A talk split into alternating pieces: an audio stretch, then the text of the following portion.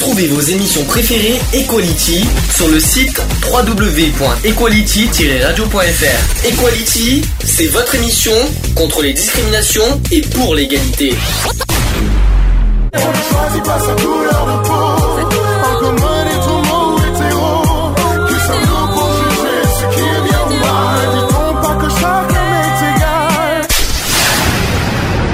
L'union fait la force. Bonjour à tous, bienvenue dans l'émission Equality en direct. Il est 15h05. Nous sommes aujourd'hui le vendredi 1er décembre 2017 et on est dans l'émission numéro 199. Hmm, c'est dur à le dire ça, 199. Je vous donne rendez-vous demain pour la 200e. Demain à 13h. Alors je précise bien 13h parce qu'il n'y en a pas, beaucoup qui, euh, qui savent que c'est à 13h. Donc rendez-vous en direct demain à 13h pour fêter ensemble notre 200e. On en- T'as une angine, Eve, peut-être J'ai 50 de fièvre, je serai pas là. T'as- T'as 50 de fièvre. Alors déjà, je crois que 50 de fièvre, de fièvre, je crois que tu serais pas, tu serais pas avec nous, tu serais même pas parmi nous en train de parler. déjà, si je peux me permettre. Donc 50 de fièvre, déjà, euh, ah, je, ah, tu serais plus de ce monde, je crois, Eve, en fait. Donc euh, déjà, l'excuse n'est pas bonne, si je peux me permettre. Bien essayé, Eve. Ça ne marche pas. en tout cas, 13h demain, qu'on se trompe pas. Bonjour, Eve, au passage. Bonjour, monsieur le président, fondateur, directeur général. Bla, bla, bla. T'en as d'autres derrière encore en réserve, non? Euh, Ou t'en as, ou c'est tout? C'est tout? Non, je Non. Directeur, fondateur, général, président, Voilà, patron, chef, euh, tout ce que vous voulez, euh, bref. euh, tortionnaire. euh, tortionnaire, ah oui, carrément. non, Vous ne savez pas euh, le nombre de coups de fouet qui nous donnent derrière euh, les émissions. T'as dit ça, il fallait pas le dire. tortionnaire, carrément. Non, mais franchement, voilà. J'ai- je sais pas pourquoi, mais demain, je sens qu'il va y avoir une petite, euh, un petit, un petit. On va me taquer demain. On va, on va me faire un petit pic demain. Je le sens bien sur ce sujet, n'est-ce pas, Eve? Je sens que tu prépares bien des choses pour demain pour me, pour me taquiner, n'est-ce pas? Moi, jamais, de la Jamais. monsieur le président, fondateur général. Voilà, bien sûr, bien sûr, Eve. Non, je te connais pas, non. Bonjour Alex qui est avec nous. Bonjour à tous, bonjour Eve. Voilà, ça va Bonjour aussi. Alex. Ça va aussi. Ça va Bien, parfait. Euh, donc, programme du jour, nous allons parler des gaspillages alimentaires. C'est la première fois qu'on en parle, il me semble. Mhm. On va parler de beaucoup de choses, que ce soit au niveau des restaurants, que ce soit au niveau des hôpitaux et surtout sur, dans les cantines scolaires. Ah, on va beaucoup. Et surtout déjà dans notre frigo. Oui, parce qu'il faut aussi parler de nous, parce que nous aussi on gaspille un petit peu les aliments. On peut en parler ça Beaucoup, aussi. énormément. Énorme Énormément. gaspillage. Très bien. Je rappelle aussi au- aujourd'hui qu'on est le 1er Oui. décembre. Hein, on est le 1er décembre, donc c'est aussi la journée internationale contre le sida aujourd'hui. Je précise qu'on en parlera dans les actus LGBT tout à l'heure. Donc voilà, ne vous inquiétez pas, je n'oublie pas cette journée. Euh, côté euh, nouvelles de l'association, on a eu la réunion la semaine dernière. C'était génial, ça s'est super bien passé. Le règlement intérieur, ça y est, il est mis en place, il est, à- il est, euh, il est enfin voté, Il est validé. il est validé. Voilà. Par contre, au niveau des Ouais, les salopards, ils ont pris l'apéro sans moi. Je suis dégoûté. Je viens pas demain. Tu, tu imagines, tu imagines faire Bruxelles euh, jusqu'à chez nous euh, en train, juste pour l'apéro Non, j'y crois pas du tout en fait. Mais c'est une autre si tu voulais venir et tu sais quand tu sais que tu es la bienvenue quand tu veux. Eva, tu le sais parfaitement d'ailleurs. Ouais, je sais. Hein, c'est pas de notre faute après. Euh, J'ai pas de nouvelles sur les cours, des courriers qu'on a envoyés, des courriers recommandés. Pas de nouvelles. Ne vous inquiétez pas. Je pense qu'on va en avoir tôt ou tard. hein. Je pense que ce- voilà, Macron est tellement occupé en ce moment qu'il, a- je pense qu'il a pas le loisir et le temps de nous répondre pour l'instant. Et quant à Nouna, ben écoutez, euh, je- il a reçu, c'est déjà ça. Est-ce qu'il a, est-ce qu'il a pris en compte notre demande? On n'en sait rien. Est-ce qu'il va nous appeler? On n'en sait rien. Est-ce qu'il va nous écrire? On n'en sait rien non plus. Affaire à suivre de toute façon. Et quand il y a une nouvelle d'assaut, comme j'ai dit, demain il y a la 200e. Demain, demain pas de sujet, pas d'actu. Demain c'est la fête. On va s'amuser, on va rigoler, on va faire euh, plein plein de choses. Bien dans l'humour, on va faire des sujets insolites, on va faire plein plein de choses demain. Préparez-vous. Même Eve qui a des problèmes de gorge, euh, tout ce que vous voulez, euh, hein, même Eve elle sera là demain, je ne m'inquiète pas. Oui. Je fais un petit coucou aussi à aux absents du jour. hein. Il y a Lionel qui peut pas être aujourd'hui. Vous savez qu'il travaille. euh, il y a encore 15 jours à tenir avec son travail. En plus, il est sous la neige en ce moment parce qu'il neige en ce moment chez nous. Demain, Ouais. on va être sous la neige aussi d'ailleurs. Je tiens à le préciser. Euh, il est sous la neige. Il a du courage de faire des livraisons euh, sous la neige. Je tiens à vous le dire. Donc voilà. Et puis, euh, et puis un petit coucou aussi à tous nos amis. hein. Euh, bien sûr, Didier qui travaille, Gilles qui travaille, Geoffroy qui travaille. Enfin, tout le monde travaille en ce moment. C'est pour ça que le vendredi, on, a, on est très peu nombreux au niveau des émissions. Mais demain, je rassure, pratiquement tout le monde est là demain. Lionel sera avec nous, il sera présent dans les studios. Il y aura Didier en principe demain, Gilles qui sera sur Skype. Il y aura juste Geoffroy qui ne sera pas là pour des raisons familiales. Voilà, donc demain, on sera nombreux, on fera la fête tous ensemble et je suis très content. On va faire notre petite pause d'entrée, les amis. Mhm. Bien, je vais mettre. Qu'est-ce que je vais mettre? Le nouveau Luis Fonzi qui a voilà, son tout nouveau titre qui s'appelle Echame la culpa. Mhm. Parfait. Mhm. Et on se dit à tout de suite. Pour la suite. Pour la suite. Hey Fonsi. Oh no, ¿qué pasa de mí? Hey, yeah. Tengo en esta historia algo que confesar. Ya entendí muy bien qué fue lo que pasó. Y aunque duela tanto, tengo que aceptar que tú no eres la mala, que el malo soy yo.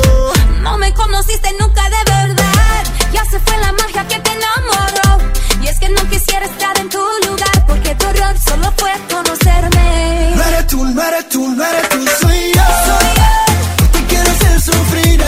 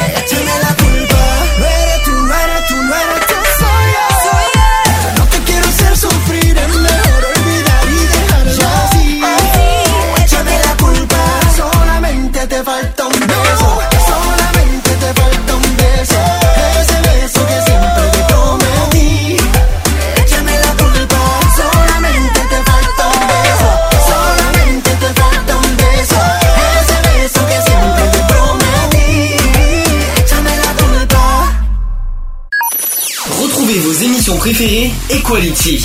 Tous les samedis à 15h avec des débats, des sujets de société, des chroniques, les actus politiques et les actus LGBT de la semaine.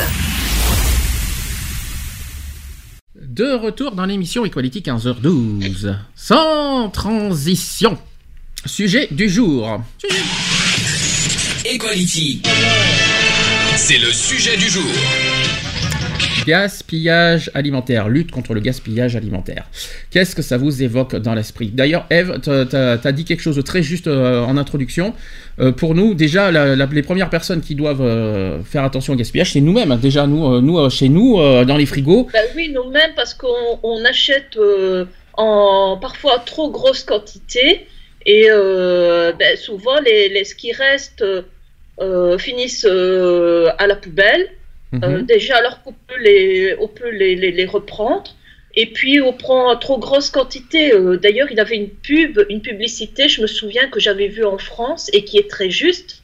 C'est un homme euh, qui fait ses courses et qui va directement vers un gros pot de crème. Et le pot de crème lui parle en disant Hé, bon blond, euh, sûr tu vas m'utiliser jusqu'au bout euh, parce que moi je suis crème fraîche. Je suis pas crème pourrie parce que là je suis sûre que tu vas m'utiliser une fois, puis euh, tu vas m'oublier dans le frigo et tu vas me jeter à la poubelle. Alors que si tu, euh, alors que, alors que si tu regardes à côté de moi, il y a un pot plus petit qui à mon avis va plutôt te convenir. Est-ce que tu peux nous donner des exemples voilà, de ce qu'on gaspille le plus dans nos frigos et qu'on met à la poubelle?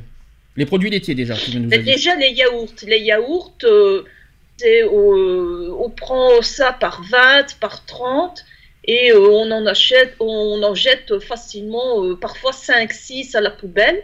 Oui, mais pourquoi Parce que Alors, on sachant- voit la date de on Oui. voit la date, la date de péremption arriver et on se dit bah euh, ils sont plus bons, on les jette. Alors déjà que les consommables euh, facilement jusqu'à 15 jours Ouais. après leur date de, de péremption. Quels que soient les yaourts, je précise, il n'y a pas que les natures, les fruits, Mm. même les yaourts Oui. au chocolat. Bon, Non, Tout quand j'ai yaourt, j'ai euh, pas parlé d'un yaourt euh, bien précis, hein. j'ai Mm. juste dit yaourt.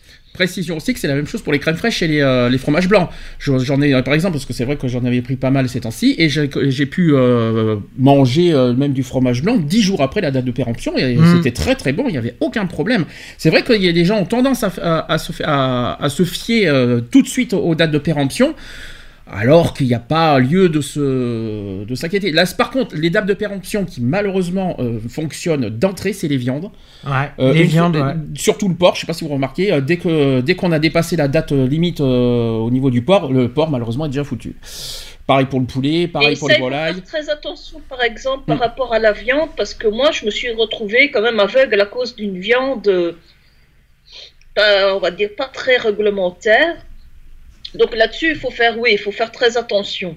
Par contre, conseil évidemment, congeler vos viandes. Mais ne mettez pas au frais parce que ça va très vite au frais par contre les viandes. Au frais, ouais. Très très vite. Par contre, mettez voilà, mettez vos viandes. Au congèle, Au congèle. euh, voilà, vous pouvez les garder autant de, Ah, autant alors autant euh, il faut pas rêver, tu n'auras pas la viande pendant 10 ans dans ton congèle, hein, Non, je te pas rassure. hein. pendant 10 ans, mais au moins tu peux la garder. C'est combien? C'est pas un an, un truc comme ça C'est un an, je crois. C'est un an, je crois qu'on peut garder. Ça dépend euh, les viandes. Ça oui. dépend les viandes. en fait.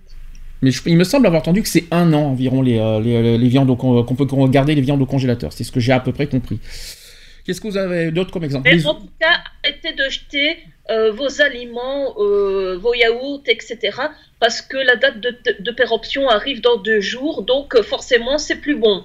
Et hop, direction la poubelle. Est-ce que vous avez d'autres Est-ce qu'il y a d'autres exemples qu'on peut donner aussi dans ce, dans, dans ce cas? Les Bah, œufs par déjà, exemple. les, par exemple, les- il y a des, des, des, euh, les pots d'épices. Tout Oui. ce qui est épices, euh, la date de, de péremption oubliée. Parce que les épices, euh, c'est à vie. Elles, sont, elles ne sont pas de date de, de, date euh, de péremption. C'est les marques qui font ça. Euh, les épices, elles sont toujours bonnes. Vous pouvez toujours les consommer, même après les- la date de péremption. Il n'y a pas de souci. Peut dire elles peuvent éventuellement perdre un peu de leur goût, mais elles n'ont jamais euh, tourné, euh, devenir euh, dangereuses ou autre. d'autres exemples Les œufs par exemple. Ça, ça va très vite. aussi. Les œufs, il faut Les les, garder. euh, Les œufs, c'est simple. Pour savoir si un œuf est toujours consommable, vous prenez un saladier, vous le remplissez d'eau, vous mettez votre œuf dedans, il coule, il est bon, il flotte, il est mauvais. D'autres exemples encore? On peut donner. que- Qu'est-ce qu'on consomme le plus nous Euh, Bon, les boîtes de conserve, on peut. Ça, ça les dure boîtes de conserve, ça se garde. Ça se garde longtemps. Les produits surgelés, voilà, ça, ça, ça- se garde, ça se garde euh, bien facilement. Les légumes, tiens, par exemple, les légumes frais. Qu'est-ce que, qu'est-ce que vous en pensez? Les légumes frais, ça se garde pas souvent. Voilà, Faut, euh, les faut tomates, les salades. Les salades, ça dure. On sait ce qu'on nous on Mais sait. les- je vais dire que les légumes qui, qui sont un peu défraîchis, au lieu de les jeter, faites-en une soupe. Moi, je peux vous donner un exemple parce que je consomme beaucoup de légumes euh, dans mon frigo. Euh, Je, je sais que les tomates, ça tient 15 jours à peu près. Les, Mm. les salades, avec de la chance. Moi, per- nous, c'est ce qui nous est arrivé, ça a tenu 15 jours. Les concombres, c'est pareil. Souvent, les légumes bien frais et que tu gardes au frigo, ça, se conserve 15 jours environ. 15 jours. ouais. Ça, ça peut tenir 15 jours, avec de la chance, bien sûr. Euh, et puis un bon et, frigo. et prenez des carottes avec des fagnes. Mhm. Au lieu de jeter les fagnes, eh bien, vous pouvez en faire de la soupe. Par exemple. Et sachant que là on est en hiver et en plus un grand froid, je sais pas si vous avez remarqué le froid qu'il fait en ce Mhm. moment. Euh, oui, bonne idée de euh, Et voilà, une bonne soupe chaude, ça fait toujours du bien. par exemple. Bien sûr. Puis c'est toujours aussi bon, euh, c'est toujours bon les, légu- les, les soupes, hein. surtout dans cette saison et surtout avec cette température qu'on a en ce moment. Euh, et puis euh, voilà, les légumes frais, euh, ça, ça peut se conserver euh, une semaine minimum, euh, 15 jours. Moi, nous, nous je sais que la salade, nous, j'ai tenu à peu près je- je- 10 jours, même je- je- je- je- j'exagère 15 jours, c'est exagéré. Ça peut tenir 10 jours les salades. Mais Ouais, je- je- 10 jours. mais euh, pas pas plus quoi parce que c'est vrai. Les tomates euh, pareil, les tomates c'est pareil bien sûr, prenez quand vous les achetez, prenez bien ferme les tomates et pas mou.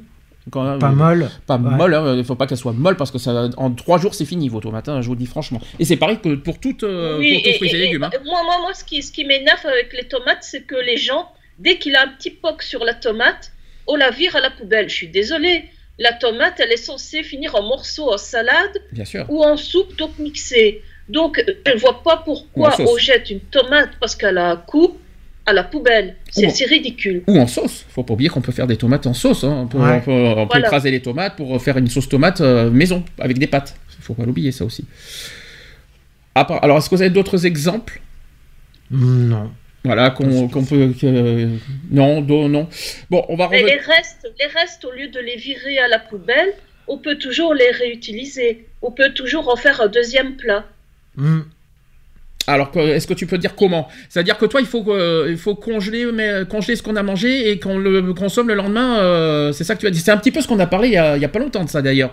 Que les restes, euh, que, mais c'était sur l'obésité. Je m'en souviens Ouais. de cette euh, de cette émission. On a on a dit que les euh, que de- pour pas gaspiller, euh, pour pas euh, si vous mangez pas trop que vous avez plus faim, au lieu de le mettre à la poubelle, mettez de côté, mettez dans- Congelé. euh, même congeler, euh, con- congeler les restes et vous le, vous les consommez le lendemain. mm. C'est ce qu'on a. Mais toi, moi, par exemple, il vous reste du poulet rôti.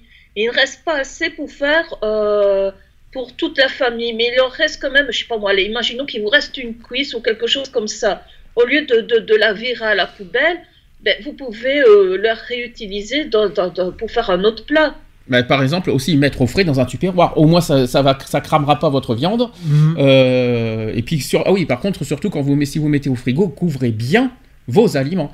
Parce que ça peut cramer, avec le frigo, ça crame vite les, les aliments. Donc, ne couvrez bien vos aliments, mettez dans un tupperware s'il le faut. Euh, euh, mettez, je pense pas qu'il faut mettre une casserole au frigo. Il faut éviter euh, un saladier les bien couvert. casseroles, les casseroles, non, vaut mieux pas les mettre au frigo. Parce Un que- salade, vous pouvez mettre, vous gardez dans un saladier ou dans une assiette, mais couvert soit avec un aluminium, Mm. de l'aluminium, soit avec euh, des, des- des trucs plastiques là, vous savez les, les- les- le- Des sacs plastiques, Non, pas des, des sacs sacs plastiques. congélation. Euh, non pas sacs de congélation, on appelle ça des, des fibres, euh, je sais pas comment on appelle. Ah, les films euh, alimentaires. Voilà, les fibres alimentaires, les, trucs en plastique qu'on peut couvrir les aliments, Mm. et ou alors une assiette. Mais surtout, ne laissez pas libre vos aliments parce que ça crame, ça vous, vous faites cramer vos aliments aussi dans les frigos. Je tiens à le dire, et ça va être dégueulasse le lendemain. Les pâtes, par exemple, quand, une fois que si jamais vous devez les conserver, euh, je Les dire, pâtes, elles sont jamais conservables. si c'est conservable, C'est conservable, mais il faut les manger le lendemain ou, ou le soir même. ou le soir même. Voilà. Bon, après, c'est pas trop qu'on recommandé de manger deux fois des pâtes dans la journée. hein, Je tiens à vous Non, le dire. c'est clair. Après, ça, c'est une histoire de diététique. C'est pas une histoire de gaspillage. Alors, je vais revenir un petit peu aussi sur la loi. Sachez que depuis le 5 février 2016, euh, le Parlement, c'est-à-dire le Sénat et l'Assemblée nationale chez nous en France, a adopté une loi contre le gaspillage alimentaire. Désormais, sachez qu'il est interdit pour les grandes et moyennes surfaces de plus de 400 mètres carrés de détruire de la nourriture invendue encore consommable. Le gaspillage alimentaire pose partout dans le monde un grave problème tant humain qu'économique.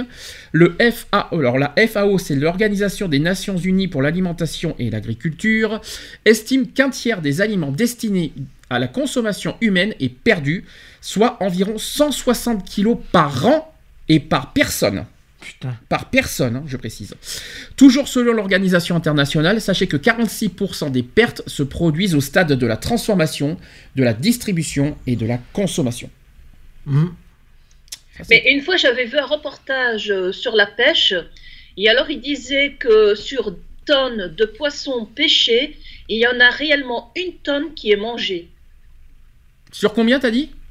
Sur combien qui est 10 pêché tonnes. Sur 10 tonnes, il y a 10 une- tonnes il y a- de poissons qui, qui sont pêchés, réellement, en, en réel, il n'y a qu'une tonne de poissons qui sont consommés. Et qu'est-ce qu'ils en font des 9 tonnes restants? Tu le sais?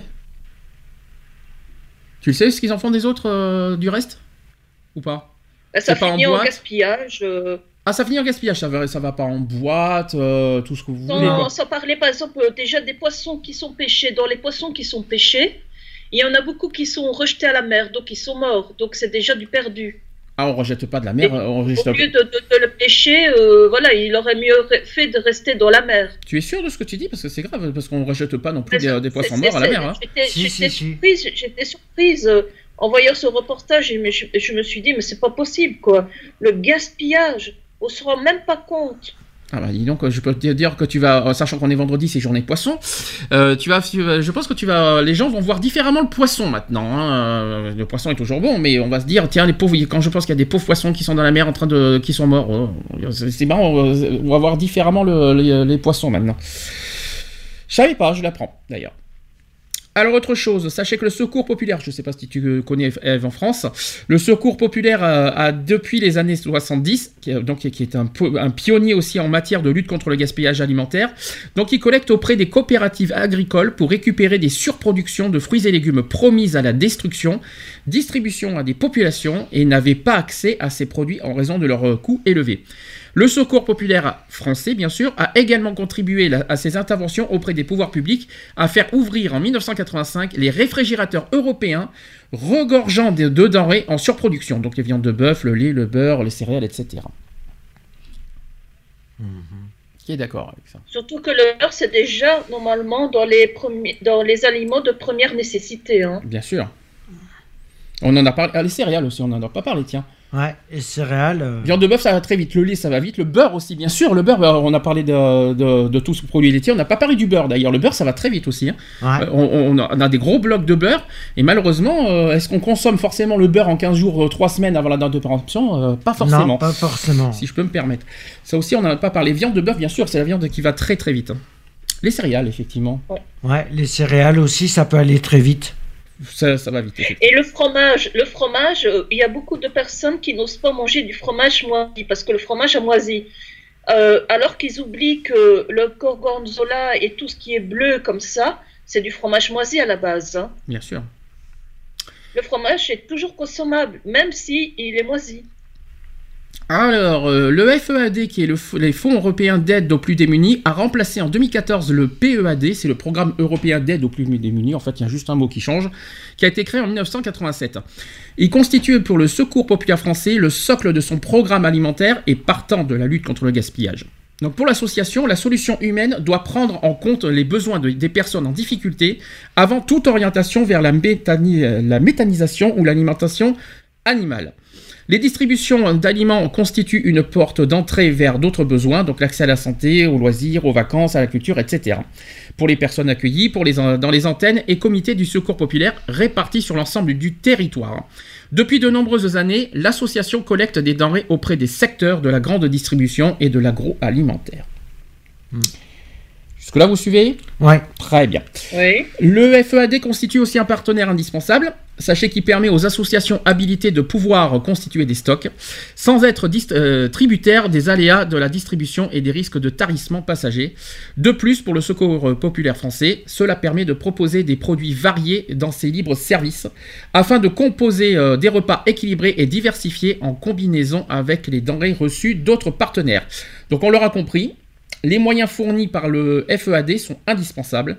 De plus, les collectes financières permettent l'achat de produits euh, assurant le bon équilibre alimentaire, tout comme les dons de grandes surfaces et des industriels de l'agroalimentaire. Et enfin, les coûts engendrés en matière de transport et de respect de la chaîne du froid vont s'accroître avec la démultiplication des points de vente qui souhaiteront signer des conventions avec les associations dans le respect de la, lég- de la législation. Hmm. Voilà, donc ça c'est c'est le FEAD, il fallait que j'en parle. Techniquement, Ouais. on ne sait pas forcément comment, euh, que- comment il fonctionne, mais au moins je vous aurais appris des choses. J'ai des chiffres. J'ai des chiffres. Alors là, maintenant, on va pouvoir euh, discuter, débattre de tout. Est-ce que vous saviez, est-ce que vous savez euh, combien euh, la France gaspille euh, en aliments? En, en chiffres En chiffres? Oh là. et, en- et par année Par année? Là, Euh, je peux vous dire une chose. Là, je vais vous dire une chose. c'est Ça, va, ça va vous faire très mal aux oreilles. Ça, C'est- ça c'est se par compte en million de tonnes. tonnes. C'est exactement, c'est par million de tonnes, je précise. Combien d'après vous? Allez, on va dire 60 millions de tonnes. Non, non, là tu vas un peu fort quand même. Euh, là, On va dire je- 15 millions C'est pas loin, 10. Ah, 10 millions de tonnes de nourriture sont jetées en France chaque année, et ça c'est un chiffre de 2017. c'est récent en C'est plus. récent, c'est un chiffre tout Oh frais. Est-ce que vous savez combien coûte le gaspillage alimentaire en France? Non. Non, par contre, là, moi, je sais pas, ça me dit rien. Ça coûte entre 10 et 20 milliards d'euros. Putain. C'est toujours des chiffres de 2017. Ça fait mal, hein? Ouais. Voilà. Ouais. Euh, comme a dit Eve tout à l'heure, les, les Français jettent beaucoup Euh, de, de nourriture. Donc c'est une donnée qui fait froid dans le dos lorsque l'on sait que des milliers de personnes dans le monde ne mangent pas à leur faim. Rap- En pensant aussi à nos, à nos amis euh, africains qui ont du mal à manger euh, comme normalement. hein, comme, ils n'ont ils ont pas les mêmes nourritures que nous en plus, ça, je Mhm. tiens à vous le dire. Mais il faut pas forcément, tu sais, aller en Afrique. hein. Oui. Quand tu regardes euh, certaines personnes pensionnées, que ce soit en Belgique ou en France, qui touchent une pension de misère et qu'ils ils n'arrivent même pas à s'acheter une, une- une- une tranche de jambon pour manger, je suis désolée. euh, Tu dis ça en Belgique, quoi. je te signale qu'en Afrique, ils vivent même pas avec un euro par jour. hein. Mhm. Donc euh, je tiens à te le Non, dire. mais, non, mais je, je- je veux dire dans le sens qu'il faut pas forcément aller en Afrique pour rencontrer des personnes qui ne mangent pas leur faim. Tout à fait. Alors c'est une donnée qui fait froid dans le dos lorsque l'on sait que des milliers de personnes dans le monde ne mangent pas à leur faim, c'est ce que j'ai dit. Et sans comptabiliser les pertes de la production agricole, sachez que chaque année, j'ai bien dit chaque année, en France, plus de 2,3 millions de tonnes de nourriture seraient gaspillées dans la distribution. Ça c'est le premier chiffre. 1,5 million de tonnes est gaspillé dans la restauration. On en parlera. Ah, bah, la restauration, on en c'est les parlera. plus gros gaspilleurs. On en, non, faux. On en parlera tout à l'heure. Et sachez que 6,5 millions de tonnes au sein des foyers. Chez nous. Dans nos, dans nos, dans nos- chez nous, dans- avec les frigos. 6,5 millions de tonnes quand même. hein. C'est Mhm. énorme. Selon l'ADEME, chaque Français gaspille, vous savez combien par an par, On dit par personne maintenant. Combien de nourriture par an gaspille un Français? C'est-à-dire- 225 000 Non, on parle de kilos là. 225 000 Ouais, bah- kilos Tu manges, tu manges Non, de- 2 de- kilos. euh, tu manges 225 000 kilos par an, toi?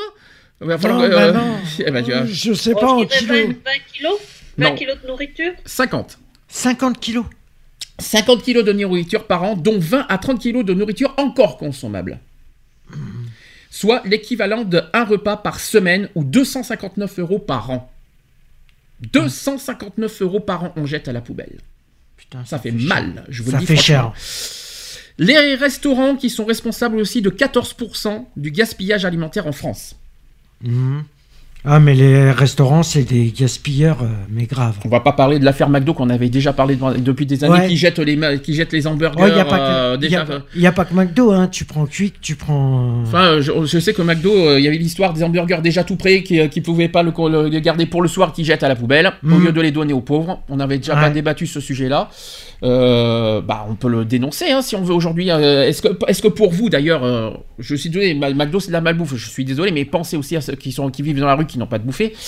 Est-ce que vous pensez que les, les, chaînes comme McDo et n'importe même les restaurants, si on, peut aller plus loin, est-ce que pour vous il faut qu'ils- les restes qu'ils ont le soir, ils les donnent aux, aux plus démunis, Oui. aux personnes de la rue par exemple euh, Oui, ça serait bien. Ouais, ça serait bien au lieu de les jeter, de, les- de mettre euh, de l'eau de si- javel dedans. Et de les- Mais tu prends, tu prends pas simplement McDo, tu prends les boulangeries, tu prends, tu prends, euh, tu prends les. Mais les boulangeries aussi, hein, quand ils jettent les croissants et tout ça. euh, Oui, bien sûr, évidemment. Il faut pas- et du- le pain. Le pain, le pain, parlons du pain. Ah oui, d'ailleurs, le pain qui est très. D'ailleurs, le pain qui va très vite aussi en trois jours. Le pain, malheureusement, Mhm. il est dur, tout ça. Comment il faut faire maintenant le pain pour, pour pas qu'il soit gaspillé? Pour pas le mettre à la Mais poubelle en trois enfin, jours? S'il est dur, déjà ne pas le jeter à la poubelle. S'il n'est pas moisi, il est juste dur, vous faites du pain perdu avec. Oui, mais tout le monde sait pas Vous pouvez faire des Oui, mais tout le monde sait pas faire du pain perdu. Et tu sais, je te signale que le, le- le lait n'est pas forcément recommandé à tout le monde. Parce que pour faire du pain perdu, il faut du lait de toute façon. hein. Donc, Ouais. euh, Eh ben, euh, c'est pas obligé du lait, non. du lait, des. Du lait, des Euh, œufs. tu peux mettre du lait de soja, tu peux, Ah. voilà, tu peux varier, tu peux, t'es pas obligé de mettre du lait. Oh. Je suis désolée. Ah, ça donne dégueulasse au lait de soja, excuse-moi. Je, je- je- j'entends bien ton conseil, mais côté goût, ça doit être autre chose quand même. Et euh, voilà, donc euh, le pain au congélateur, c'est recommandé? Euh, au congélateur, il est recommandé, mais Ah, après. Par contre, le pain, euh, le pain après une semaine, euh, je vous raconte, euh, je, je vais pas vous mentir parce que moi j'ai déjà fait le test. euh, une semaine, euh, le, le pain après une semaine au congélateur, le pain, je vous raconte pas au, au final. hein, il est, il est dégueulasse après.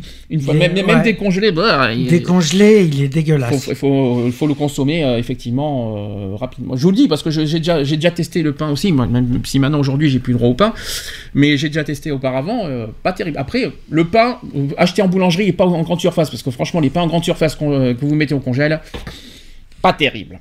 Le goût. Mm. Je vous le dis franchement. déjà, le pain en grande surface, je suis désolée, mais ça tient à peine 48 heures hein, dans ton placard. Tout à fait. Ouais. Alors, donc rapporté à la population française, ce gaspillage total se monte à 20 kilos par personne et par an. Voilà, je tiens à vous le dire.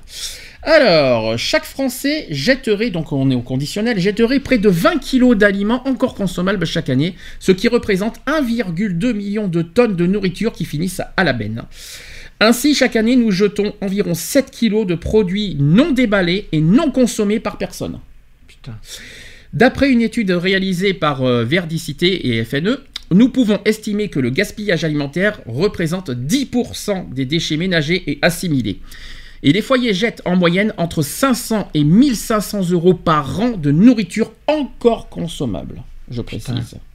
Ça, c'est très important de dire encore consommable. C'est même pas. euh, C'est même pas consommé, c'est. Non, c'est même pas. C'est la date de, de péremption euh, n'est pas. euh, N'est pas. euh, même consommable, comme a dit Eve tout à l'heure, que même après 15 jours, euh, 15 jours après la date de péremption, c'est toujours consommable. C'est ça que c'est, euh, c'est un petit peu cet exemple-là qu'il faut prendre aussi. Donc voilà. Euh, je peux aussi vous donner des chiffres dans le monde. Parmi les aliments, alors on est dans le, dans, en chiffres en- en- dans le monde, hein. parmi les aliments jetés, près des deux tiers concernent les fruits et légumes abîmés Mm. dans le monde. Les restes de repas et les aliments non consommés, et tandis qu'un tiers concerne des produits emballés. Une aberration totale pour France Nature Environnement, dont le porte-parole Benoît Hartmann expliquait à l'AFP que 50% de ce que l'on cultive est jeté dans le monde. Cela veut dire, et en simplifiant, que 50% de l'utilisation des pesticides et de l'irrigation faite en vain, un gaspillage alimentaire qui coûte très cher à l'environnement. Mm. De plus, il ne faut pas perdre de vue que chaque kilo de déchets doit ensuite être transporté et traité pour être détruit. C'est une forte dépense d'énergie et beaucoup d'émissions de CO2, le dioxyde de carbone. Mm. Là d'un coup, euh, là, là ça y est, ça, là, là, d'un coup ça, j'ai interpellé beaucoup de personnes là d'un coup là d'un coup ça, tout le monde se tait là. Ouais. Là qu'est-ce qui, Non, mais que ça calme, dire hein. Ça calme là le, le- le- le- ce que j'ai en train de vous dire et, c'est quelque chose qu'on n'en parle pas beaucoup d'ailleurs. Mm.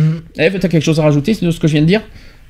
Mais euh, on peut réutiliser euh, des, des fonds de, de légumes. Pas- Ceux qui ont des, des jardins Oui. et euh, qui ont un peu la main verte, vous pouvez refaire repousser, par exemple, quand vous coupez le céleri, Le que- céleri, oui. le fond là, vous Oui. pouvez le, le, le faire repousser, le céleri. Le poireau aussi, vous pouvez le, le faire repousser à partir de cette base-là.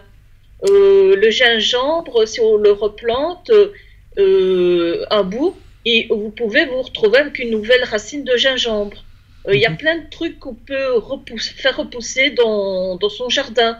Euh, les tomates, par exemple, euh, les graines, vous laissez un peu fermenter, vous nettoyez après, vous re- reprenez les graines, vous les mettez dans un sachet et après vous, vous faites repousser comme ça dans, dans votre jardin euh, quand, quand le printemps revient. Alors j'ai un autre sondage qui date de 2012 mais qui est toujours d'actualité, je tiens à vous le dire, qui, euh, qui montre que les Français sont conscients du phénomène. Soi-disant. 54% des Français estiment qu'il est très important de réduire le gaspillage alimentaire. Ça se voit vachement vu les chiffres que je vous ai donnés tout à l'heure. C'est clair. Ce qui représente donc la priorité numéro 2 après le gaspillage de quoi d'après vous? Quel est le- Qu'est-ce qu'il ne faut pas gaspiller en numéro 1 avant l'aliment? L'eau. c'est l'eau. Absolument, je précise, c'est effectivement l'eau. Mais ils estiment ne pas contribuer eux-mêmes à ce gaspillage, ou tout au moins moins que les autres. Alors, autre enseignement de cette étude, c'est que le gaspillage alimentaire semble principalement dû à une mauvaise gestion du réfrigérateur. Mm. J'ai des chiffres encore, donc 94% des Français vérifient les dates limites de consommation et veillent à respecter la chaîne du froid. D'après vous, c'est vrai ou faux ça? Ouais. 94% c'est quand même beaucoup, je trouve. hein. Ça fait Mais, énorme euh, hein, quand même. hein. Euh, je trouve que c'est beaucoup 94% qui vraiment vérifient les, les dates des frigos. Non, les ça dates fait, des, des- ça des fait aliments. trop. Ça fait trop là. Moi, je pense qu'il faut aussi, si je peux me permettre, c'est pas dans le frigo qu'il faut vérifier, c'est aussi à l'achat des aliments. C'est-à-dire quand vous achetez vos aliments, vérifiez bien aussi les dates. Mhm. Euh, regardez bien que les dates sont quand même bien éloignées euh, quand vous achetez. Ne regardez, euh, ne, soyez pas, ne faites pas de mauvaises surprises. Ga- Regardez bien les, les- les dates parce que malheureusement il y a des, par exemple des yaourts, on a des mauvaises surprises. Des fois, tu as des yaourts qui datent du 18, alors qu'au fond, au fond du rayon, au fond du même rayon, tu as des yaourts qui, qui sont jusqu'au 25 par exemple. Mhm, mhm. Faites attention aussi aux dates. aux que dates vous- que voilà que notamment bon les légumes il n'y a pas de date hein, je tiens à dire ça c'est au frigo ça c'est euh, les dates les, les légumes il y a, il y a pas de date limite malheureusement Euh, même s'il faut les consommer quoi qu'il en soit avant 10 jours euh, dans le frigo Mhm. par, par contre pour ce qui est euh, des aliments frais euh, tout ce que je dis les, les- les produits laitiers tout ça regardez bien les dates à l'achat Mhm. et non et non, c'est pas chez vous qu'il faut les regarder euh, c'est- Et prenez réellement en fonction de vos besoins. Si vous avez besoin de 5 yaourts, n'en prenez pas 20. 5 yaourts par semaine tu veux dire savez que vous allez consommer que 5 yaourts, ça sert à rien d'en prendre 15 10 par exemple. quand tu dis 5 yaourts par semaine par exemple parce que les ya- les yaourts euh, euh, il faut les Ça consommer dépend Du, du- du- du ménage, ça dépend euh, comment euh, euh, notre famille est composée. Euh, maintenant, si on sait que, par exemple, par semaine, on va consommer que 5 yaourts, à quoi ça sert d'en prendre 10 puisqu'on va en jeter 5 Oui. Exemple. Tu fais quoi tes deux jours restants en fait? Tu manges pas de yaourt les deux jours euh, restants? Mais non, mais j'invente, j'invente. Je te le nomme, c'était pour te charrier, Eve, c'était pour ça. Alors, 89. Alors, ça par contre, je suis assez surpris. Moi, je suis pas convaincu du, du tout. On dit que 89% des Français congèlent les restes. Alors là, je voudrais bien voir ça, parce qu'il va falloir qu'on m'explique dans ce cas comment ça se fait qu'il y a du, euh, autant d'aliments à la poubelle alors. Si, euh, si vraiment 89% congèlent les restes, ou comment ça se fait qu'il y a autant d'aliments euh, Gaspillés. gaspillés dans la poubelle? Il va falloir qu'on m'explique dans ce cas. Euh, soit on dit que 87% les cuisinent, Ouais, les restes. c'est possible. Hein. 86% utilisent des boîtes hermétiques. C'est exactement ce que je vous ai dit tout Mm. à l'heure, les tupperwares, etc. Voilà. Ça, ça, oui, je, suis, je sais que les, les boîtes hermétiques, ça, tout, tout le monde les utilise. Par contre, quand j'ai les restes, je suis pas convaincu à 100%. Euh, 55% des Attends, Français. il y a quelqu'un qui, qui intervient sur euh, le chat. Oui. Euh, donc, euh, c'est Pat euh, Patou. Alors, il dit euh, donc euh, bonjour, j'aimerais intervenir sur le sujet du McDo qui jette beaucoup. Beaucoup, oui. Quand on travaille, quand on travaille pas chez eux, c'est compliqué de critiquer et de connaître la vérité. Les yaourts sont consommables deux mois après.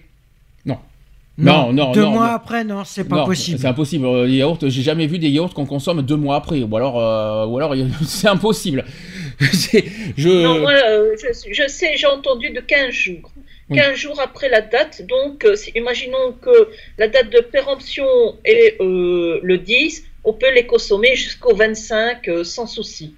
C'est c'est le maximum, de toute façon, c'est 15 jours maximum. Euh, je sais que je sais ce que je dis. Les yaourts, j'ai jamais eu deux mois de yaourts dans mes frigos. hein. Je, je peux vous le dire franchement. Même des yaourts nature. Je non, non, non. Et C'est- euh, McDo, euh, c'est pas parce qu'on travaille pas à McDo qu'on ne sait pas comment ça fonctionne, parce qu'on connaît les fonctionnements de McDo. On a vu plein de, plein de, de reportages sur ce Le sujet. Euh, je sais pas, c'est pas, c'est pas une histoire de, de- de travailler ou pas à McDo. Euh, on sait comment ça fonctionne. Euh, on a vu plein de choses. On a, il y a des enquêtes qui ont, qui ont été fondées Qui ont euh, été sur faites, ce sujet. ouais. Euh, il- malheureusement, il y a des tonnes de nourriture après euh, le soir, voilà, une fois la, la- la fermeture en fait de McDo, qui sont à la poubelle et qui ne, qui ne distribuent pas aux. Il y a les sandwicheries aussi. hein. Oui, Tu aussi. prends les Enfin, les sandwicheries sandwicheries, les- enfin, sandwicheries, t'es censé le faire en direct. T'es pas censé avoir, poser des sandwichs euh, dans les Oui, tout ça. mais euh, euh, ceux qui sont pas vendus, les sandwichs qui sont pas vendus, ils finissent Mm. à la poubelle quand même. hein. bien, bien sûr. Et c'est ça qui est dégueulasse parce qu'il y en a beaucoup qui. C'est pour ça que la plupart des, des sans domicile fixe, ils vont faire les, les fins des boulangeries. Quand les v- boulangeries ferment ou les sandwicheries ferment, ils vont, ils vont, ils vont récupérer les sandwichs euh, non vendus euh, là-bas. Je sais, je le faisais. Alors, les produits les plus jetés euh, sont à l'évidence ceux qui, euh, qui se conservent le moins. 31% des Français déclarent jeter des restes de repas et plats non terminés au moins une fois par mois. Et 21% jettent des fruits et 19% des légumes. Ça, c'est pas une surprise. On sait que les fruits et légumes. euh, voilà. Mm. Et puis, je sais que c'est pas forcément. Il n'y a pas que ça qui, euh, qu'on jette facilement. Je pensais par, par, par exemple, je vous ai parlé du beurre. Je vous ai parlé de bah, tout ce qui est produits laitiers. Il n'y a pas que les fruits et légumes hein, je- qu'on, jette facilement à la poubelle. hein. Malheureusement. Puis les restes aussi. Évidemment. Les restes, ouais. Alors il insiste en disant faut deux mois après euh, ils sont consommables. Eh Les reportages, les reportages ne disent que des mensonges. calme. Avez-vous travaillé dans un McDo? Point d'interrogation. Alors, il a de la chance de lui de. Je, je je- Moi, Attends, attends, je vais, l'arrêter parce que euh, moi personnellement, ces genres de per- euh, je, je suis désolé. euh, il va falloir qu'il m'explique comment il fait pour manger deux mois. euh, toute personne qui doit nous entendre, la, la- la- manger un yaourt qui date, qui date de deux mois, euh, il va falloir qu'on me le, me le dise parce que disons ça ferait Moi, je longtemps. peux te dire, je peux te dire que c'est faux. hein. Euh, je peux te dire, moi, des yaourts, j'en mange tous les jours. Euh, J'ai vu des yaourts nature euh, en, en- même en trois. Ça peut même aller jusqu'à trois semaines, mais deux mois, vous pouvez oublier. Deux- on parle Non, de deux mois deux après mois. la date de péremption. On parle pas de deux mois à l'achat. hein, on est bien d'accord. hein.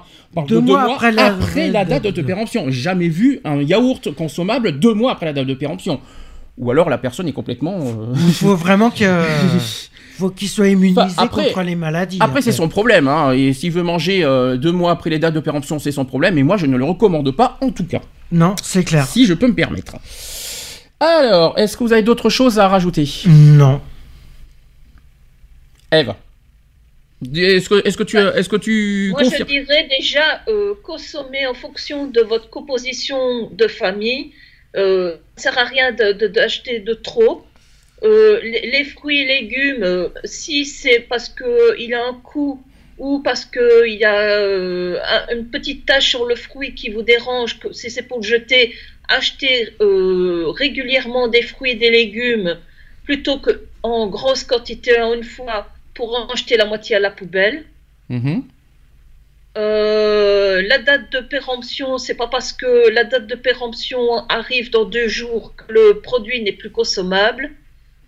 Mhm. Euh, tout produit euh, est consommable après la date de, de- péremption. Maintenant, chacun sa durée de vie après cette date. Hein, euh, un yaourt euh, va pas être, euh, je sais pas moi, euh, Après, si veut, mais euh, s'il veut s'intoxiquer, euh, la personne que je sais pas qui est, ça, je, l'ai jamais, je le connais pas, et puis, à moins que ça soit une personne que, qu'on connaît qui souhaite, qui, qui souhaite euh, un petit peu raconter n'importe quoi en direct. Je préfère rien dire et que s'il préfère s'intoxiquer, c'est son problème. Et moi, je, je ne conseillerais pas euh, ce- mais cette méthode-là parce que justement, ça, ça fera intoxiquer les gens. Je, jamais je recommanderais les gens de manger deux mois après la date de péremption. Faut, faut, euh, là, jamais. Deux mois après, mais c'est dangereux. Jamais au monde, mais dans tout aliment confondu. hein, je tiens à Mais c'est tout, euh, c'est trop dangereux. Il fait ce qu'il veut, mais moi, euh, il, il- il peut penser ce qu'il veut, mais moi, je ne recommanderais jamais ce, ça. Voilà. Après, c'est son problème, s'il Et s'intoxique. euh, il demande euh, est-ce qu'on a déjà travaillé dans un McDo avant de critiquer? Mais euh, on s'en fout. Il y a mais pas... qu'on ait, mais qu'on on- ait on s'en travaillé, qu'on ait travaillé ou pas dans un McDo, ça n'a rien à voir. C'est que le- les consommables, euh, voilà, ils- Et on s'en fout de, de- de travailler ou pas au il y a une McDo. Il y a de des enquêtes. péremption et, Et on s'en- fout de travailler ou pas à McDo. Il y a des enquêtes claires, nettes et précises sur ce sujet. Il y a eu des reportages, il y a eu des infos sur ce Mhm. sujet-là. Il y a plein plein de choses depuis des années qui sont déclarées sur ce sujet. Oui, il y a des. de- je suis désolé. Alors dans ce cas, on va me dire le, on va pas me dire le contraire. Dans ce cas. euh, on va- je, vais, je vais contredire ça- ça- ces propos. Les, euh, les, euh, les hamburgers, là, le soir, une fois Mhm. la fermeture minuit, qu'est-ce qu'ils deviennent? Vous allez- on va- Ils vont les garder pour le lendemain? Ah non, les hamburgers, ils sont Non, parce que je vais contrecarrer son, son plan. Alors, est-ce que, est-ce que, Eve, d'après toi, les, les hamburgers qui, euh, qui, euh, voilà, qui sont pas consommés, qui sont, euh, qui, qui restent encore, Mais non, parce que ça, ça a été prouvé qu'au bout de X heures, ils sont jetés à la poubelle. bah voilà. Donc, j'ai pas d'autres choses à rajouter. C'est pas, une- c'est pas une histoire de travail à McDo. hein. Enfin, bon, première nouvelle. Non. On continue? Au bout de trois heures, ils sont jetés. En tout cas, Eve, euh, oublie, euh, ignore tout ça parce que franchement, c'est ridicule. Euh, on, va, on va parler des produits laitiers frais et le gaspillage alimentaire. Donc, les produits laitiers sont de très faibles contributeurs au gaspillage alimentaire. Résultat, donc, j'ai deux études indépendantes sur ce sujet. Euh, à l'occasion de la Journée nationale de lutte contre le gaspillage alimentaire en 2014, euh, Syndifrais, qui regroupe les fabricants de produits laitiers euh, frais, donc le PLF, présente deux nouvelles études sur la réalité, réalité du gaspillage de PLF par les ménages. Souvent mis en avant lorsque l'on parle du gaspillage alimentaire, ils ne sont en réalité que rarement jetés sans être consommés. Pour agir effica- efficacement contre le gaspillage alimentaire, la première étape est de réaliser un état de lieu précis. Une euh, campagne nationale, menée euh, par l'ADEME en deux- en 2007 avait permis de constater que chaque Français jette en moyenne 20 kg de nourriture par an, c'est ce qu'on a dit tout à l'heure, mais jusqu'à présent, aucune étude ne s'était intéressée à la part des PLF dans ce gaspillage. Euh, Syndifré, qui est impliqué euh, dans la lutte contre le, gaspillage, souhaite rendre public les résultats de deux études réalisées par des experts indépendants sur la réalité du gaspillage des PLF. Donc une première étape indispensable qui permettra ensuite de proposer des solutions efficaces pour réduire toujours plus le, le gaspillage. Donc la première étude, qui est réalisée par le bureau d'études euh, Verdicité en 2013, a permis d'évaluer la quantité de PLF non consommés retrouvés dans les ordures ménagères. Les résultats montrent que les PLF ne représentent que 3% du gaspillage alimentaire, alimentaire total des ménages. Mhm. La deuxième étude, qui est une étude déclarative menée euh, par TNS Sofres auprès d'un panel de 805 personnes, a permis d'identifier les fréquences en raison euh, et raison de ce gaspillage alimentaire. Les résultats confirment que les PLF sont loin d'être les produits le- les plus gaspillés en comparaison avec d'autres produits de consommation courante. En effet, 87% des personnes interrogées disent qu'elles ne jettent jamais de PLF et au maximum une fois tous les deux ou à trois mois. Euh, ces déclarations sont corroborées par des quantités effectivement retrouvées dans les poubelles de, dans la première étude. Quelque chose à rajouter pour l'instant? Non. Eve Non Non.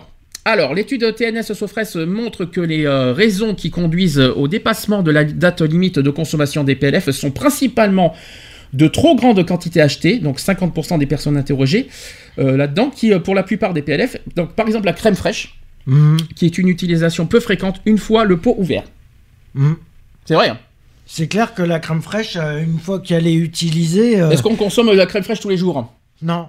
Non, Bah non. mais malheureusement, vous savez que la crème fraîche euh, fait partie des aliments euh, auxquels les dates de, péremption sont Sont courtes. ouais. on a- on- il faut consommer, euh, on peut pas le consommer en deux mois, je tiens à préciser. Euh, J'ai jamais vu de la crème fraîche qu'on doit consommer en deux mois. C'est un exemple, hein, parce que si on doit parler de yaourt, on peut parler de la crème fraîche aussi. hein.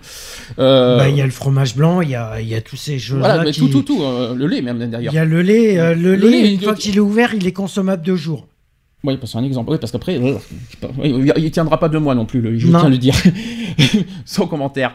Et puis, euh, qu'est-ce que vous voulez Oui, la crème fraîche, une fois consommée. C'est vrai qu'on consomme pas de la crème fraîche tous les jours, sauf si on fait de la cuisine, sauf si on fait des sauces, sauf si on fait. euh, Ouais, mais même, hein, même hein, tu quoi- la consommes pas tous les jours, hein, Non, la crème sûr. fraîche. Alors, la crème fraîche, ça va très vite, par exemple. Ouais. Euh, principalement de trop grandes quantités achetées, euh, donc je vous ai dit, c'est la crème, fraîche, euh, la crème fraîche par exemple, je suis revenu là-dessus, c'est pas grave, mais aussi d'autres raisons comme les produits cachés au fond du réfrigérateur pour 32%, et il y a des parfums qui ne plaisent pas euh, dans les assortiments pour 16%. Il y a une phrase qui dit que sans gaspillage, le monde mangerait à sa faim. C'est-à-dire que tout le monde mangerait à sa faim sans problème, sans, sans famine. Sans gaspillage, et sans famine. Je, je, je- sans famine, ouais. euh, Mais Ouais, le je problème euh, de beaucoup de personnes, c'est qu'on fait les courses sans regarder préalable ce qu'il y a dans le frigo ou dans les placards, Mhm. et surtout dans le frigo. Et donc, on achète en double, euh, parfois, ce qu'on a déjà dans le frigo. Et euh, comme on vient d'acheter un nouveau, ben, on se dit, bah, celui-là qui est dans le frigo, ben, on va le jeter à la poubelle, comme ça, on, a celui-là qu'on vient d'acheter tout fraîchement. Alors que celui-là qu'on jette à la poubelle est encore consommable. C'est juste que on n'a pas, on était trop feignant de regarder dans le frigo ce qu'il y avait, et bon, on se retrouve avec deux, deux, deux, deux aliments euh, identiques. Et euh, plutôt que voilà de, jongler entre les deux, ben, on, on jette celui-là qui est déjà ouvert. Donc on va maintenant passer par les catégories. Donc est-ce que vous avez d'autres choses à rajouter sur tout ce qu'on vient de dire au niveau général? Donc j'ai parlé des chiffres, j'ai pas dit, euh, on a dit euh, de gaspillage en termes généraux. Est-ce que vous avez d'autres choses à rajouter, des conseils à donner? Non, bah évitez de, de jeter les aliments. euh, essayez de regarder les dates de péremption et essayez de C'est pas garder. essayer, c'est obligatoire, je dirais. C'est Enfin, regarder les dates de péremption et en fonction des dates, euh, vous voyez combien de jours ils sont consommables euh, après. Si je peux me permettre, c'est pas le mot essayer, c'est carrément un ordre. Mais il faut, c'est, Ouais. c'est- même obligatoire de, de- de De regarder, regarder ces, les dates, de ouais. regarder ces dates, même Moi, à je peux l'achat. te- hein, à Moi, l'achat, je peux hein. te dire que si j'ai un fromage, euh, un fromage blanc qui, qui date euh, du, du 25, je vais prendre une date au hasard. Du 25, je sais que jusqu'au 30, je sais que jusqu'au 30, je pourrais le consommer. Oui, donc ta tête, donc quand tu, une fois que tu l'as acheté, il faut que tu te mettes dans, ta, dans ton esprit, voilà, j'ai euh, jusqu'à telle date pour ça. C'est pas évident. date, ouais. C'est pas facile tous les jours parce qu'il faut faire attention à ta ligne et à côté, euh, parce que tu peux pas, par exemple, euh, consommer le beurre en 15 jours. Alors c'est pas bon pour ta ligne. Euh, pareil pour le fromage blanc. Et puis il faut faire attention aussi euh, aux matières grasses qu'il y a dedans. euh, Si je peux me permettre, on revient sur la diététique. Mm. Euh, on va pas demander aux gens pour à la date limite euh, manger euh, toute la crème fraîche euh, dans la semaine. Ah non, c'est sûr. Ou alors mieux que ça, invitez vos amis. Comme ça, vous, vous êtes sûr de ne pas gaspiller. voilà. Euh, invitez vos, petits, vos amis, vos, vos collègues, vos familles. Vous faites un bon repas avec euh, le, le- le truc avant la date ou même euh, tant que c'est consommable, en tout cas. Euh, si vous avez peur de ne pas finir seul, ben, invitez vos amis pour, pour un bon repas et puis, et Mm. puis vous finissez au lieu de jeter à la poubelle. Je pense que c'est peut-être une bonne solution, ça aussi. Je pense que c'est une bonne solution d'inviter des amis, ouais. Même pas des amis ou de la famille ou, ou des collègues de boulot ou Non, mais comme peu vous importe, voulez. peu importe, Ouais. peu importe, mais c'est pour éviter de gaspiller pour jeter à la poubelle, essayez de trouver des petites astuces euh, vous-même. Mm. Si vous, si vous y arrivez pas seul, eh ben, vous, vous, vous invitez des personnes pour un bon petit repas, un, petit, un bon dimanche avec un bon, bon poulet, une bonne sauce avec votre crème fraîche, euh, les yaourts au moins, tout le monde en, en prendra. Mhm.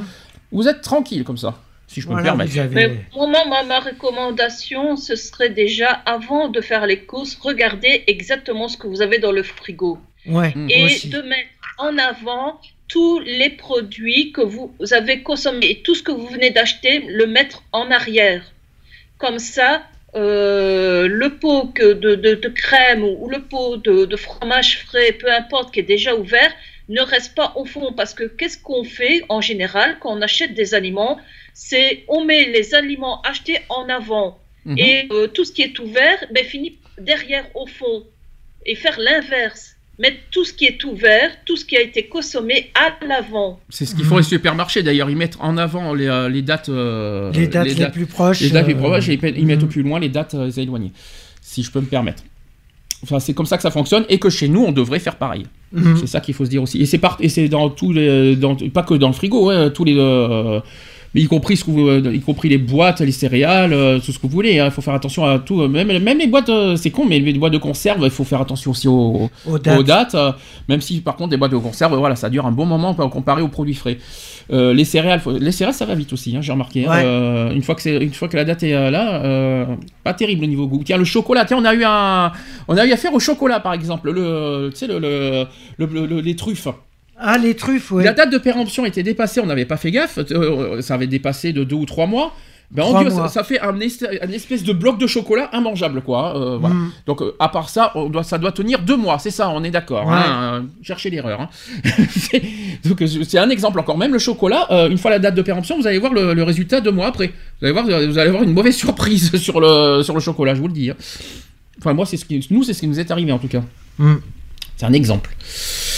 Euh, D'autres conseils, non, c'est bon Non, c'est bon. Bon, on va passer par les catégories, euh, bah, les, les lieux hein, où on gaspille aussi le plus. Donc, on va, par- on va bien sûr parler en premier des restaurants.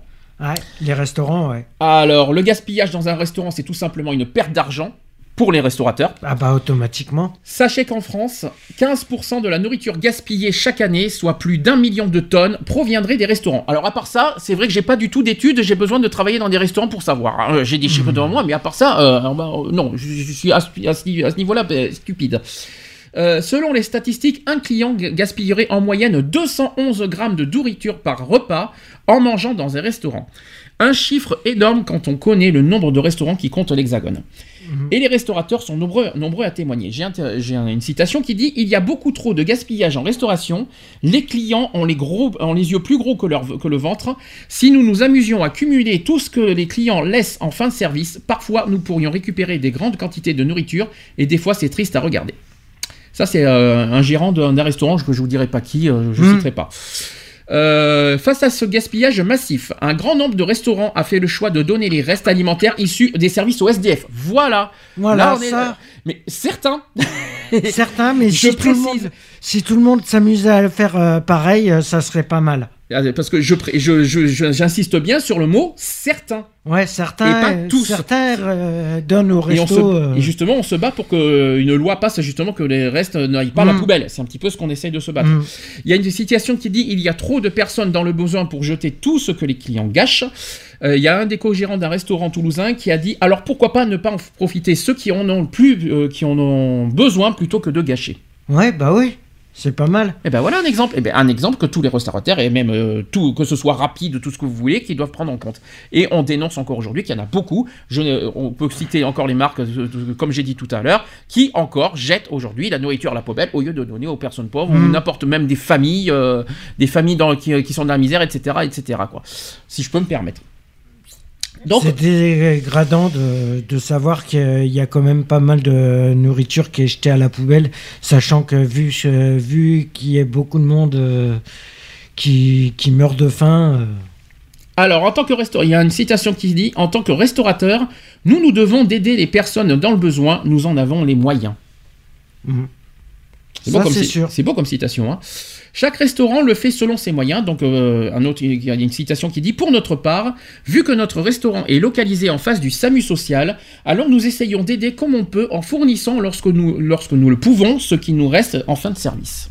ah, c'est pas mal. C'est bien ça. Voilà un bon exemple. Mais il y a même C'est des ça que re- je veux mettre en Il y a avant. même des restaurants. Il y a même des restaurants et moi j'ai vu ça. euh, j'ai vu ça euh, le temps que j'étais sans domicile fixe. Il y a même des restaurants qui se disent en fin de service, bah tiens, au lieu de jeter la nourriture de ce qu'on a tout, euh, trop préparé, de ce qu'ils ont préparé euh, pour le midi, ben on va inviter des sans domicile fixe à venir manger directement.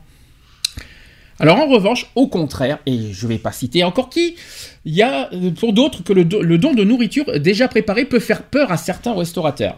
Et ce pour plusieurs raisons. Tout d'abord, pour les risques sanitaires que cela engendre. Oui, c'est vrai aussi. Je ne citerai pas qui encore. Un nombre croissant de restaurateurs fait le choix de ne pas donner les invendus à part crainte que leur responsabilité ne soit engagée en cas d'incident sanitaire. Ouais, c'est pour ça que les sandwicheries, elles jettent ça. euh, c'est dommage, mais les sandwicheries, elles jettent euh, les sandwichs en mettant de l'eau de javel dedans. mais c'est con, ils sont encore bons. Les sandwichs, ils sont bons Bah, encore les- dans la journée, mais le soir, ils jettent. Ils con. jettent, mais ils mettent de l'eau de javel dedans. Les sandwichs ne sont pas censés être dans des, euh, des trucs frais, dans des rayons frais, pour Si. tenir la journée Bah si, mais... Donc pourquoi les mettre à la poubelle le Ils soir mettent de javel exprès pour que les personnes n'aillent pas les, les, les récupérer, ouais. Mm. Donc on est d'accord, on on n'invente pas, on est bien Ah non, d'accord. non, non. Et puis, euh, bah, c'est c'est genre, non, pour moi les sandwichs, ça, tient, ça peut tenir toute la journée. Ah Ça oui, peut tenir jusqu'au tenir soir, la- les sandwichs. La journée, oui. Ça tient la journée, oui. Et les pâtisseries, tiens, les boulangeries par exemple, et les pâtisseries par exemple. Les pâtisseries, ils les détruisent aussi. Tout ce qui est pâtisserie, ils détruisent aussi. Alors qu'ils ont été faits le matin même, le pain, Ouais. c'est- le pain c'est pareil? Le pain, non. Le pain, il est gardé, il est rassis. Le pain, il gar- garde Le, le pain, il est gardé. euh, le pain, il est sous. Il y a des boulangeries qui le jettent, le pain, le soir. Mais euh, il y en a où ils les gardent parce qu'ils ont des poules ou ils ont des. Ah oui, je vois ce que tu veux dire. Hmm. Voilà. Ils Oui, les mais- gardent pour. euh, Pour les mais, poules. tout, euh, mais, tout, euh, mais bon, j'imagine pas les, les, euh, j'imagine pas les, les comment dire les, les boulangers qui sont dans les grandes villes donner aux poules. hein. Non, mais bon, après, voilà. Dans les campagnes, oui, c'est sûr, mais dans les grandes villes, ça c'est un peu compliqué, je trouve. Ils le jettent. Mais euh, ce que je veux dire par là, donc euh, on, est encore d'accord. Déjà, je suis très content qu'aujourd'hui, c'est un petit peu évolué au niveau des restaurants parce qu'il y a quand même certains restaurants qui ont, qui ont quand même une lueur d'esprit à de donner les, Mhm. les invendus, euh, bah, par exemple les, euh, aux SAMU sociaux, au SDF, Ouais. etc. Même dans les banques, il faut penser aux banques alimentaires, etc. Aussi, Euh, il y a les banques, les banques alimentaires sont faits pour ça aussi. hein. Donc ça, euh, déjà, je suis content qu'il y a une évolution là-dessus parce qu'il y a encore 10 ans, c'était vraiment catastrophique. Et donc, il y, a une, euh, il y a quand même une ouverture d'esprit là-dessus. En revanche, on dénonce encore aujourd'hui qu'il y a plein d'autres restaurants qui ne font pas ce geste. Et euh, des grandes marques, des grands restaurants, enfin, Ah, tout bah, ce que vous voulez ils préfèrent jeter que de. préfèrent jeter pour des raisons sanitaires, euh, alors que, euh, à ce que je sache, euh, un sandwich qui a été fait dans la journée est encore consommable le soir.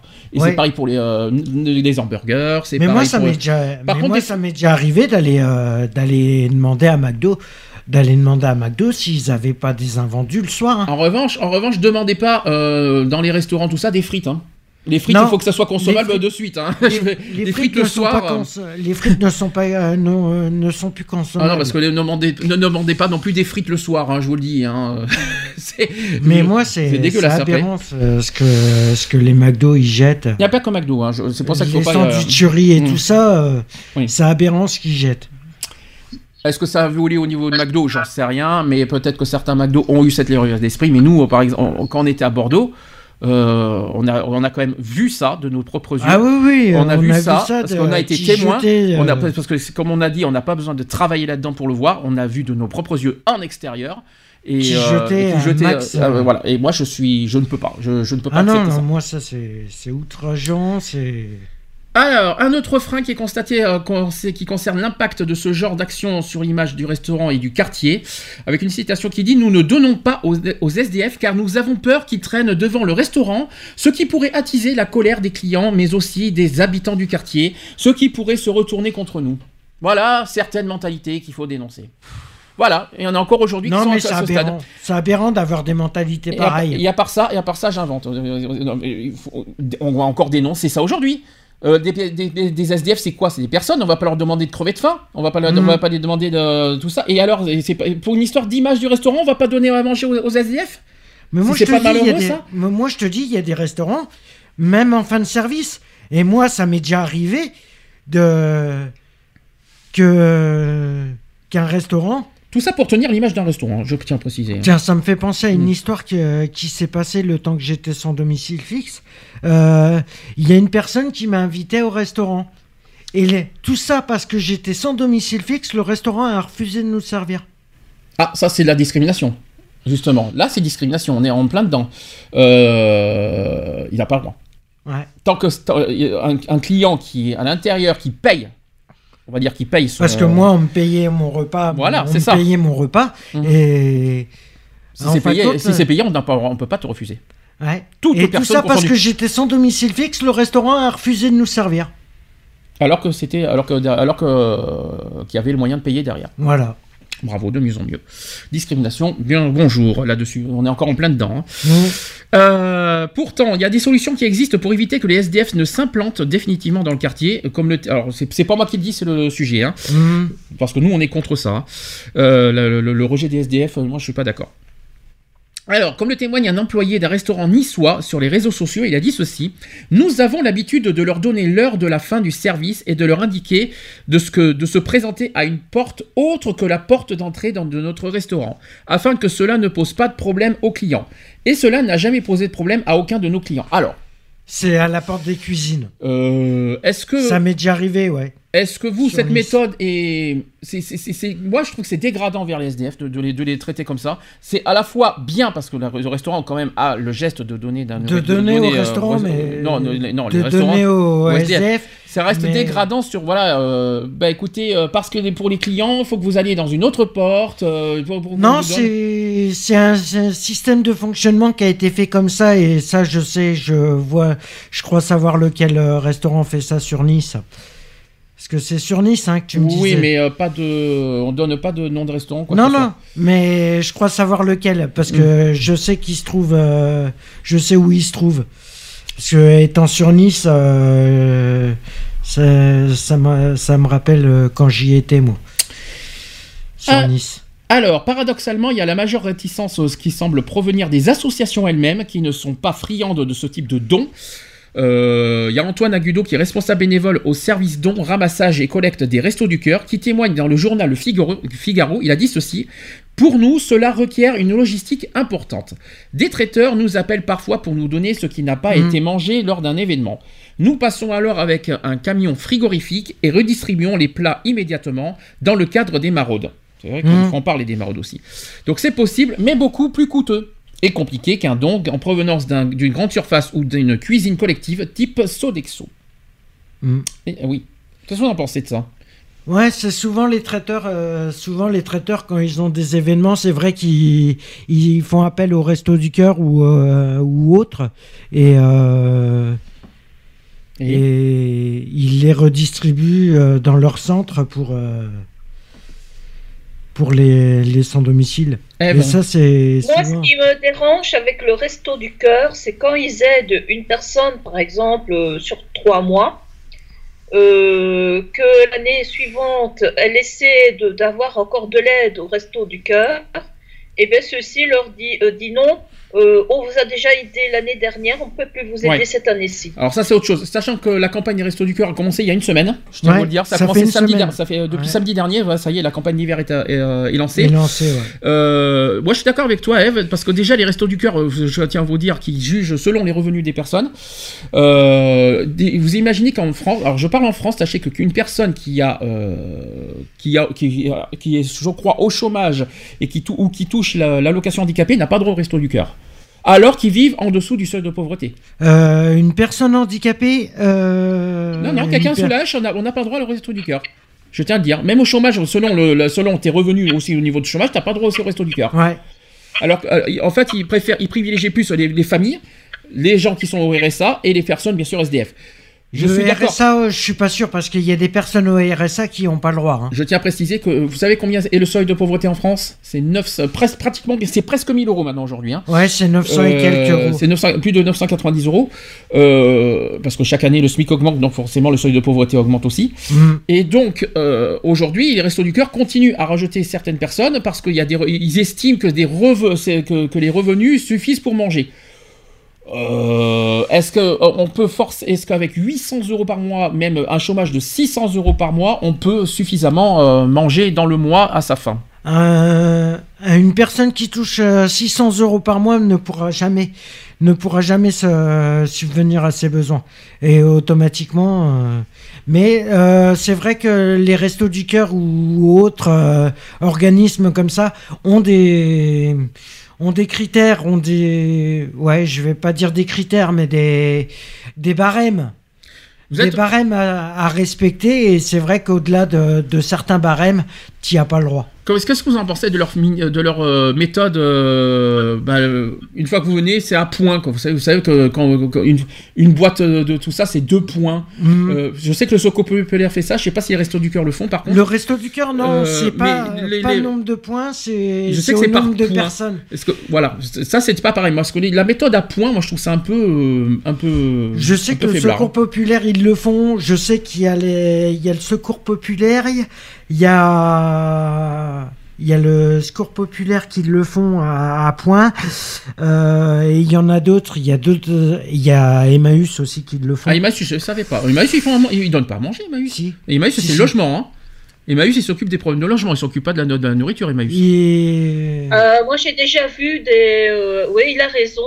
j'ai déjà vu euh, Emmaüs euh, montrer des, des- des photos comme quoi il donnait à manger euh, Ah, à, ah, à des hommes SDF. Ah, c'est nouveau alors, d'accord, je savais pas. Si, parce- si, Emmaüs le font. non, c'est pas nouveau. Non, que les- non, c'est pas nouveau. Bah, les trois, parce que Et euh, moi, ce que je- que- ce qu'on ne sait pas, c'est au resto du cœur. euh, imaginons qu'une famille aille euh, demander un, euh, donc des colis. Euh, euh, je vais le dire parce que moi j'ai été au resto du cœur. J'ai été aidée parce qu'ils vous- ils ont pas voulu m'aider plus de trois mois. Donc ils m'ont aidé pendant trois mois. Et chaque semaine, je devais payer mon colis 5 euros.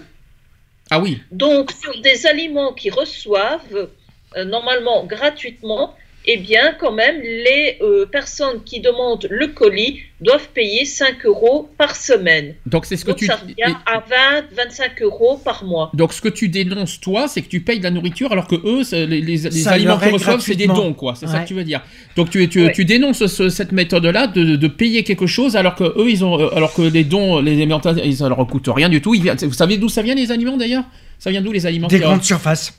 Pas uniquement. Il y a les banques alimentaires aussi. Oui, mais les banques alimentaires, ils vont se chercher où Dans les, euh, dans les, dans les, dans les grandes Oui, surfaces. mais bon après c'est tout un, tout un, voilà, tout C'est un truc. c'est hein. pour ça qu'ils appellent ça les récoltes. euh, moi, je sais que je me rappelle avec. euh, c'est récemment, quand je travaillais à l'envolée, Mm. euh, Oui. on a fait une banque alimentaire. Mm. Et nous, c'est vrai qu'on avait été à, à Super U pour euh, récupérer euh, des banques alimentaires pour l'épicerie euh, ils, étaient, solidaire. ils étaient là samedi dernier d'ailleurs.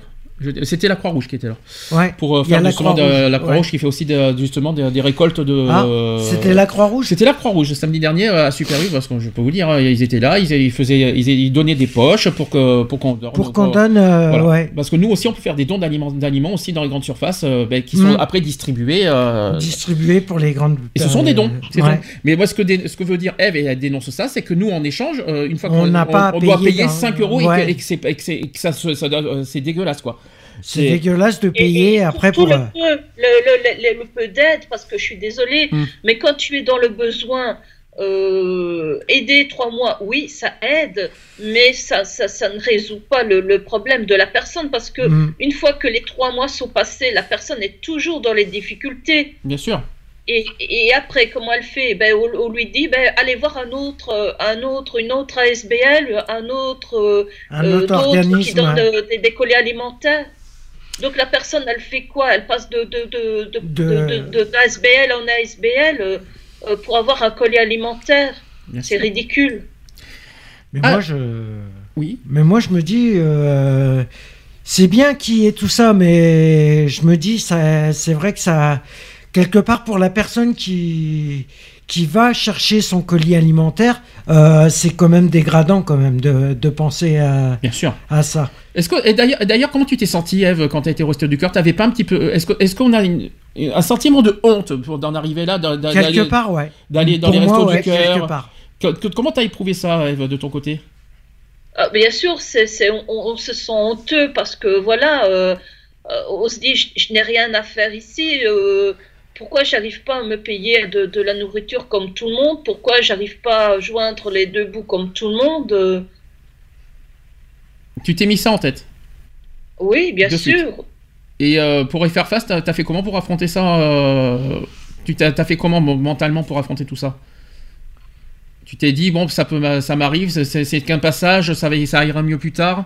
Tu as, surmonté Ben ça oui, comme ça on, on essaie de, de- de se remonter le moral comme ça en se disant, ben voilà, c'est une mauvaise passade. euh, euh, ce qui arrive, c'est ça, ça va être que passager, ça va pas perdur- per- perdurer. euh, on va mordre, on va mordre dans sa chic et, et puis on va attendre que, que le mauvais moment passe, quoi. D'accord. Mm. Alors pour faire face à toutes ces réticences, euh, d'autres restaurateurs préfèrent opter pour le doggy bag. Est-ce que vous savez ce que c'est que le doggy bag? Non. Alors, celui-ci apparaîtrait comme une solution pour réduire le gaspillage alimentaire. Euh, selon le gouvernement, il permettrait de diviser par deux le gaspillage issu du secteur de la restauration commerciale. Alors, vous savez que la lutte contre le gaspillage est fondamentale, mais euh, vous n'avez aucune idée de comment la mener dans votre restaurant, parce que euh, c'est comme ça, c'est le moyen pour euh, lutter contre le gaspillage alimentaire au restaurant. Donc, on parle de good doggy bag. Donc voilà, j'ai des idées euh, à proposer pour différencier tout en ravissant les papilles de, de la clientèle de votre restaurant. Et s'il était possible, par exemple, de concilier bon plat, augmentation du chiffre d'affaires et nouveaux clients, tout en réduisant le gaspillage en cuisine et en salle. Alors, j'ai euh, j'ai une méthode, une petite méthode. Je sais pas si les restaurants le font, mais ça peut toujours ser- servir. hein. Alors, dans son état des lieux du gaspillage alimentaire, il y a l'ADEME qui révèle une- qu'une partie importante des pertes et gaspillages a lieu hors domicile, Mhm. en particulier au restaurant. Donc on gaspille 4 fois plus en restauration collective et commerciale qu'au foyer. Une autre manière de le dire aussi est que ces pertes et gaspillages de la consommation représentent en restauration donc 42% du total du stade de, de cons- de la consommation, alors que nous n'y prenons que 15% des repas. Et ce n'est pas tout. Au niveau des restaurants, il y a le gaspillage et les pertes qui s'accompagnent d'une perte de revenus à chaque service. La conclusion est sans appel, les restaurateurs ont un rôle fondamental à jouer en matière de lutte contre le gaspillage. Donc la tendance va dans ce sens avec l'arrivée des doggy bags, euh, mais aussi d'initiatives publiques comme privées, à l'image de l'action des gueules cassées, qui rappelle que 40% de la nourriture produite dans le monde n'est jamais consommée, ou ailleurs en Europe avec ce supermarché danois pédié- dédié aux, aux produits tout juste périmés. Et ça, c'est c'est le site WeFood qui dit ça. Mhm. Alors, il y a des restaurateurs, des restaurateurs qui, ont- qui sont passés à l'action. À Paris, par exemple, il y a le restaurant Simone Lemon, on peut le citer, propose un buffet de plats cuisinés à partir de produits invendus issus de producteurs d'Île-de-France. Ouais, c'est pas mal. C'est une petite solution. C'est une solution. ouais. Autre solution, il y a, alors ça se passe ailleurs en France et dans le monde aussi, il y a certains restaurants qui font payer un surplus lorsque les clients jettent une grosse partie de leurs assiettes. Qu'est-ce que vous en pensez de ça Ah, ça, c'est pas mal. Tu es d'accord avec ça, Eve? Qu'ils fassent un surplus? Alors Ouais. c'est dans les cas de buffet, je précise. Hein, Ah, pour les buffets? Ouais. Ouais. Ouais. Qu'est-ce que vous en pensez? C'est pas mal. Comme ça, ça incite justement à ne pas euh, euh, avoir les yeux plus gros que le ventre, comme on dit. Alors, d'autres à l'inverse offrent une réduction sur l'addition lorsque les consommateurs finissent tout ou choisissent d'emporter leur reste avec eux. Ça, d'emporter ou à la rigueur, euh, ouais, mais une réduction, euh, je vois pas, je, je vois pas, euh, je vois pas pourquoi faire une réduction si tu l'emportes chez toi. Bah oui, puisque tu consommes chez toi, t'as, t'as le, contenu, t'as, t'as la quantité. Euh, on te- on- tu payes 25 euros pour la quantité qu'on, te, qu'on t'offre, tu vas pas, tu vas pas réduire l'addition parce que tu l'emportes chez toi. C'est complètement idiot. Non, c'est clair. Euh, donc moi, je- c'est vrai que je suis d'accord. euh, je suis d'accord. C'est, euh, c'est inutile de baisser l'addition. bah surtout oui, ça que- sert à rien. Euh, ce type d'initiative ne parle pas à tous les restaurateurs parce que ni à tous et d'ailleurs ni à tous les clients et en particulier dans le cas d'une taxe sur l'assiette non finie. Alors, qu'est-ce qu'on, est-ce qu'on peut taxer une assiette non finie? Non, normalement non. Je sais pas si, euh, je pense pas que ça existe, mais est-ce qu'on peut le, est-ce qu'on peut le, le créer Est-ce que, l'État peut créer cette Bah, on taxe paye déjà une TVA quand on va au restaurant euh, et la TVA, euh, elle est pas donnée déjà. Mais disons que moi je dis que ça, ça pourrait être intéressant dans le sens que ça va responsabiliser euh, les restaurateurs dans le sens que ils vont arrêter de, de trop fournir les assiettes et euh, ça va responsabiliser aussi le consommateur en disant ça sert à rien d'avoir nos yeux plus gros que le ventre. Bien sûr. C'est pas Mhm. parce que euh, parce que il y en a certains, euh, ils se fient à l'assiette bien fournie, même s'ils veulent, ils n'en mangent que la moitié, mais au moins ils, ils se disent ben j'ai bien mangé. Mais ils oublient qu'ils euh, parfois la moitié ou un quart à la poubelle. Alors que voilà, ce- ce- ce- ce- ces aliments-là, euh, c'est vraiment du, gaspillage royal, quoi. Bah après pour les restaurateurs, euh, c'est vrai qu'il y a des fois il y a des restaurateurs ils garnissent bien les assiettes. Mais si après se- après il y en a il y a des restaurateurs qui se plaignent qui sont en faillite ou qui qui sont en difficulté financière. Mais si C'est réduisaient petit- déjà petit leurs peu, coûts dans les assiettes, euh, ça, Oui, ça ferait des peu- économies. c'est un petit peu ce qu'on a vu par exemple dans, dans les émissions comme Cauchemar en cuisine. Ouais. quand il y a des restaurants qui, euh, qui sont dans la zone rouge au niveau financier et qui, euh, en fait, euh, sont assez généreux dans les assiettes. Généreux dans les assiettes. ouais. Alors qu'il faut faire, euh, il faut faire attention. euh, voilà, il faut. Il y a, il y a des restaurateurs, des restaurants qui, qui se disent ouais pour faire plaisir aux clients on va être généreux, alors qu'en fait il faut faire attention entre l'achat des produits, les dépenses et les Mhm. gains, tout ça. Enfin c'est un peu compliqué. hein. Mais Il faut euh, trouver le juste milieu. voilà, Il faut c'est ça. Trouver le juste milieu. Et comme euh, on disait à un certain moment dans Cauchemar en cuisine, c'est que il faut pas oublier, c'est que euh, si tu amènes un plat trop copieux, ben, la personne euh, n'aura plus de place pour un dessert ou autre. Donc Mm. tu fais moins de ventes. bah, la personne Alors est gagnante, si mais le restaurant. raisonnable dans tes assiettes, si tu faisais ça euh, de façon, comme je dis, euh, réfléchie, eh bien, tu pourrais vendre plus parce que la personne va prendre une entrée, elle va prendre le plat, elle va prendre un dessert. Et pour toi, ça fait des, des ventes, ça fait, euh, voilà.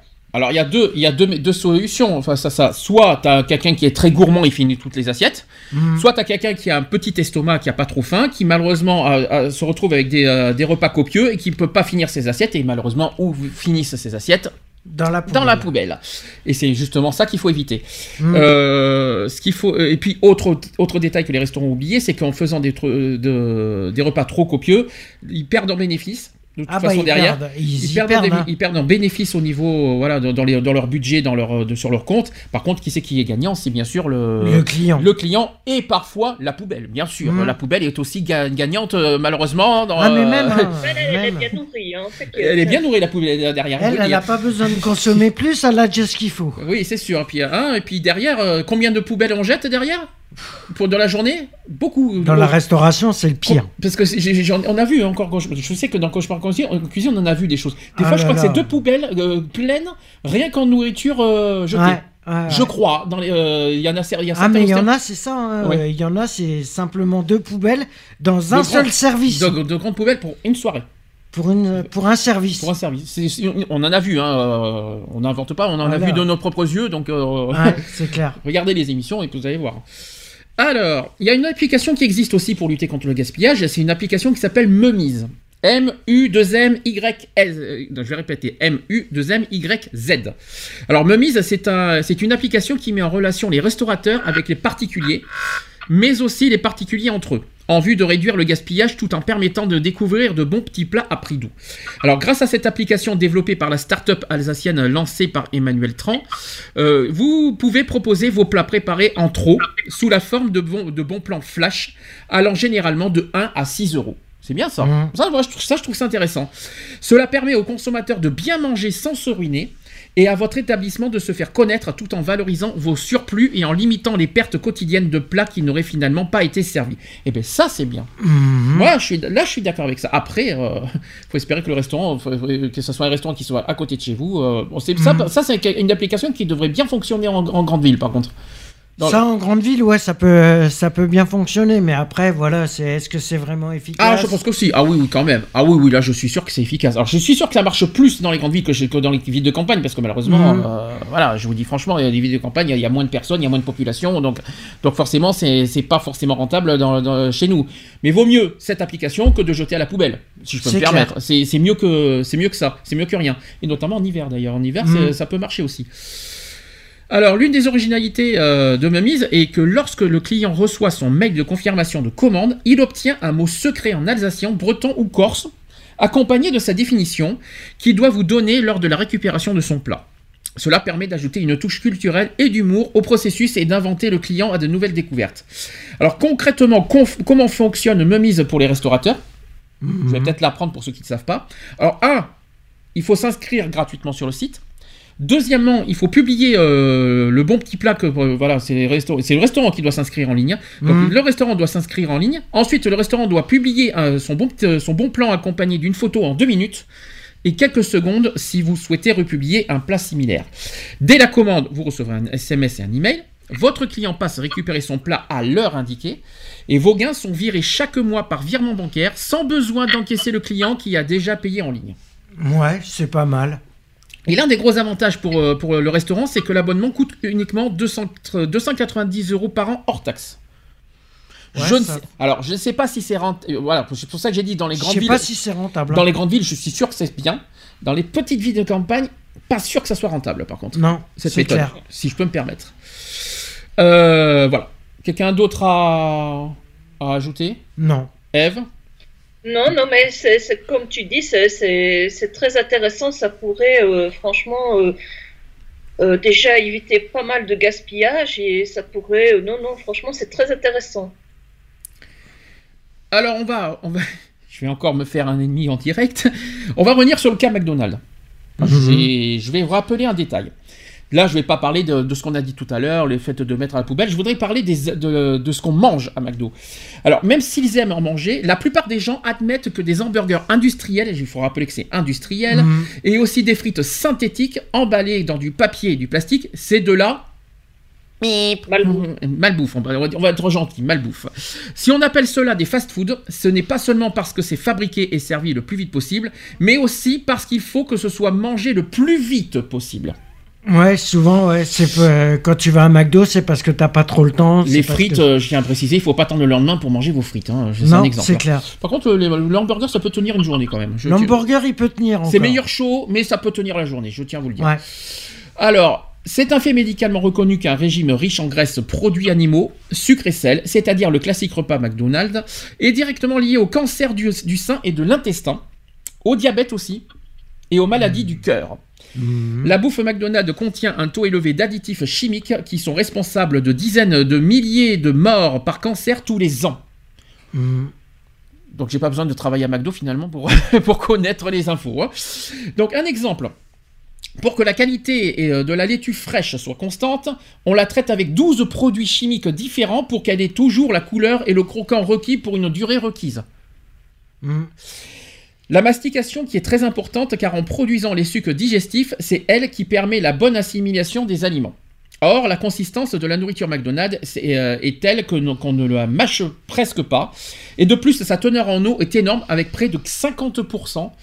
Ce genre d'alimentation peu nourrissante pousse à trop manger de même et que son taux élevé de sucre et de sel provoque l'accoutumance. Cela signifie des, pro- des profits accrus pour McDonald's, mais pour beaucoup de clients, donc l'obésité, la constipation et les artères bouchées aussi. La viande maintenant. La viande est principalement le poulet et la viande hachée, donc dans les hamburgers, qui sont également responsables de 70% des intoxications alimentaires. Hum. Donc, euh, oui. Hein, Ouais, ne- en gros, On est euh, d'accord. hein.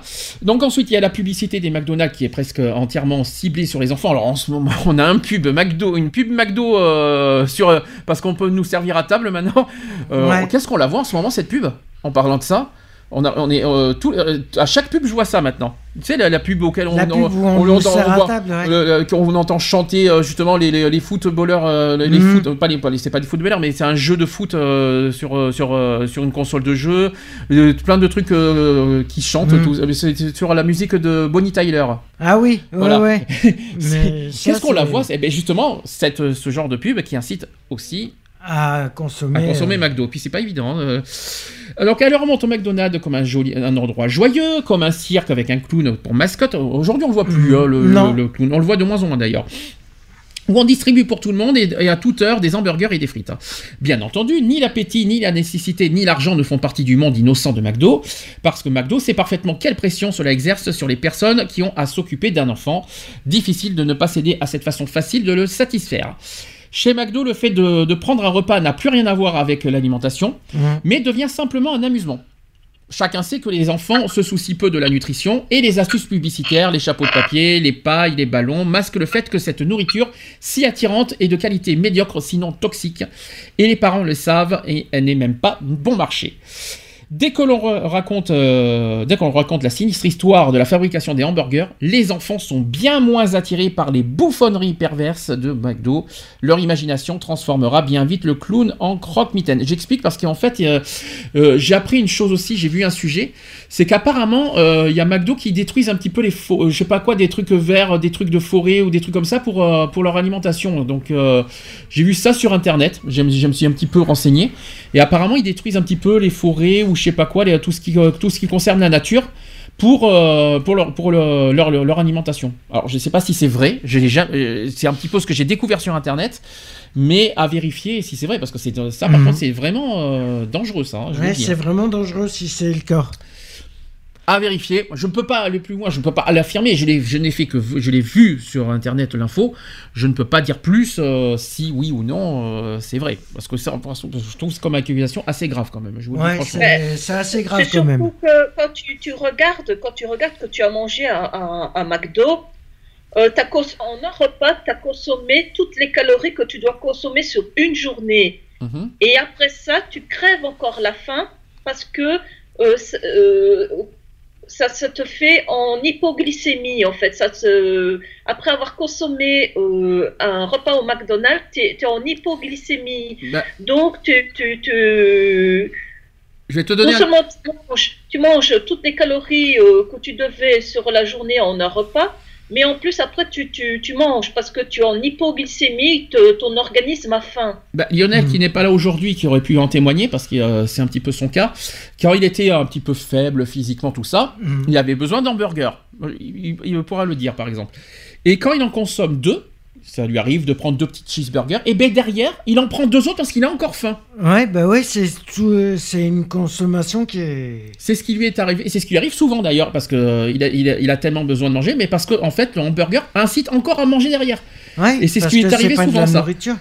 C'est pas que c'est de la nourriture, mais c'est que euh, t'as- apparemment, t'as des, euh, il y aurait T'as des aliments dedans, il y aurait des aliments, des, des trucs dedans qui inciteraient encore à manger derrière. Hmm. C'est ce qui apparemment est accusé. c'est que tu es en hypoglycémie en fait. Oui. Mais apparemment, c'est ce qu'on dit. Hein. Soi-disant, entre guillemets, attention, je ne, je ne- mais c'est apparemment ce qui est dit, c'est qu'il y a des, alli- des, des, des ingrédients dedans qui t'incitent encore à manger derrière pour que tu Mhm. consommes encore. Il y a des petits trucs chimiques, euh, apparemment, qui t'incitent à ça. Et je pense qu'il y en a beaucoup qui sont, qui, sont, euh, qui sont victimes de ça, en passage. Par contre, tu parles d'hypoglycémie, mais en principe, quand tu manges un hamburger, tu n'es pas, censé être en hypoglycémie après. Ben oui, mais euh, c'est donc des médecins qui, qui se sont penchés euh, euh, sur euh, les euh, sur, allez, sur ce, que, ce qui se passe dans ton organisme une fois que tu as ingéré un repas au McDonald's. Mhm. Et on s'est rendu compte que l'organisme, après avoir ingéré un repas au McDonald's, eh bien, tu es en hypoglycémie. Ah, c'est le contraire. C'est-à-dire quand tu manges, après t'es encore en hypoglycémie. Ça veut dire que ah oui, d'accord. Je pensais pas à ça. Je pensais que quand je pensais que tu disais que quand t'es en hypoglycémie, que tu manges un hamburger, que t'es toujours en hypoglycémie. Je pensais que c'était ça le ce que Non, tu voulais non. dire. Non, D'accord. tu consommes un pain au McDonald's Oui, et peu de temps après, ton organisme entre en hypoglycémie. oui. Donc, tu es obligé de manger euh, quelque chose par après un, un repas au McDonald's parce que tu ne te sens pas bien, forcément, puisque tu es en, hypo- euh, en hypoglycémie Mhm. à cause du repas que tu as ingéré. Mhm. Est-ce que vous avez d'autres choses à rajouter sur les restaurants? Euh, non. D'autres coups de gueule à passer? D'autres conseils à donner? Non, moi je dirais euh, déjà aux restaurateurs, euh, agissez euh, raisonnablement euh, et euh, arrêtons le gaspillage aussi bien euh, parce que on pourrait dire euh, les restaurateurs pourraient dire oui mais c'est une demande de la clientèle d'avoir une, une, une assiette bien fournie même s'ils jettent la moitié ou le quart à la poubelle ils s'en fichent parce que eux tout ce qui les intéresse c'est avoir une assiette bien fournie et moi je dirais qu'il faut responsabiliser aussi bien le consommateur Que les que restaurateurs. celui-là qui Mhm. fournit la nourriture, donc euh, le, le restaurateur. Moi, je pense que, que les euh, restaurants ne doivent pas euh, céder aux caprices des clients. C'est le même plat pour tout le monde, point. Voilà. Il y a un, Ouais, un surtout, truc, euh, un machin, un truc clair. La, la quantité est la même pour tout le monde et pas de caprice. Et au moins, et s'ils en veulent plus, et ben ils en achètent un deuxième et ils payent un deuxième plat. Point. Ouais, voilà. Si je peux me permettre. Voilà. Après, Si ils veulent, ils veulent en plus, et ben ils payent un deuxième plat, mais il faut pas céder au- aux caprices des clients et, et comme ça, les restaurateurs auront moins de pertes derrière. Mhm. Si je peux me permettre. Et faut- faut, euh, pour que les restaurateurs ne soient pas trop en perte aussi, il faut qu'ils essayent de limiter leur stock, euh, pas trop acheter non plus, parce que Oui, on parle des, euh, de- des- tu parles du frigo. En quelle heure? Ah oui, c'est vrai que ça aussi, on n'en a pas parlé au niveau de restaurant. euh, on peut en parler aussi. Qu'il y en a qui conservent aussi dans les dans l'espèce de grand frigo, là, Mhm. euh, le truc froid, et, qui, ouais. et qui, qui, qui sont là de- pendant une semaine non consommables. Alors, je vous raconte pas des fois les, les produits dans l'état où ils sont euh, au bout Mhm. d'une semaine. Il y en a qui gardent des restes au frigo pendant 7 jours et qui redistribuent ces plats une semaine après, une semaine après aux clients. Ouais, Ça, c'est écœurant, ça. c'est ce qui s'appelle l'alimentation. Ça, euh, c'est les choses qu'on voit souvent aussi dans, dans, dans, Mm. dans, dans- Dans cuisine. cuisine. Je vous dis Mm. franchement, euh, je, je dénonce fermement ça. Puis autre chose que- qu'il faut pas qu'il faut pas oublier que je suis contre, c'est que souvent les restaurants servent du surgelé. Ouais, aussi. Alors ça, franchement, euh, non, non, un restaurant est censé nous. Et c'est comme, euh, c'est comme prix- un restaurant qui, qui cuisine tout au micro-ondes. Oui, mais pour le prix qu'on paye au restaurant, euh, la, la chose qu'on mérite en retour, c'est des produits frais, pas du surgelé. Oui, c'est sûr. Et puis, des- et puis, ce que j'aime pas aussi, c'est que souvent les restaurants servent des restes aux Mm. clients. C'est-à-dire que, les- c'est-à-dire que s'il y a des restes, le lendemain, tu as des nouveaux clients et puis on leur sert des restes.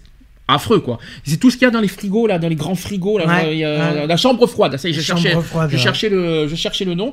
Dans la chambre froide, il y a des trucs qui, il y a, d'une semaine des sauces, oh, des, des, des- des- des aliments qui datent d'une semaine, euh, qui, qui sont pourris et que Ou et qui qui- date de 2-3 jours. Ouais. Et c'est vrai que c'est pas. et qui sont redistribués. Et justement, et voilà, on a encore un exemple concret, et ça fait derrière des intoxications alimentaires, alors que les nourritures sont ont 7 jours. Hmm. 7 jours dans cette chambre froide. Et ça de 7 jours, et ça crée des, des intoxications alimentaires, et les restaurants, euh, derrière, bing, ça, ça peut fermer pour intoxication alimentaire, et aussi pour des problèmes d'hygiène, il faut quand même Ah le bah au niveau hygiène ça peut fermer. Hein. Il, y a déjà, il y a déjà pas mal de restaurants qui ferment euh, Donc, euh, à cause de ça. euh, Donc ça voilà. peut arriver qu'ils ferment à cause d'un Il n'y a pas que point. des intoxications alimentaires, ça peut tuer. hein. Il y a des personnes qui sont, qui sont décédées à cause de ça. hein. Oui aussi, oui. Donc, ce que tu as dit, c'est vrai, c'est pas faux, c'est dans le sens où il faut faire aussi attention que, que, les, que, les, que les restaurants achètent l'alimentation euh, au quota, on va dire, de leur. Au quota euh, qu'ils ont besoin, c'est tout. C'est ça. Et par jour. Et Mais par ben, jour parce ont- que sinon euh, ça devient. Qu'ils achètent pas pour un mois et qu'après les aliments tiennent un mois dans la chambre froide et qu'après, et avec, au, Non, fur, et au fur et à après- mesure dans le, de, Parce de- de- qu'après, des jours. s'ils achètent de trop la viande, euh, s'ils achètent bien. de trop euh, des aliments, automatiquement ça va rester dans les frigos. Et le problème, c'est que ça va périmer, ça va être euh, machiné. et ça va être plus Et dégueulasse. après, ils vont se plaindre qu'ils perdent des sous. Oui. Bah oui, parce que normal, ils, cons- ils achètent, ils achètent, ils achètent, et euh, au contraire, ça part pas. Alors, euh, Et puis, si je peux me permettre, je vais mettre un pic en plus. Ça m'étonnerait que les euh, restaurants distribuent des yaourts qui ont deux mois. non, Euh, quand même pas, non. Joker, sans commentaire. Allez, on continue. Euh, on va passer au. Au, au sujet suivant. Donc, c'est les cantines scolaires cette fois. Mhm. C'est un sujet qu'on a vu il y a pas très longtemps sur M6 hein, euh, sur ce sujet. Ah ouais Euh, selon une étude euh, du, alors, du CNESCO ou du CNESCO, les élèves issus de familles défavorisées sont moins souvent inscrits à la cantine que les autres. Est-ce que vous savez combien coûte un prix moyen d'un repas public dans une cantine? Non. Alors, Euh, alors, trois dans le- euros, alors, il y a- y deux- trois euros cinquante. il y a deux prix euh, différents. Il y a un euh, dans, le, dans les établissements publics et un autre prix moyen dans les établissements privés. Est-ce que vous savez combien ça Dans le public, je dirais, allez, euh, 22 euros. par repas Par Trois- repas. trois à 3,50 euros. Pas loin, Eve. 3,30€ en moyenne. 3,30 Pas, euh, ouais, 3,30€. Et dans les privés, Et dans c'est les 5 privés, euros, je c'est crois. pas loin, c'est ça, 5,40€ en- dans les privés. Alors, sachez que moi, c'est ce que je payais à la cantine, en fait. Oui. Mais tu trouves ça cher, toi, 3,30€ d'ailleurs à la cantine? Vu, euh, vu, vu, le, vu Par jour, hein. Parce qu'il faut Non, rappeler. parce qu'ils ont, ils ont un potage, Oui. ils ont le repas principal et ils ont un dessert, donc un fruit. Alors, moi, je vais te poser une question parce que ça va être le sujet. Du, le sujet. Est-ce que pour toi, la- l'alimentation euh, dans les cantines sont euh, bonnes pour les enfants ou est-ce que c'est de la merde qu'on offre, qu'on donne aux enfants? Bah, c'est de l'industriel hein, maintenant. hein. Eh ben, c'est ça qu'on Le dénonce. problème, le problème, c'est que c'est maintenant il n'y a plus de cuisinière, il n'y a plus rien, tout est, tout est déjà préparé. C'est ça. euh, Je confirme. Ben, c'est comme dans les hôpitaux, les hôpitaux aussi, c'est pareil. Hein. Tu penses que On en parlera tout à l'heure, ils pensent- tu penses bien que c'est- des trucs importés, ils n'ont plus qu'à réchauffer. Hein. mhm. Je précise qu'on en ne parlera. cuisinent pas dans les, dans, dans- dans- dans les cuisines des hôpitaux ou les cuisines des homes. Ils ne cuisinent plus. Hein. On en parlera tout à l'heure des hôpitaux, c'est un peu pareil, effectivement. Alors, 55% des établissements déclarent qu'il n'existe pas de politique tarifaire spécifique dans leur ville pour les élèves les plus démunis. Et même si certaines collectivités territoriales ont mis en place des aides financières spécifiques pour financer la cantine, les familles qui pourraient en bénéficier ne les sollicitent parfois pas. Donc les formulaires de demande semblent trop complexes à certains parents et d'autres répugnent de se faire aider financièrement. Outre les disparités sociales d'accès à la restauration, la restauration scolaire, force est aussi de constater que les élèves ne bénéficient pas non plus de la même qualité de mets d'une cantine à l'autre. Mhm. Des repas si vous préférez. Donc ainsi, d'après le Senesco, euh, selon le lieu euh, de production des repas, l'utilisation des produits locaux, frais aussi, de saison et issus de l'agriculture biologique, et tout ça, ça varie. Les grands gagnants sont les élèves dont les repas sont préparés au sein de l'établissement, Ouais. dans une vraie cuisine. Parce qu'il y, a- il y a quand même des, des- il y a quand même Il y a des- encore, des écoles. Il y a des il y a écoles. encore des écoles euh, qui font euh, vraiment de la cuisine. Voilà, mais- ça, ce sont vraiment les. Moi, je dirais que les élèves qui sont gagnants, c'est ceux qui sont dans Non. le petit village. Eux, ça vient de l'agriculteur du coin, les, les, les- les pe- les petits producteurs du coin. Alors les perdants Ça, sur- j'ai déjà vu un reportage euh, à la télévision. Oui. Euh, moi, moi, je dis que c'est eux les, les- vraiment les, les gros gagnants. Parce Moi, que là, c'est vraiment cuisiné. euh, J'ai de toute façon toutes les méthodes de cuisine, on en parlera tout à l'heure, vous avez- vous avez- on, on en fera un petit débat. Donc les perdants sur ce point sont les élèves dont les repas sont produits dans une, cu- dans une cuisine centrale Mhm. et, euh, ou par un prestataire privé. Or, l'éducation au goût devrait se faire aussi à l'école. Et c'est d'autant plus important pour les enfants issus de milieux défavorisés. Donc le gaspillage alimentaire commence bien avant la poubelle, dès la culture du produit, à chaque étape de, sa transformation, son- de son transport aussi, et de sa mise en vente jusqu'à nos assiettes. La moitié de la nourriture produite dans le monde est jetée. Il faut quand même le rappeler. Toute nourriture destinée à la consommation humaine et qui a une étape de la chaîne alimentaire est perdue, jetée, dégradée. Donc le pain qu'on a, laissé euh, rassir. Mhm. Les yaourts retirés des, des rayons car proches de leur date limite de consommation. La nourriture oubliée dans le fond du frigo, mais aussi nourriture préparée et non consommée. Et plus sûr, il y a aussi les fans de fruits et légumes que l'on aurait pu cuisiner. En France, donc on répète, en moyenne 30 à 40% de la quantité des produits du repas, de la préparation à la consommation, finit à la poubelle. Euh, alors maintenant, j'ai les chiffres au niveau des cantines scolaires. Le gaspillage alimentaire en restauration scolaire représente près de 70 grammes par repas per personne en primaire. C'est pas fini. 135 grammes par repas par personne au collège. Oh la vache. Et on va, on va, on va encore plus haut. 150 grammes par repas par personne au lycée. C'est abusé. C'est 150, abusé, franchement. la- 150 grammes par repas. C'est quand même fort, hein. c'est énorme quand, quand on dit ça. Donc imaginez dans le mois. Donc que ce soit entrée, viande, accompagnement, pain, tout a été minutieusement trié et les résultats ont été répertoriés dans des tableaux. Ce travail de longue haleine a permis d'obtenir des chiffres très concrets et d'identifier les raisons du gaspillage alimentaire. Donc ces mesures ont confirmé qu'en moyenne, 30% des quantités préparées en cuisine sont gaspillées. Cantine scolaire. hein. Mais ce chiffre peut dépasser 60% pour les légumes. Et Mhm. oui, les enfants et les légumes. Quel, euh, Ouais, je, ça, pense- je vais pas, je vais pas vous l'apprendre ça. Vous savez comment sont les enfants avec les légumes. ouais, ça. Dès qu'il y a des légumes, berk, j'en veux pas, c'est dégueulasse, je veux des pâtes, je veux des frites. Je, Mhm. je veux pas de légumes, j'aime pas les légumes. D'ailleurs, quand- est-ce que vous avez des astuces pour faire apprécier les enfants, euh, pour faire apprécier les légumes aux enfants? Des soupes, des soupes et les mixer. Non, t'as t'as que ça comme, euh, t'as vraiment que ça comme idée? En- Non, mais entre autres, mais c'est vrai, ça marche. Hein. Tu mets tous tous les légumes qui qui mangent pas dans, dans la soupe, euh, ça passe. Hein. Déjà, déjà, il faut pas que ça soit fade, hein, les légumes. hein. Non, mais après, voilà, tu peux les accompagner d'une sauce, tu les, les fais en, en gratin, tu les fais. Déjà, il faut que ça soit des légumes frais. Ouais, voilà, tu Deux. les fais en gratin. Deux, il faut pas que ça soit fade. Mm. Et trois, pour, euh, euh, les- pour les enfants, parce que je parle surtout des, des, des enfants en primaire, Mm. pour faire apprécier des légumes, ça serait bien de... bah, de il y a deux choses qu'on a appris, c'est qu'on peut faire aussi, euh, on peut faire des ateliers cuisine aux enfants pour préparer des légumes, pour qu'ils apprécient des légumes, parce que quand ils préparent eux-mêmes Oui. les choses, ils peuvent en manger. Ça, c'est déjà Ouais, voilà, ils, ils arrivent mieux à apprécier les choses Quand eux, ils les préparent quand eux-mêmes. ils les préparent, ouais. Et la deuxième chose, on peut faire des petits dessins, des petits trucs pour faire, pour justement, euh, on peut se servir des légumes, par exemple la carotte on fait- qui, qui peut se servir d'une bouche, les tomates, je sais pas, des petits rondelles de tomates qui peuvent faire des yeux, ça peut faire un petit smiley, et puis euh, ça peut, euh, ça peut donner envie de, de manger des légumes. Mm. Faire des petits dessins, se, se, faire des, faire des petits trucs pour, euh, pour qui, qui attirent l'œil et qui, attire, et qui donnent envie aux enfants de manger les légumes. Il y a des, petits- ces Mm. petites astuces là aussi. Ouais, il y a des astuces comme ça, mais bon, après, voilà, c'est à chacun son. C'est, bon les salsifis. Mmh, que c'est bon les salsifis. Mais euh, on dit euh, d'ailleurs euh, qu'on mange en premier avec les yeux. Hein.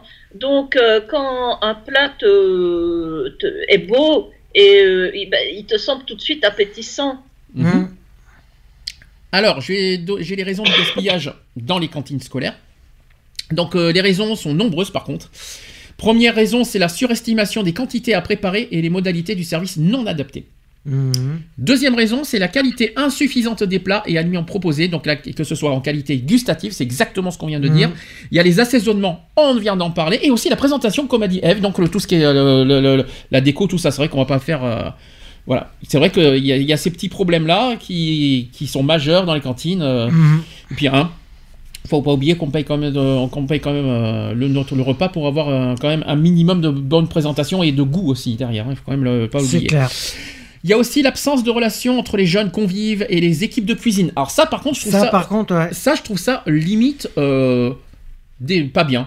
Ça serait bien qu'il y ait un petit peu d'alchimie, un petit peu de discussion, que les, que même, même à la limite, Mais les il n'y a équipes plus de cuisine. Il y a plus de Si. cuisiniers, c'est ça oui, le problème. non, mais que les équipes de cuisine, c'est-à-dire qui, qui, qui distribuent les repas. Ouais. J'appelle pas ça des cuisiniers distribuent des repas, si je peux me permettre. Non, mais. Les équipes de cuisine, vous savez ce qu'ils font? Ils font que réchauffer les plats. C'est tout ce Ouais, le font. problème, il est là, c'est que maintenant, ils font que de réchauffer les plats et. J'appelle pas ça des cuisiniers pour moi, mais bon. Non. Euh, après, euh, ils, ils font, ils montent- Alors, vous savez, euh, les équipes de cuisine, ce qui, leur rôle aussi, c'est de, aussi un petit peu de donner envie de manger les plats. Mhm. C'est de distribuer, c'est un fait. On, connaît les menus, hein, vous savez, on a les tableaux avec les, tout ça. C'est pareil dans les hôpitaux. D'ailleurs, on connaît les menus. Mais ce qui serait Mhm. bien, c'est de donner envie derrière. Regardez, c'est des bongs, c'est des, c'est des légumes qui viennent de ça, qui viennent de là. Regardez euh, la Ouais, bonne voilà, sauce. de donner De envie. donner envie, mais- quoi. C'est un petit peu ça. Et euh, moi, je trouve ça dommage. Il y a aussi les habitudes et préférences particulières des élèves. Ah, les bonnes Ah. frites, les bons steaks hachés. Ah, les bonnes pâtes, les bonnes euh, miam miam. Ah, tout ça. Mhm. Ça, c'est ça, c'est les bonnes, euh, les bonnes habitudes des enfants aujourd'hui, même à l'époque. Je pense que c'était un peu pareil. À l'époque, ouais, ouais, ouais. Comment donner envie aux élèves justement de casser ces habitudes particulières? Bon Ouais, après. Après, il y a autre chose qu'il faut pas oublier. Et on n'est pas obligé d'aimer un plat. Si on n'aime pas, on- n'est pas obligé, de- on va pas se forcer à aimer des légumes si on n'aime pas les légumes. Enfin, Mhm. si c'est si des caprices, c'est clair que c'est ridicule. Euh, parce que tout ça, parce que c'est un légume, c'est con. Bah, avant de. le, meilleur, le meilleur moyen de, de faire apprécier les légumes aux enfants, c'est d'y goûter quand même. Oui, mais avec quelque chose derrière, avec un bon truc, avec un bon Ah goût oui. derrière. Parce que sans goût, ça donne pas envie d'en ah manger oui, après. c'est clair que sans goût, ça n'a rien à voir avec. euh, Il faut justement euh, qu'il y ait du goût et. Eve, t'as quelque Mais chose à... maintenant, ils n'ont plus rien à préparer et c'est c'est ça qui est embêtant. Eve, tu as quelque chose à rajouter? Euh, oui, du goût, mais euh, pas du sel, parce qu'il y en a beaucoup qui confondent goût et, et euh, salaison. hein. Mm. C'est vas-y, euh, que je te mets une tonne de sel pour dire que ça a du goût. Quand on dit mettre du goût, c'est mettre des, des, des, des, des épices, des plantes aromatiques. Bien sûr. Oui, voilà, tout à fait. Euh, on peut, on peut- du basilic, par exemple, Mhm. ou du, euh, du persil pour, euh, pour les choux-fleurs, ce que vous voulez. Enfin, épice- bien épicé, puis avoir une- un bon assaisonnement derrière parce que ça donne du goût et ça relève le- bien le, le goût des légumes et ça donne envie d'en manger si je peux me Mhm. permettre. Et je peux l'affirmer complètement. Il y a aussi les représentations vis-à-vis de certains aliments comme le poisson. Ah, les fameux poissons. On les a oubliés, ceux-là aussi, dans les cantines. Ah, le poisson, ouais. Le, Le poisson, poi- c'est vrai que le- les enfants euh, sont pas très fans de poisson. Le fameux poisson tous les vendredis, je crois, dans Ouais. les cantines, si je peux me permettre. C'est toujours le cas aujourd'hui ou pas, Eve, d'ailleurs Le poisson tous les vendredis? Oui. C'est toujours d'actualité. Ah oui, vous oui, trouvez oui, ça, c'est toujours d'actualité. vous trouvez ça le poisson normal Vous trouvez ça normal vendredi. Vous trouvez euh, normal ce, cette, euh, ce petit rituel dans les cantines? Non, pas spécialement. Moi, je dis que personnellement, ça devrait pas être. Bon, après, les cantines, ils font ce qu'ils veulent, hein, mais c'est vrai que le rituel du poisson de vendredi. euh, C'est ce que j'ai eu, moi. Je, je, je confirme, j'ai eu que ça, moi. Et ça existe encore aujourd'hui? Ah ouais, ça existe encore. D'accord. Question suivante. Est-ce que vous savez comment sont préparés les plats? Alors, il y a deux manières. C'est du plat industriel. Il Hein. y en a deux. Soit en cuisine centrale, Mhm. soit en cuisine autonome. autonome. Alors je vais expliquer. D'abord, la cuisine centrale, c'est un établissement qui fabrique les repas qui pourront ensuite être livrés à différentes structures, donc les écoles, les maisons de retraite, les portages à domicile, etc. Et euh, deuxième, euh, deuxième possibilité, c'est la cuisine autonome. Vous savez ce que c'est? Non. C'est un, une production de repas chauds pour ses propres besoins. Hmm. Autre question, est-ce que vous savez comment sont servis les repas dans les cantines? À la louche. À la louche, ouais, d'accord. T'as raison. Oui, à l'assiette. comme tu peux- À l'assiette, À oui, l'assiette, à la louche, tout à fait. Oui, il y a quelqu'un qui vient de servir euh, Alors, il y a trois manières de servir les repas. Et il y en a un qui. en me- libre-service. Il y en Je a- sais qu'il y a les Non, libres-services les pour repas. les lycées. Non, comment on sert les repas aux enfants, pas dans les cantines. Ah. Alors, je vais vous dire, pas. soit on, soit on les sert au plat. Ouais. C'est une disposition du plat au centre de la table et les élèves se servent. Est-ce que vous êtes d'accord avec ça? Non, pas Moi, je suis pas tellement d'accord parce qu'il y en a un qui peut en prendre plus et l'autre qui se retrouve avec deux petites pattes derrière. Euh, moi, je suis Mhm. pas très d'accord avec ça. Moi, c'est celui que je suis, je suis pas d'accord. Ensuite, vous avez à l'assiette. Pour moi, qui est le plus euh, logique. Sachez que le personnel de restauration sert les enfants. Moi, je trouve Ouais, ça bien. Ça, c'est pas mal, ouais. Et vous avez aussi le service mixte, c'est-à-dire entrée à l'assiette, plat au centre de la table. Moi, je suis contre de toute façon le plat au non, centre le de plat la au table. centre de la table, non, je suis contre parce qu'il y en a qui peuvent se servir un peu plus et d'autres euh, avoir moins et ça c'est c'est généralement euh, Voilà. Et puis, et puis le côté euh, service à l'assiette du personnel, au moins il y a une petite alchimie, une petite, euh, ouais ça c'est bien. voilà, un petit truc entre le personnel et l'enfant. Et moi, je trouve ça bien. Voilà. Tandis que mixte, allez, vas-y, servez-vous comme des chiens. Vas-y, servez-vous. En plus, les enfants sont pas forcément tous capables de se servir. Euh, non, voilà, si je peux me permettre, et puis comme on a dit, hein, et puis c'est ce qu'on a vécu, à l'assiette, quand, enfin, quand c'est au plat, il y en a qui prennent plus de spaghettis, toi, toi tu te retrouves avec deux petits trucs à la fin, t'as Mhm. plus de boulettes, t'as plus de boulettes de viande. euh, non, moi je suis pas d'accord. Tout le monde à la même assiette, avec les mêmes repas, avec les mêmes quantités, point final, et en plus, au moins comme ça, ça, ça donnera, euh, le- comme ça, ça fera aussi du travail au personnel, hein, qui sont quand même payés, quoi, il faut quand même la payer. C'est clair. ça leur fera un petit, un petit truc en plus, euh, parce que chauffer des plats, je voudrais bien faire ça tous les jours. Hein, euh, vous imaginez travailler tous les jours uniquement pour chauffer des plats? Mais dis donc, quel métier? C'est un sacré métier, dis donc, qu'ils font. si je peux me permettre. Maintenant, ouais. Eve, t'as quelque chose à rajouter ou pas? Non, non, mais je, je te donne raison. C'est vrai que euh, je suis désolée, mais euh, réchauffer des plats euh, déjà tout prêts, c'est pas de la cuisine pour moi. hein. Mhm. N'importe qui peut le faire. hein. Bah, quand on parle de. bon, en plus, que ce que j'aime pas, c'est le mot cuisine. Quand on cuisine, c'est de la cuisine.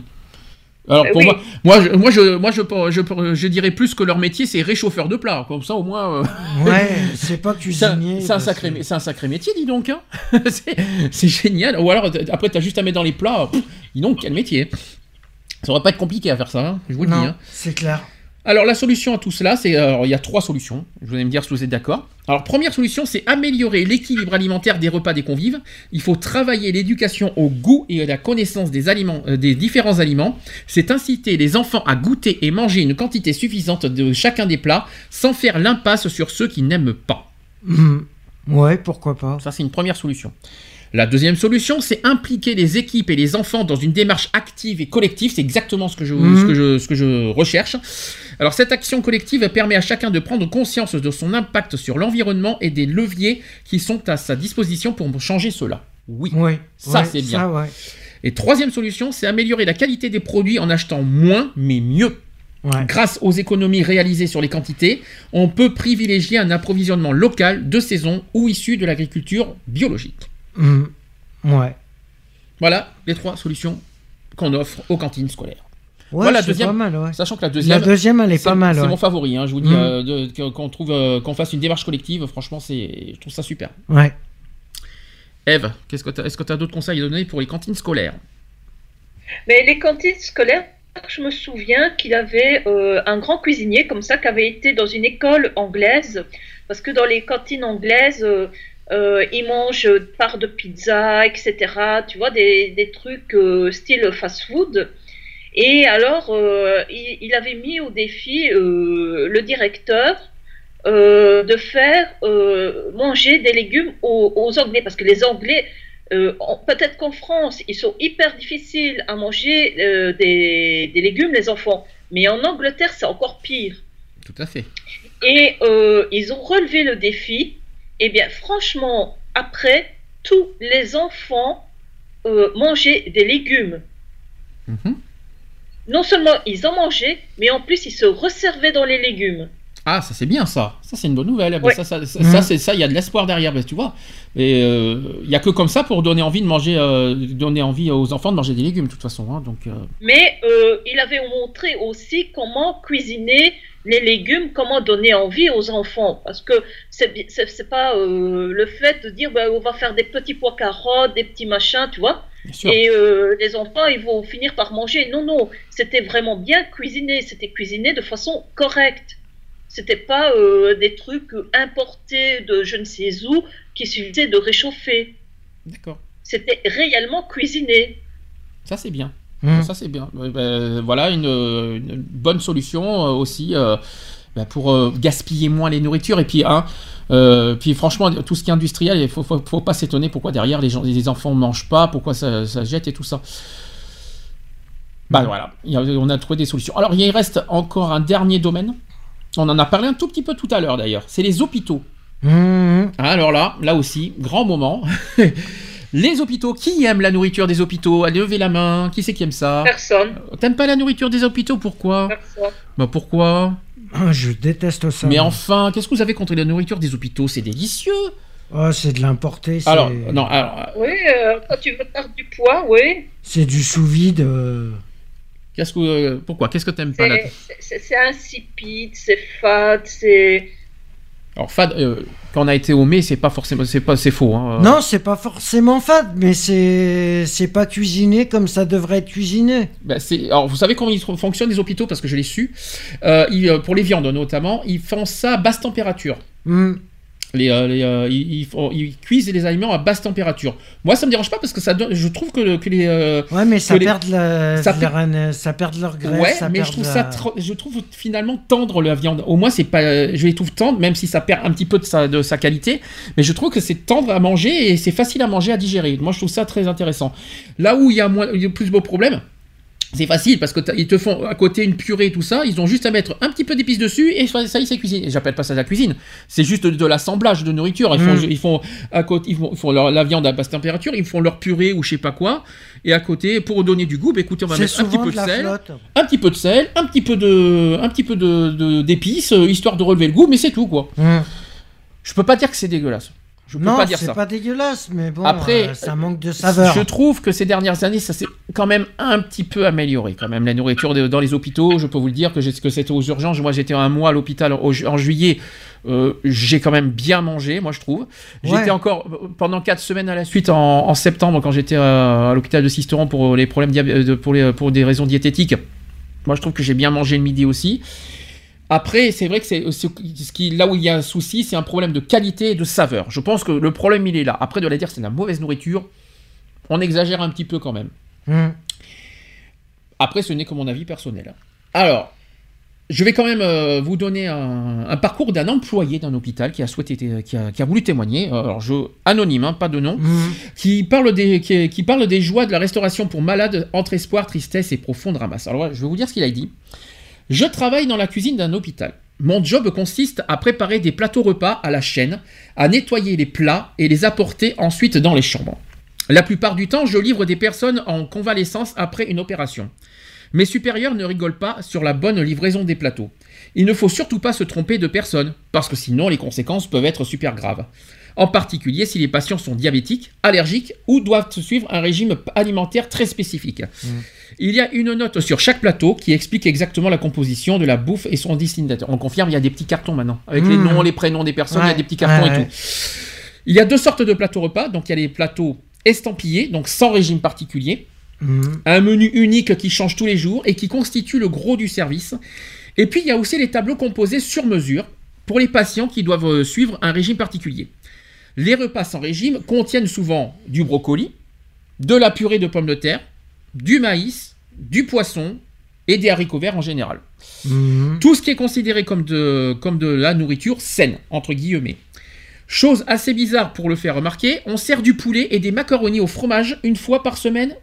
Allez comprendre ça. Hum. Les patients qui se tapent le repas normal me disent souvent que c'est vraiment dégueulasse.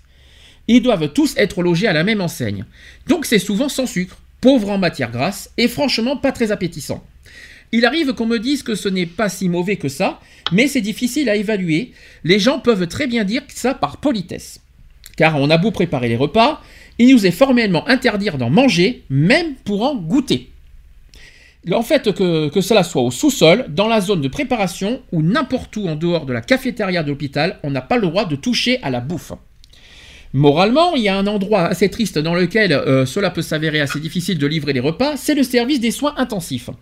Les gens sont branchés avec des masques et des fils de partout. Ils sont vraiment mal barrés. On est confronté à leur maladie, leur souffrance et même parfois tu vois des blessures ouvertes. C'est horrible. Dans ce cas-là, je laisse le plateau sur la table et je pars pour ne pas déranger plus. Il arrive que des patients me crient dessus. Un type est devenu fou parce qu'on avait deux sortes de cookies. Il croyait qu'on en cachait un troisième, ce qui n'était pas le cas, et il voulait précisément qu'on lui serve de cette variété de cookies qui n'existait pas. Il était branché à plusieurs moniteurs, et je pouvais voir sa pression sanguine littéralement exploser sur l'écran au fur et à mesure qu'il s'excitait. C'est vraiment dur de continuer à tracer sa route comme si de rien n'était après ce genre d'incident. C'est le genre de truc chiant qui va, qui va vous frotter dans la tête toute la journée. Mais comme à chaque fois dans ces cas-là, je m'en remets à nouveau aux infirmières et tout rentre dans l'ordre. À l'arrivée d'un patient, nous réalisons un profil alimentaire pour déterminer ce qu'il peut manger et ce qu'il aime ou pas. Le patient peut exprimer sa préférence ou son aversion pour un aliment. Le menu du jour sera adapté au mieux à, son- à ce profil. Peuvent s'y ajouter une prescription médicale et une prise en charge diététique, fausse route, allergie, etc., qui se déclinent par des suppléments ou un suivi particulier dans la détermination des aliments à consommer dans la journée.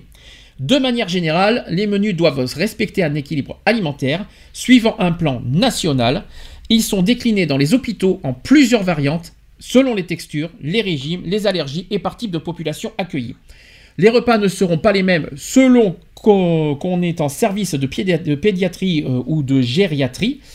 Les apports nutritionnels par pu- population, donc le grammage, variété des aliments, etc., sont eux définis par les directives du ministère de la Santé et du ministère de l'Agriculture et de la Pêche. L'alimentation est bien un soin à part entière. Si les repas sont généralement dispensés par des aides-soignants, c'est aussi parce que les médicaments interfèrent dans la prise du repas. Ils peuvent ne serait-ce que modifier le goût ou alors provoquer des troubles digestifs. Hum. Voilà les explications. Est-ce que vous êtes d'accord avec tout ce qui est dit? C'est vrai que Ouais. les on a des médicaments juste avant de manger. C'est vrai que ça peut Oui, des c'est fois sûr altérer- que les médicaments peuvent altérer euh, Eh la oui, Il nourriture. faut quand même pas l'oublier ce problème-là. Hum. Déjà, un- d'une part.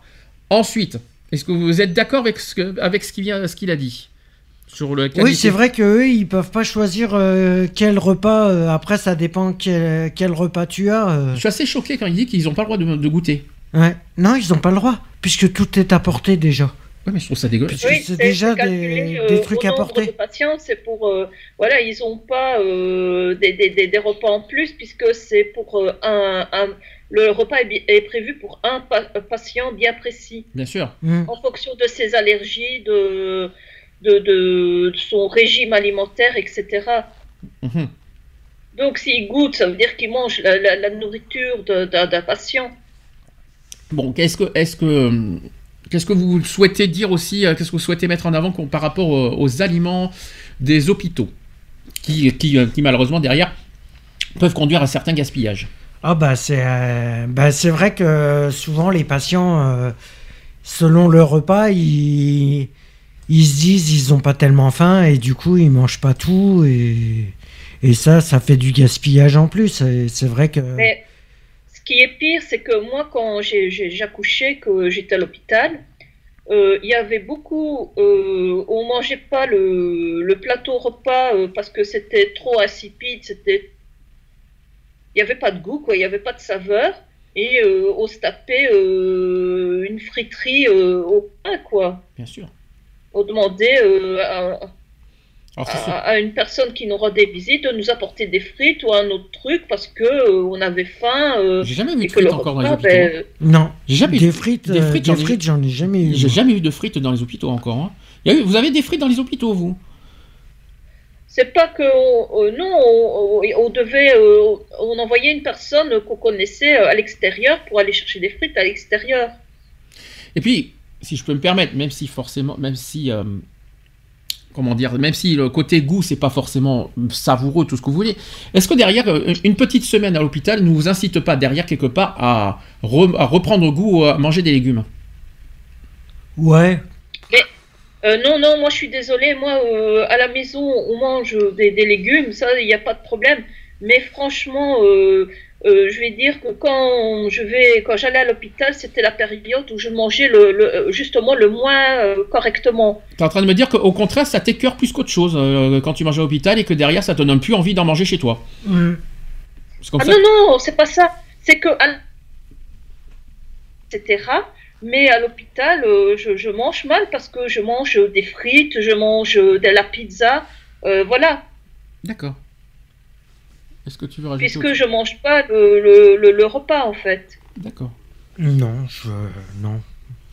Euh, pizza aussi à la pizza. euh, J'imagine une pizza dans le dans les dans les restaurants. Non, pas dans les restaurants, dans les hôpitaux.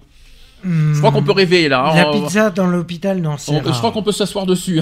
une pizza à l'hôpital.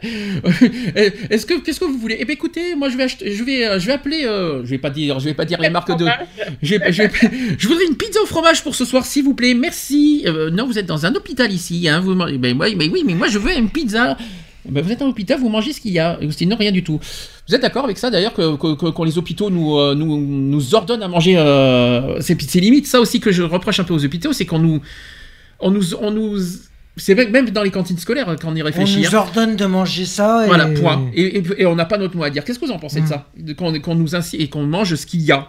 Pour, et déjà, dans les cantines scolaires, tu payes même pour des fois des repas que tu n'aimes pas. si Ouais, je peux me permettre. ça, dans les hôpitaux, c'est pareil, parce qu'il ne faut pas oublier un détail, parce que dans nos forfaits journaliers d'hôpital, on paye la nourriture. Ah oui, la nourriture, tu la payes. Hein. On paye, hein. attention, euh, dans les forfaits journaliers, dans les forfaits, dans les forfaits d'h- d'hôpitaux, on paye ce qu'on mange. hein, je tiens Ah à bah le dire. c'est clair que tu Donc, payes euh, ce que tu que vous- manges. Et est-ce que vous êtes d'accord à ce que le fait qu'on nous ordonne à manger ce qu'il y a et sinon, euh, sinon rien? Non, c'est pas possible. Normalement, non. Non. Il de- Si t'aimes, si voilà, si tu, tu- Si tu- t'aimes pas, t'aimes pas. Et tu vas pas te forcer à manger euh, ce que t'aimes pas. Mhm. Mais bon, c'est vrai que dans les hôpitaux, t'as pas le choix. Je vous dis ça parce qu'après, il faut pas s'étonner pourquoi derrière, bah écoutez, moi j'aime pas ça, désolé, j'en veux pas, donc euh, du coup, où, va, où ça part? À la poubelle. À la poubelle, et voilà. Donc c'est ça qu'il faut se mettre, c'est ça qu'il faut mettre aussi en avant, c'est le fait d'obliger les personnes à manger ce qui, euh, quelque chose qu'ils n'aiment pas, ben, où ça va après?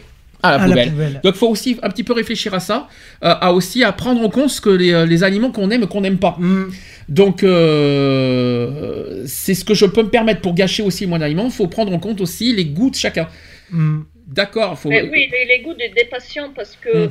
euh, euh, eux, ils font selon les directives euh, euh, de telle ou telle personne au placé, mais euh, pas en fonction de- des- des- des goûts des, des personnes qui sont dans, soit dans les écoles, soit dans, dans, dans les hôpitaux. Tu vois, par exemple, je vais vous dire- donner un exemple. Euh, Il y, a, il y a- il y a un légume que je déteste, c'est le petit pois. J'ai eu de la chance pendant un mois en juillet de jamais avoir eu de petits pois. Moi je, non plus, hein, je m'en suis eu, hein. sorti. Je me demande comment j'ai fait pour m'en sortir sans petit pois. Mais je vous jure que si on me donnait, on me montrait un petit pois devant moi, c'est au revoir. Il y a un autre truc que je déteste, c'est l'ananas. C'est même pas la peine de me, de me montrer l'ananas. de-. Non, mais même pas en rêve. On me montrerait ça devant moi, c'est au revoir. Donc il faut aussi, il faut aussi prendre en compte euh, aussi aux patients des gouttes euh, que quand on n'aime pas, on n'aime pas. On va pas, Mhm. on va pas servir au, euh, servir un plateau aux patients alors que c'est- alors qu'on explique bien que ça on n'aime pas. Et c'est Bah ouais, mais le problème, c'est que dans les hôpitaux et Oui, dans les du gaspillage. et dans les dans les écoles, ils ont pas le choix. C'est du gaspillage. ça- C'est du gaspillage. C'est peut-être du gaspillage, mais t'as pas le choix. C'est. Mais si, t'as le choix. Euh, après, c'est ton repas qui est aménagé comme ça dans les hôpitaux. Mais Euh, mais ça. Bon, euh, tu vas me dire, un ananas peut être largement sauvé. Euh, Par exemple, un ananas, c'est un fruit qui peut être sauvé. Quoique, si, si- si c'est un ananas euh, en fruit, le gros bloc d'ananas, il est sauvé. Par Mhm. contre, si c'est un truc en boîte, aïe, il part où lui Par contre, à dégager, je crois. Ouais, Si c'est si des trucs en pot qu'on a, vous savez, les pots, Mhm. euh, souvent c'est ce qu'on a. Les fruits qu'on a à l'hôpital, c'est soit surgelé, soit euh, en pot. hein. donc, euh, ne, ne vous imaginez pas que c'est des fruits. euh, c'est pas des fruits frais. Sauf, sauf quand le matin, quand on a des oranges, tout ça. ça se- et par contre, la qualité des, des fruits, des fois, dans les hôpitaux, sont pas terribles. hein, parce que les oranges, Non. des fois, sont un peu. un peu molle. Les poires, je vous raconte pas Mhm. comment je les ai vus, un, un petit peu de mauvaise qualité aussi au niveau apparence. Ça aussi, j'aime, je suis pas forcément fan de ça parce que ça, bon, il en faut des fruits, on Après, a besoin. Mais côté qualité, euh, Souvent, fois, la qualité, elle est à revoir. c'est un petit peu, ça, ça laisse un peu à désirer aussi. hein. Mhm. Donc voilà. C'est ça aussi que je voulais mettre en avant, c'est de pas forcer non plus les gens à, ma- à manger parce que ça fait partie du menu. Donc la personne doit manger ce qu'il y a, ce qu'il y a écrit dans le menu, même si même s'il n'aime pas, ben, on propose ce repas euh, et c'est comme ça. Et puis le- moi, ce que je veux dire, c'est qu'on n'a pas, à- on n'a pas à forcer ça. Et puis malheureusement, si on force ça, les aliments partent à la poubelle et voilà. le- Mhm. Et c'est ce qu'on ne veut pas justement. Mhm. C'est- justement le, le sujet d'aujourd'hui. Nous avons fait le tour du sujet. Est-ce que vous avez une petite conclusion à donner? Oh, mais la conclusion, c'est de, de faire gaffe à ce qu'on achète et, et de faire en fonction de ne pas trop dépasser les dates. Euh, je prends pour les yaourts. euh, bon, après, euh, par rapport à la date limite de consommation, euh, les yaourts sont consommables une semaine après. euh, Ça, c'est ça, c'est la consommation. Moi, je. Voilà. Est-ce que, vous- est-ce que t'as- est-ce que vous avez autre chose à dire non, Ève sinon, non. Non, non, parce que mes coups de gueule, je l'ai dit euh, au fur et à mesure. euh, mais euh, voilà, je dirais aussi euh, euh, déjà dans les cantines, euh, que ce soit euh, au niveau euh, école ou hôpitaux, euh, basez-vous euh, plus, axez-vous, axez, euh, il faut s'axer euh, euh, sur le goût des, personnes qui consomment et pas euh, par rapport euh, à, une personne haut placée qui décide euh, par rapport à des nutritionnistes ou je ne sais quoi euh, Moi, il y a une leur, chose. leur- leur repas. Il faut que, que, que- que le gaspillage cesse parce que tant qu'ils vont se baser euh, sur ces personnes-là et non sur les consommateurs réels, euh, il y aura toujours du gaspillage. Moi, si je peux me permettre euh, faire euh, faire une petite conclusion dans ma tête. Moi, pour moi, la nourriture, c'est un petit peu notre or. On vit que de ça. Mhm. Donc la moindre des choses, c'est déjà de bien traiter les aliments. Ouais, aussi. Que ce soit pour quand on achète et que ce soit quand on cuisine. Donc quand on cuisine des aliments, c'est pas pour le rendre fade, pour le rendre médiocre. Faut, Mhm. faire, faut prendre soin des aliments quand on cuisine. Que ce soit aux hôpitaux, cantines, il faut, il faut qu'on propose de- des bons aliments sains euh, euh, voilà, pour qu'on pour, euh, pour qu'on évite le gaspillage. Il faut qu'on ait une bonne alimentation. Il faut qu'on ait de- des bons petits plats, des bons petits plats, dans tous les sens du terme, hein, je parle. hein. Donc ça, c'est le Mhm. premier point. Je, tiens à rappeler aussi que dans les années à suivre, et ça, c'est pas moi qui dis, c'est- c'est les écologistes qui le disent. Les années, euh, dans les années à suivre, euh, si, on, ne fait- si on ne fait pas attention euh, au gaspillage alimentaire, on risque d'avoir un- une pénurie d'aliments. Ouais. Euh, je ne sais pas si vous êtes au courant. Déjà, il y a l'eau qui est menacée.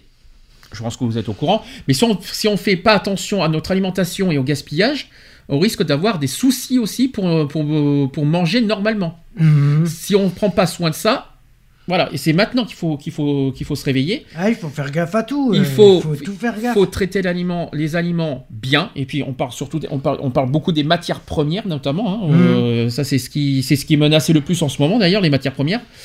Moi, si je peux me permettre, c'est ça. C'est dans le sens où euh, il faut bien traiter les aliments pour, nourrir- pour être à sa faim, pour éviter les gaspillages, et puis bien traiter les aliments aussi quand, au niveau des dates. Hum, Il faut faire, respecter les dates et on s'en portera mieux. Et puis, au troisième chose, quand vous avez des restes, ne les mettez pas à la poubelle. Euh, Conservez-les, ouais. Soit vous les conservez, soit vous les donnez, mais ne les jetez pas. Hum, Est-ce que vous avez euh, autre- d'autres conclusions là-dessus? Non.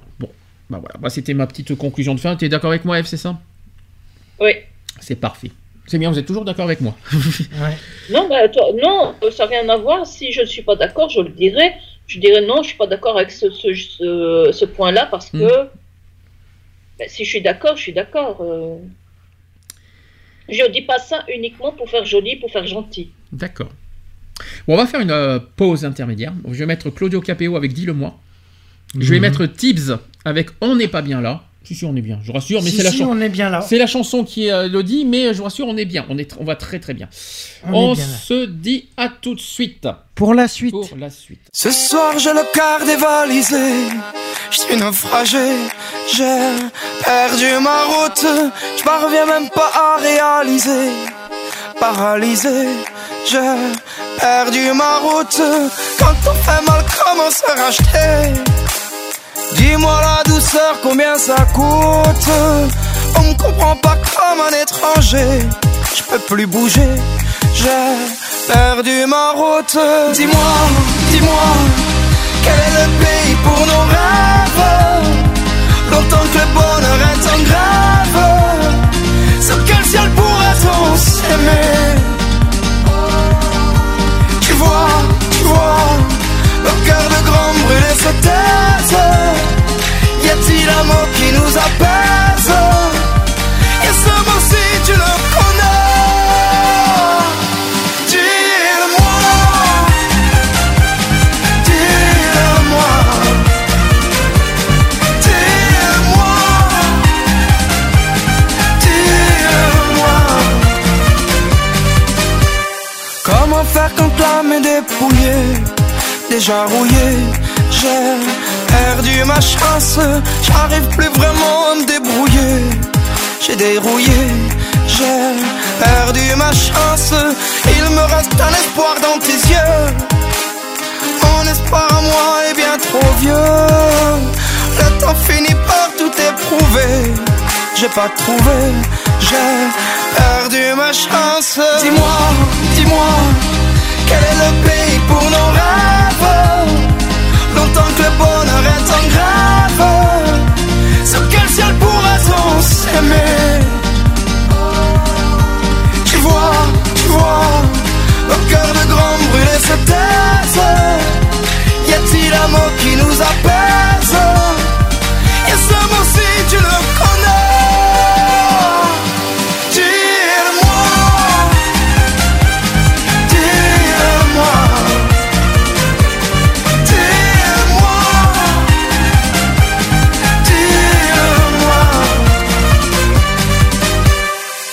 le matin. C'était fait que pour chanter. Et puis t'as pris ma main Et tu m'as réparé Je ne croyais plus vraiment en l'amour. Et puis un jour J'ai croisé ta route. Dis-moi, dis-moi Quel est le pays pour nos rêves? Longtemps que le bonheur est en grève. Sur quel ciel pourrait-on s'aimer?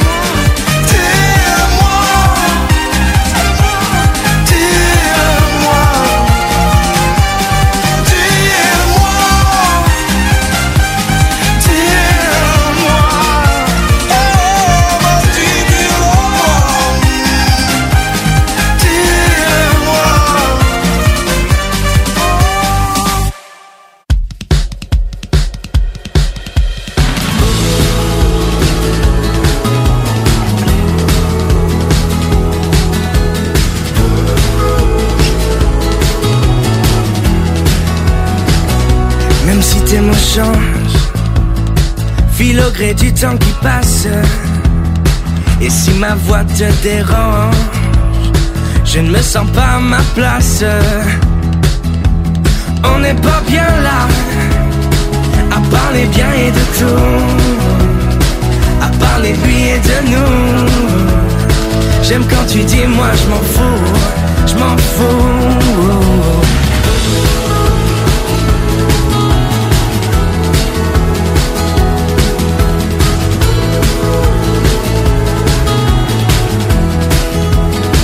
Bercé par le son des vagues, nos regards se sont croisés. Et tout d'un coup je divague. Je t'aime et ça tu le sais. Assis tous les deux, des je t'aime devenus poussière. Je me sens un peu comme dans un autre univers. Univers, oh, on n'est pas bien là à parler bien et de tout, à parler de lui et de nous. J'aime quand je m'en fous, oh, on n'est pas bien là, à parler bien et de tout, à parler de lui et de nous. J'aime quand tu dis moi je m'en fous, fou, fou.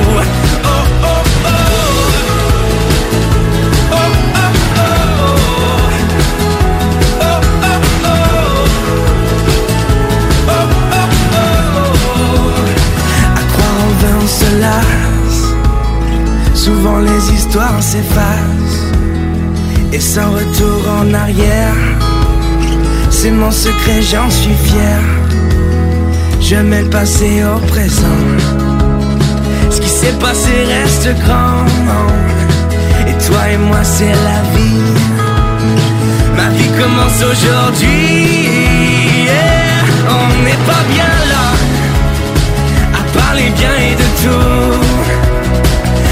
et de nous. J'aime quand tu dis moi je m'en fous. Je m'en fous. Oh, On n'est pas bien là. À parler bien et de tout. À parler de et de nous. J'aime quand tu dis moi je m'en fous, je m'en fous. Oh, oh. Oh,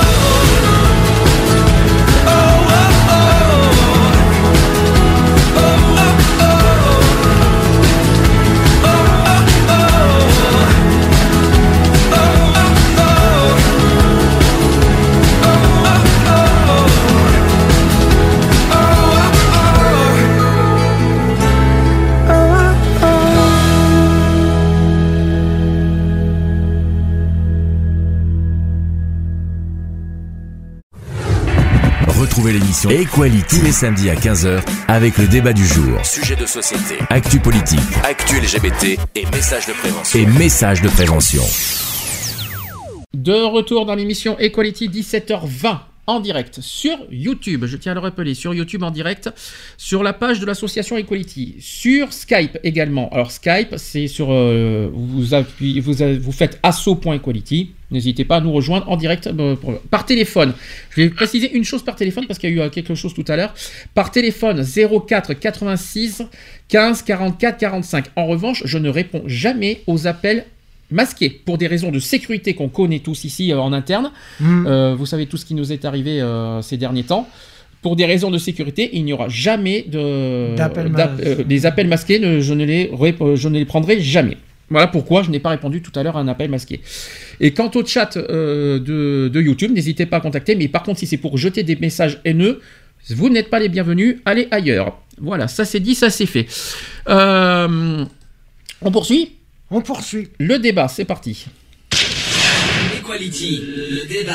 Le débat. C'est un débat que je devais faire il y a 15 jours, euh, voilà, parce qu'il y a des re- la, la redevance télé qui a été, euh, voilà, on, on devait, on doit- tout le monde doit payer sa redevance télé. Bon, après, tout le monde ne paye pas la redevance télé. Il y a des, euh, il y a des personnes imposables et d'autres qui ne le sont pas. Vous savez comment ça fonctionne la redevance télé Combien, on peut- combien ça coûte euh, Qui le paye Pourquoi on paye À qui on paye Vous savez comment ça fonctionne? Non. En Belgique, euh, c'est 100 euros la redevance télé. D'accord, bah nous c'est plus. Donc euh, à 100 euros chez vous? Vous avez pas beaucoup- Ouais. peut-être que vous n'avez pas beaucoup de, de chaînes publiques par rapport à nous, peut-être aussi. Vous avez combien de chaînes publiques euh, en Belgique? But, alors là, tu me poses une colle. Merci de- pour la question alors. ok. Bon, je vais expliquer, je vais réexpliquer parce que c'est le débat. Euh, D'abord, les personnes imposables, euh, on, on doit payer la contribution à l'audiovisuel public si on remplit les deux conditions suivantes. Un, si on est redevable à la, à la taxe d'habitation. Mhm. Et deuxièmement, si notre domicile est équipé d'un téléviseur ou dispositif assimilé qui vous appartiennent personnellement ou pas. Une seule contribution est due par foyer fiscal, quel que soit le nombre d'appareils détenus et de résidences imposées à la taxe d'habitation, donc la résidence principale et éventuelle résidence secondaire. Ainsi, vous ne payez qu'une seule contribution pour les, vos téléviseurs et ceux de vos enfants rattachés à votre foyer et personnellement imposés à la taxe d'habitation pour le logement qu'ils occupent. À noter quand même que même si des personnes ne font pas partie du même foyer fiscal, une seule contribution à l'audiovisuel public est à payer en cas de cohabitation dans une même, dans une habitation, y compris pour les concubins. Les personnes exonérées, vous savez qui c'est? Qui c'est qui est exonéré de taxes euh, de, de, télé? les rémistes. Et Alors, c'est tout simplement ceux qui payent pas de taxes d'habitation, Mhm. donc euh, évidemment incluant les RSA, nous, l'allocation handicapée également. Ouais. Euh, les chômeurs, euh, voilà, les, les chômeurs qui touchent pas beaucoup de revenus également. Donc voilà, tous ceux qui ne payent pas la taxe d'habitation ne payent pas de redevance télé. Et deuxièmement, il y a une autre possibilité, c'est si votre revenu fiscal de référence est égal à zéro. Mhm. Voilà les deux conditions. Les matériels concernés sont les suivants, donc ce sont les appareils récepteurs de télévision et ainsi que les dispositifs assimilés permettant la réception de la télévision. À noter, c'est qu'à ce jour, les micro-ordinateurs, on va en faire un débat après, euh, les micro-ordinateurs munis d'une carte télévision permettant la réception de la télévision ne sont pas taxables. Donc les tablettes tactiles, tout ça, les ordinateurs ne sont pas pour le moment aujourd'hui taxables. Mhm. De même, les redevances qui souscrivent un abonnement Internet incluant l'accès au programme de télévision ne sont pas imposables à la contribution à l'audiovisuel public que s'ils détiennent un téléviseur ou équipement assimilé. On en fera un débat après justement pour savoir si oui ou non vous êtes pour ou contre qu'on paye aussi une redevance télé avec euh, nos ordinateurs et nos tablettes tactiles. Voilà, Mhm. puisque c'est en débat, hein, je vous le dis franchement. Est-ce que, euh, que vous connaissez le montant de la redevance en France? Non. Eve, tu sais? Non. Tu dis qu'en Belgique c'est 100 euros, c'est ça? Oui, En France c'est 138. 138 euros. 138 euros le montant de la redevance télé en France. Putain, c'est cher. Ce qui n'est pas, euh, c'est pas non plus, euh, C'est pas donné. c'est pas donné, c'est clair. Vous savez euh, quelles sont les chaînes concernées? On, paye ça, la redevance télé, pour les chaînes publiques. Il y a aussi les radios publiques, je tiens à vous le dire. Il n'y a pas que les chaînes télévision, il y a aussi les radios. Bah, il y a tout ce qui est TF1. et- non, TF1 n'est pas. Non, non, TF1 est une chaîne privée. On paye Bah, pas. France 2, France 3, France 2, France 3, oui. France 5, France 4, France 4, France, France 5. O. France O, ouais. Et après, il y en a d'autres. C'est pas fini. Euh... Je crois qu'il y a. T- Je, je, je pense pas qu'il y a TV5 Monde parce que je crois que. Je m'en souviens pas. la... Et après, c'est Radio France. Mhm. tout le groupe Radio France, donc France Info, France Inter, euh, tout ce Ouais, que vous voulez. les quoi. Radio France. Voilà, tout, tout, tout- tout le groupe Radio France après. Donc euh, ça, ça sert à, c'est pour ressources, on va dire, c'est des ressources de, des chaînes publiques. Mhm.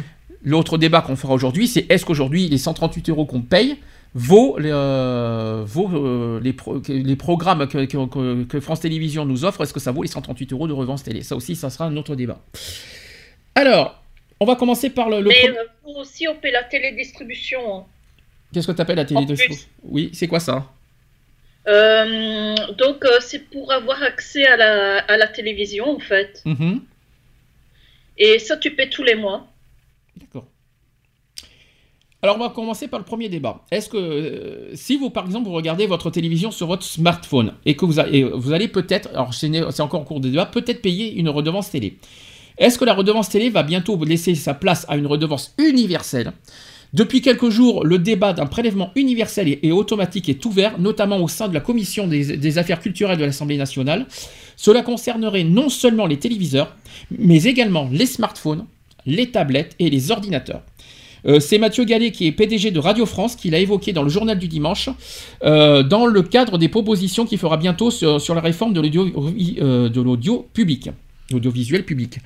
Le gouvernement a chargé les directions de France Télévisions, Radio France, l'INA, de TV5 Monde, donc TV5, TV5 Monde est bien concerné par les redevances, ainsi que France Média Monde, d'une réflexion sur cette réforme de l'audiovisuel public qui devrait aboutir dans les prochains jours. Le gouvernement réfléchit à étendre cette taxe TV à tous les écrans, et c'est une réforme qui était prévue, qui, sera en principe prévue en 2019.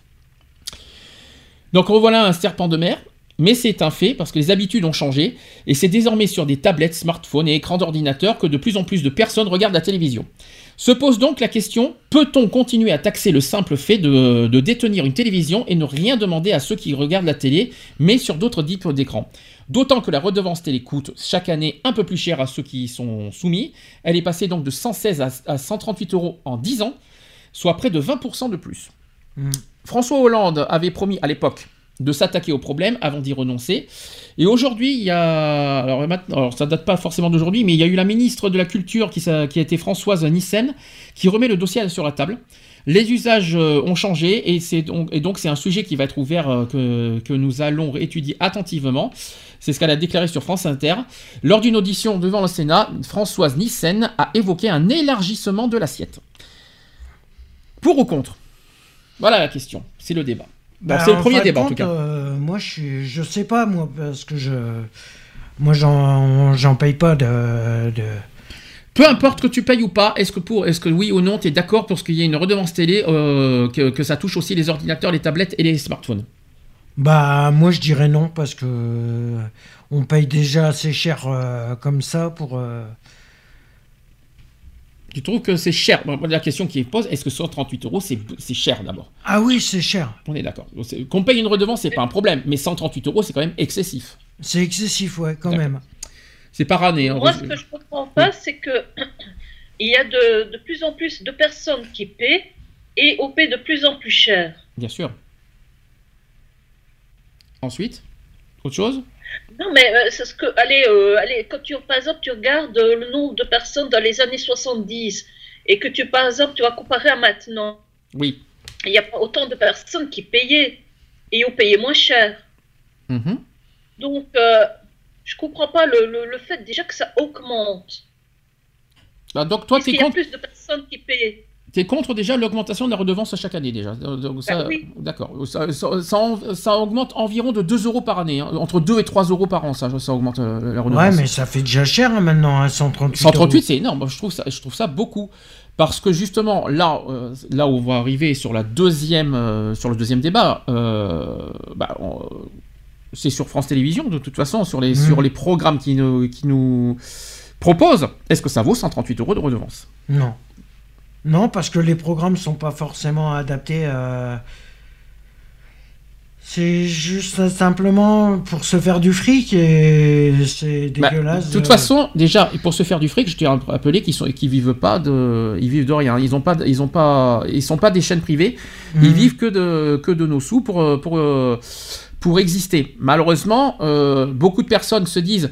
Alors, c'est aussi la question que, que, que- que je peux en faire aujourd'hui, ou- ou je peux dire après. Non, je, je garde pour après. Pour l'instant, on reste sur le, le. Ce sera sur le deuxième débat, de toute façon. Pour, revenons sur le, le, le débat sur les euh, tablettes tactiles et les ordinateurs. Est-ce que d'abord vous regardez les- les- la télévision euh, sur vos ordinateurs? Non. Eve, tu regardes beaucoup la télévision sur ordinateur ou pas? Euh, la télévision, non, mais euh, des vidéos de YouTube, oui. D'accord. Euh, Est-ce que pour toi, c'est logique de, de payer une redevance télé parce que tu regardes sur ordinateur? Est-ce que pour toi, c'est est-ce pour- est-ce que pour toi c'est logique? Est-ce qu'il faut Ouais. payer- est-ce qu'il faut payer une est-ce que la redevance doit être euh, doit s'élargir au niveau avec aux ordinateurs et aux tablettes? Bah pour, ceux, pour ceux qui regardent la télé, euh, la télé sur ordinateur, sur tablette ou sur tout ça, pourquoi pas Mais a Mais qui Mais moi, je, qui- par exemple, en Belgique, en Belgique, moi, je paie la télédistrib- si je paie la télé, euh, télédistribution, euh, ce sera c'est pour aussi bien la télévision euh, que les ordinateurs, que les tablettes, etc. Tu, tu peux avoir accès euh, à la télévision sur tout support euh, comme ça, je vais euh, accessible à, à- à- aux chaînes. Maintenant, en plus, payer euh, euh, un supplément euh, de, de, de redevance, je dis non, quoi. Je vais expliquer euh, ce que pensent certains. C'est qu'il y en a qui payent la redevance télé parce qu'ils ont obtenu une télé. Mais il y en a à côté qui regardent la télé sur smartphone mais qui ne payent pas le- la redevance. Et ceux qui payent la redevance trouvent ça injuste. Est-ce que vous êtes d'accord sur ça? Ouais, après pour ceux Oui, qui regardent, euh, oui, Vous êtes d'accord qu'il y a une forme d'injustice quelque part? Bah quelque part oui, il y a une forme d'injustice parce que si tu regardes la télé sur ton smartphone ou, Sans payer de Euh, redevance. hein. Sans payer de redevance, euh, il y a un problème quelque part. Il y en a qui n'ont pas de télé chez eux, qui regardent que sur smartphone maintenant. Ouais. Il y en a qui regardent que sur ordinateur euh, et qui n'ont pas de télé chez eux, exprès pour regarder leur, la télé sur ordinateur et ne pas payer de, de redevance, Mhm. justement. Il y en a qui fonctionnent Ouais. comme ça. Et il y en a, et justement, ceux qui payent la redevance trouvent ça injuste, justement, qu'il y a une forme d'injustice, que eux ils payent ça, et qu'à côté, il y en a qui profitent de, de la nouvelle technologie euh, pour regarder la télévision euh, sans rien payer derrière, euh, alors qu'ils ont les revenus, ils, ont, ils, sont, ils ont des revenus aisés et qui ne payent pas la redevance, et ils, ils trouvent pas Mhm. ça normal. Quelque Ouais. part, je suis d'accord. Quelque part. Maintenant, là où je suis, je vous rejoins totalement, c'est que 138 euros, c'est trop. On, euh, vous vous rendez compte qu'on paye 138 euros euh, une, euh, des chaînes de télévision euh, Moi, je trouve ça euh, trop, trop, trop. trop. Ouais, ça, C'est trop cher. c'est trop parce que, imagine, euh, comme, je, je- comme je, je- je reviens souvent, sur une personne qui a une petite pension, Mhm. qui, euh, pour elle, euh, déjà qui n'arrive pas à se nourrir décemment tous les mois, tu penses bien que dépenser 138 euros, même si c'est sur l'année, c'est hors de question. Mhm. 138, 138 euros, ça veut dire qu'on paye 10 euros par mois environ. Un peu plus de 10 euros par mois. Bah, c'est beaucoup. Ouais, Surtout ça pour- fait cher. Surtout, C'est beaucoup puisque euh, déjà la personne n'arrive pas à se nourrir décemment. Ça Mhm. veut dire qu'elle n'a déjà pas les euros nécessaires pour se nourrir correctement. Mhm. Alors tu penses bien que si elle n'a pas les euros pour se nourrir décemment, elle les a encore moins pour regarder la télévision, même si ce n'est que 10 euros entre guillemets par mois de, de, de redevance. Bien sûr. Il y a une autre question qui se pose, c'est est-ce qu'il y a trop de chaînes publiques en France? Alors qu'est-ce que, est-ce que- on, on va les répéter, je vais les rappeler. France 2, France 3, France 4, France 5, France O et France Info, bien sûr, la chaîne 27 de la TNT. Euh, donc il y a euh, euh, sur la TNT 6 chaînes publiques avec un budget important de 2,8 milliards d'euros. Ouais, ça fait trop. Est-ce que pour vous, il y a trop de chaînes publiques? Je rappelle que ces chaînes publiques, euh, justement, ce sont, euh, c'est à ces chaînes-là qu'on qu'on paye la redevance. Ouais, que c'est grâce à. Oui. voilà.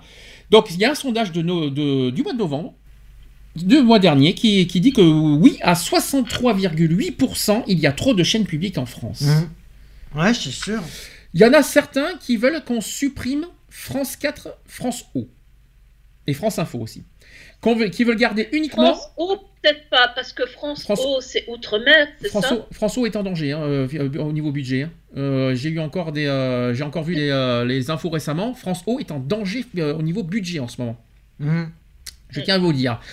Il, y en a certains, certaines personnes qui veulent garder trois chaînes sur les six. France 2, France 3 et France 5. Ouais. C'est-à-dire les trois anciennes chaînes avant la TNT. France O, vous savez qui c'est Vous savez ce que c'est cette chaîne? C'est France Outre-mer. Ancienne, anciennement c'était RFO. RFO, ouais. Voilà. Et euh, c'est devenu France O depuis, euh, depuis euh, le groupe France Télévisions quoi. Hum. Et, euh, et puis il y a France Info qui est la nouvelle chaîne continue. Je sais pas si ça servait à quelque chose d'avoir une quatrième chaîne euh, d'infos, euh, voilà, d'avoir ça en plus, alors qu'on a déjà deux, on a déjà BFM TV qui est déjà large leader au niveau des infos. On a, on a CNews pour le groupe Canal+. On a. LCI pour le groupe TF1. Il n'y avait pas besoin en plus de France Info. France Info, je tiens à préciser qu'il y a les, redevances vont aussi sur France Info. Mhm. Euh, donc je trouve que France Télévisions sont beaucoup en perte euh, au niveau budget parce qu'en plus les audiences ne fonctionnent pas vraiment sur les chaînes publiques. Euh, Il n'y a pas beaucoup d'audience, y- notamment France 4, qui est une chaîne qui est pas beaucoup regardée. France O, auquel l'audi- l'audience ne fonctionne pas non plus. Hum. Et malheureusement, ça nous coûte notre. Notre, ça, euh, c'est nos poches, quoi, qui, euh, qui en sont les victimes. Ouais, Donc il y a un clair. débat là-dessus, euh, il y a un débat, il y a un débat qui, qui risque d'être aussi abordé à l'Assemblée nationale pour savoir s'il faut supprimer des chaînes de France Télévisions et garder les chaînes historiques France 2, France 3 et France 5. Uniquement. Hum. Après, ouais, ça dépend. Est-ce que ce sont... Alors je sais Eve que tu es en Belgique, tu pourras pas... Tu- En plus tu regardes pas non plus la télé, je ne peux pas te poser la Mais question. normalement, en Belgique, euh, si j'avais la télévision, Oui. et où compte la remettre, euh, normalement, euh, j'ai toutes ces chaînes-là. Tu as toutes les chaînes de Je France peux, Télévisions. je peux les, je, je- je les capte, il n'y a pas de souci, je, je- je les ai. Si bien sûr, je, je réinstalle la télévision. Mhm. Alors, il y en a, ils veulent, il y en a, il y en a qui, dans les sondages, qui veulent la disparition de France O et que France 4 soit basculée sur Internet au lieu de la TNT. Ouais. Et pour l'instant, je tiens à préciser que rien n'est encore décidé, mais c'est en cours de réflexion. Mm. Voilà. Je peux aussi euh, vous poser la question suivante, qui est, qui est- qui est au- qui est- qui est- qui est, qui est en complément de ce qu'on vient de dire. C'est est-ce que les programmes de France Télévisions aujourd'hui méritent qu'on paye 138 euros de redevance Non. Non. Ah non, pas du tout, non. Non, parce que euh, y a, la plupart du temps, il y a des programmes qui servent à rien. Alors, donne-moi des exemples. Bah, c'est comme des émissions euh, où, euh, je sais pas, il y a des émissions qui Les servent à rien. téléréalités déjà. Déjà, ouais. Télé-réalité, déjà- il n'y en a pas sur France Télévisions. hein. Il n'y en a pas.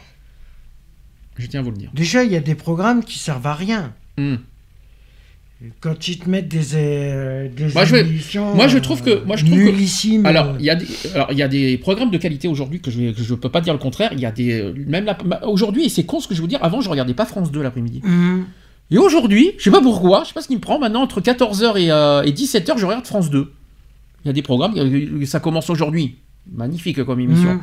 Il y a des Moi, petites ce émissions. qui m'intéresse dans les chaînes, euh, les chaînes françaises, j'avoue, c'est les, les jeux, euh, Les jeux. télévisés, tu vois, style. euh, euh, allez, les chiffres et les lettres. Ça, c'est France tu 3, vois, ça. Ben, honnêtement, nous, on regarde ça. Parce que Fran- l'après-midi, on- maintenant, on a tendance à regarder France Télévisions, mais que l'après-midi.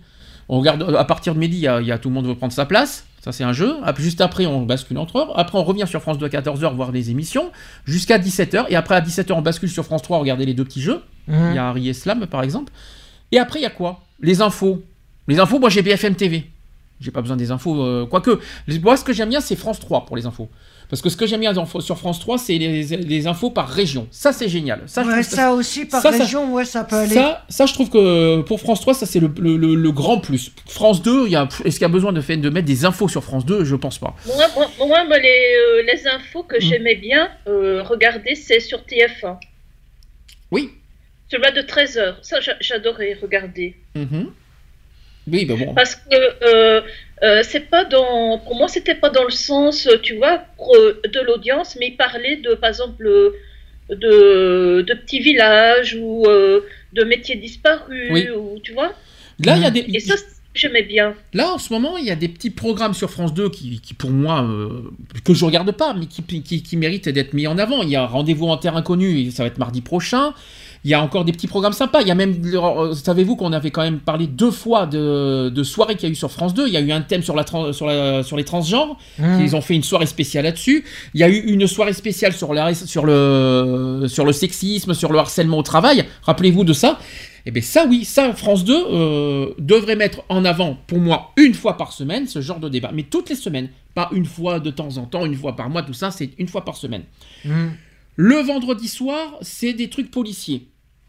Pourquoi pas? France 3, eux, ils, euh, ils pri- ils privilégient plus les divertissements, mettre des, euh, vous savez que France 3 c'est plus privilégié envers les personnes âgées. hein, je, je- on va pas se mentir là-dessus. Donc France 3, ils mettent quand même des, trucs de culture. Il y a Thalassa par exemple le lundi. Il y a euh, des racines et des ailes le mercredi. Moi je trouve, voilà, je trouve que le soir il y a des bons programmes. Là où il y a des bémols sur France 2 et France 3, c'est la journée. La France 2 l'après-midi, je trouve que ça s'est amélioré. France 3, par contre, euh, je trouve que ça s'est un petit peu, euh, côté qualité en journée, ça s'est un peu baissé, je trouve. Euh, maintenant, moi je pense aussi que France 4 est, une, c'est une bonne chaîne, c'est plus pour les enfants, mais il n'y a pas besoin de France 4 pour ça. France 5 est, est une, cha- est une, France 5 est une, une chaîne de culture, ça, Mhm. il faut pas la toucher cette chaîne. C'est une chaîne à ne pas toucher qui est très très très indispensable. Donc je pense que ça serait bien plutôt de fusionner certaines chaînes, de faire une fusion de, des programmes Oui, c'est ce que je pensais, oui. et d'en garder de, le moins de, de- de chaînes possible, de faire une fusion de programmes dans- et d'en faire des programmes de qualité, que ce soit en journée, en soirée, euh, en deux Mm. nuits, et même de nuit, si je peux Ouais, me permettre. même de nuit, parce, parce qu'on que- paye aussi la redevance pour la nuit, il faut quand même, faut quand même le rappeler. Souvent la nuit, ils mettent des rediffusions. Je sais pas si ça sert à quelque chose de mettre des rediffusions, des rediffusions la nuit, puisqu'on a les replays. Hum. Ça sert complètement à rien. Euh, si les replays existent, c'est pas pour rien, c'est pas la peine de mettre des rediffusions la nuit, hein, si je peux me permettre. Ça, je, je- France 2 et France 3, ils font que ça, hein, donc euh, ça sert à rien du tout. Euh, et puis, euh, voilà, j'essaie de trouver, j'essaie de trouver des, des, des, des, des, euh, du- les raisons pourquoi il faudrait, euh, pas, faudrait peut-être supprimer certaines chaînes parce que ça coûte très cher. Euh, avoir une chaîne, c'est très cher et c'est nous qui payons. Et en plus, il y a d'autres personnes qui disent qu'il y en a qui payent la redevance alors qu'ils regardent même pas France Télévisions. Ouais, il y en a, ils payent leur la redevance alors qu'ils regardent pas la télé. Ça, c'est l'autre problème, c'est qu'il y en a plein qui dénoncent ça. Il y en a qui payent, mais qui ne regardent jamais France Télévisions. Pourquoi? Parce que pour eux, ça, les programmes manquent de qualité. Et c'est vrai qu'aujourd'hui, c'est pas forcément en termes euh, côté qualité, c'est il y en a pas. Je trouve que c'est bien quand il y a des émissions de débat, comme euh, par exemple ça commence aujourd'hui euh, sur France 2, Mhm. comme ils ont fait des soirées spéciales sur France 2, tout ça. Là, par contre, ça me donne envie de regarder France 2. Je vous dis franchement, les petits divertissements le soir, le samedi soir, comme par exemple demain soir, il y a une soirée spéciale demain soir sur France 2 d'ailleurs. Parce que. Et d'ailleurs, on a un week-end super au fait au niveau télévision. Ce soir, Ah ouais on a les Enfoirés Kids sur TF1. Ouais. Il y, a, il y a un concert des Enfoirés Kids. Et demain soir, il y a un spécial euh, Star 80 en direct sur France 2. Ah, Voilà. Un concert en direct. Voilà. Des choses comme ça, moi, je- ça me donne envie. C'est un, exemple. Mais euh, des trucs. euh, des petits. D'abord, France 2 n'a pas besoin d'avoir des séries américaines. non. Je suis contre d'ailleurs. France 3 qui mettait des. euh, par contre, France 3, euh, en termes de qualité, ils mettent des, des séries françaises. Peu importe. euh, de quand ça, voilà. France 3, je trouve qu'ils sont puissants en termes de. euh, ils sont plus puissants euh, sur les séries que France 2, Mhm. déjà. Voilà, J'essaie de, j'essaie de trouver des arguments, mais. je suis. Moi, à titre personnel, je regarde pas beaucoup France 2 et France 3, euh, sauf l'après-midi. C'est ce qu'on regarde tout le temps d'ailleurs. Toute la- Mhm. la semaine, c'est ce qu'on fait. Le soir, c'est le soir, non. Le soir, on regarde pas, des, pas tellement France 2 et France 3, sauf quand il y a des débats, comme on a dit tout à l'heure. Nous, c'est plus TF1 et M6 qu'on regarde. On va être honnête, hein, regarde beaucoup TF1 et M6. TF1 quand il y a Colanta, je regarde. M6, et hier hier soir, il y a eu Incroyable Talent, j'ai regardé Incroyable Talent. Avant-hier soir, il y avait une nouvelle star, j'ai regardé une nouvelle star. Voilà, c'est ça qui m'attire, mais euh, c'est juste ça. Mhm. Qu'est-ce que, qu'est-ce que vous attendez d'ailleurs de France Télévisions comme programme? Quel, quel genre de programme vous souhaitez avoir le plus? Et que, je rappelle que c'est de notre poche, c'est notre poche, hein, à partir de, notre, de nos revenus. Hein. Bah que ça soit plus inter- interactif, euh, parce que souvent les, euh, les programmes sont pas intéressants du tout. Mhm. Quand ils mettent euh, des policiers sur la 2 ou euh, la 3, euh, c'est vrai que ça donne pas envie de regarder. Bon, c'est sûr que je vais pas regarder Hercule Poirot, par exemple. Non, Même voilà, inspecteur Ah, moi si, Euh, ah, moi si, ah, si un bon Hercule Poirot, une, une Miss Marple, ah, ça, ça, ça, Miss. Marple, c'est France Ça, 3. j'ai kiffé. Miss Marple, c'est sur France 3. Je... Ou comme les dossiers de, de Vera, euh, les enquêtes de Vera aussi. euh, Ouais, je suis pas- ça- je Ah, suis- Non, pas. mais voilà, alors après, euh, ce genre de policier. Euh, euh, À l'époque, il y avait Louis Labrocante, que, l'acteur était formidable, mais je regarde pas parce que c'est pas mon style de. de Non, de- mais de moi série. non plus, c'est pas mon style. Mais, Mais, bon, après, voilà, euh, t'as pas vraiment le choix que tu voudrais. Euh, Il y a un autre débat que je voudrais qui, qui- qui n'est pas prévu. Il y a un autre débat que, qui est très mis en avant en ce moment. Est-ce que vous comprenez la nouvelle direction de France Télévisions qui aujourd'hui souhaite rajeunir France Télévisions et, et éjecter les plus de 50 ans? Non. Moi, je dis, vous savez qu'il y a de la discrimination au sein de, de- Mm. de France Télévisions. Vous avez vu tout- tout, euh, toutes les personnes qui sont sorties de France Télévisions depuis la nouvelle présidence? Ouais. Julien Lepers, par exemple. Ah, il y en a beaucoup, oui. Julien Lepers, il y, a eu, il y en a eu plein. Il y a eu euh, l'ancien présentateur JT. Je me rappelle plus de son nom, je suis désolé, je l'ai pas sur moi. Je- J'ai j'ai sa tête, j'ai pas son nom. Euh, Pujadas, voilà, qui a Mhm. été viré aussi, j'essaye de, de chercher. Euh, vous comprenez cette, cette mentalité? Non, pas du tout. Non, du tout. rajeunir, rajeunir euh, les programmes, oui. Rajeunir les animateurs, ça sert à quoi? Ça sert pas à grand chose. C'est les programmes qu'il faut rajeunir, c'est pas les, les animateurs. Il y a des bons animateurs sur France Télévisions. Regardez, Bien sûr. euh, qui, ont, qui ont 50 ans aujourd'hui. Regardez Nagui. Nagui a 56 ans quand même. hein. Mhm. Je ne sais pas si vous êtes au courant. Il est très mis en avant et, et pourtant il a plus de 56 ans. On le met pas à la porte euh, parce qu'il a quand même, il a peut-être euh, un, âge- il a un âge avancé, mais il a un esprit jeune. Alors on le garde parce qu'il a un esprit jeune, si je peux me Mhm. permettre. Euh, Ah ben, Nagui, il ne fait pas son âge, il faut avouer aussi. ouais, c'est, euh, mais il a une mentalité de jeune. Et puis euh, j'adore, oui. et j'adore Nagui. hein, je vous dis franchement, c'est Ouais, un de mais mes, il fait pas son âge, Ah, il mais fait pas ses j'adore. 56. c'est un de mes animateurs préférés, Nagui. Je vous dis franchement. Il y en a un autre que j'aime beaucoup. J'adore ce petit égyptien, moi. Ah, j'adore. Il y en a un autre que j'aime beaucoup aussi sur France 2, c'est Olivier Mine. Hmm. J'adore cet animateur. J'adore son petit humour, j'adore son petit côté euh, taquin, tout ça. J'aime beaucoup ce- son. Et pourtant, il a 50 ans, Olivier Mine. Et on l'éjecte pas alors, alors qu'ils sont censés mettre tout ça. Vous savez qui c'est qui commence à. Il souhaite mettre en avant maintenant? Et j'ai un petit peu peur qu'il le grille un peu, c'est euh, c'est Cyril Ferraud.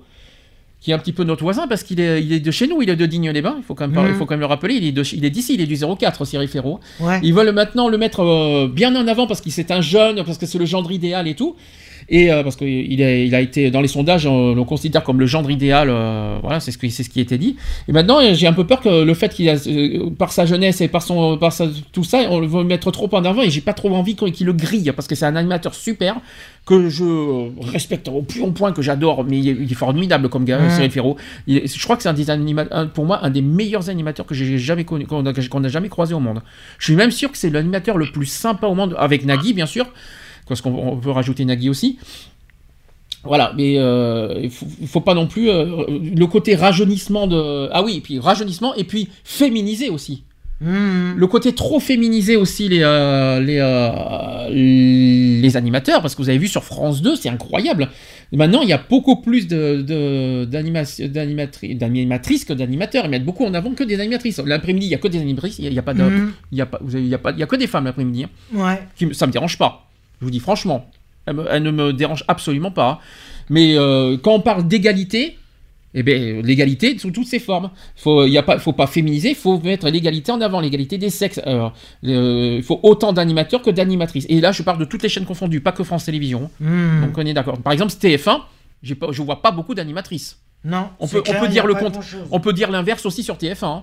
Euh, sur TF1, je vois pas beaucoup d'animatrices. Euh, on voit beaucoup d'animateurs. Nos soirs, je vois beaucoup d'animateurs. Je vois pas Mhm. beaucoup d'animatrices. Ah oui, parce que si je vous dis qui c'est qu'il y a sur TF1, il y a Arthur, il y a De Chavannes, il y a Foucault, Foucault qu'on voit de moins en moins d'ailleurs, Mhm. euh, etc., etc. Tandis que sur France 2, c'est l'inverse. On voit Sophie Davant, Daphné Burki, euh, Mhm. voilà, euh, Catherine Sellac, voilà, des- beaucoup d'animatrices. Faut trouver un juste milieu là aussi. Pas de pas- égalité, égalité absolue entre les hommes et les femmes, et pas de discrimination sur l'âge aussi. Parce que ça, ça, ça, ça, ça, par contre, euh, France Télévisions, ça a coûté cher ça. hein. C'est- C'est aussi à cause de la nouvelle direction de France Télévisions que France Télévisions coule en ce moment.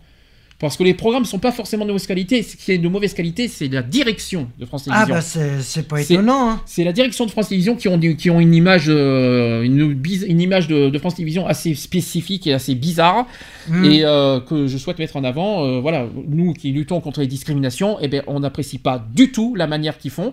Un sur, le, un sur la discrimination sur l'âge. Mhm. La manière que Julien Lepers a été viré, je ne suis absolument pas, j'ai été euh, en colère par rapport à ça. Et la manière de féminiser euh, les, tous les programmes de, France Télévisions, non. euh, un équilibre, un équilibre homme-femme sur les animateurs, je suis pour.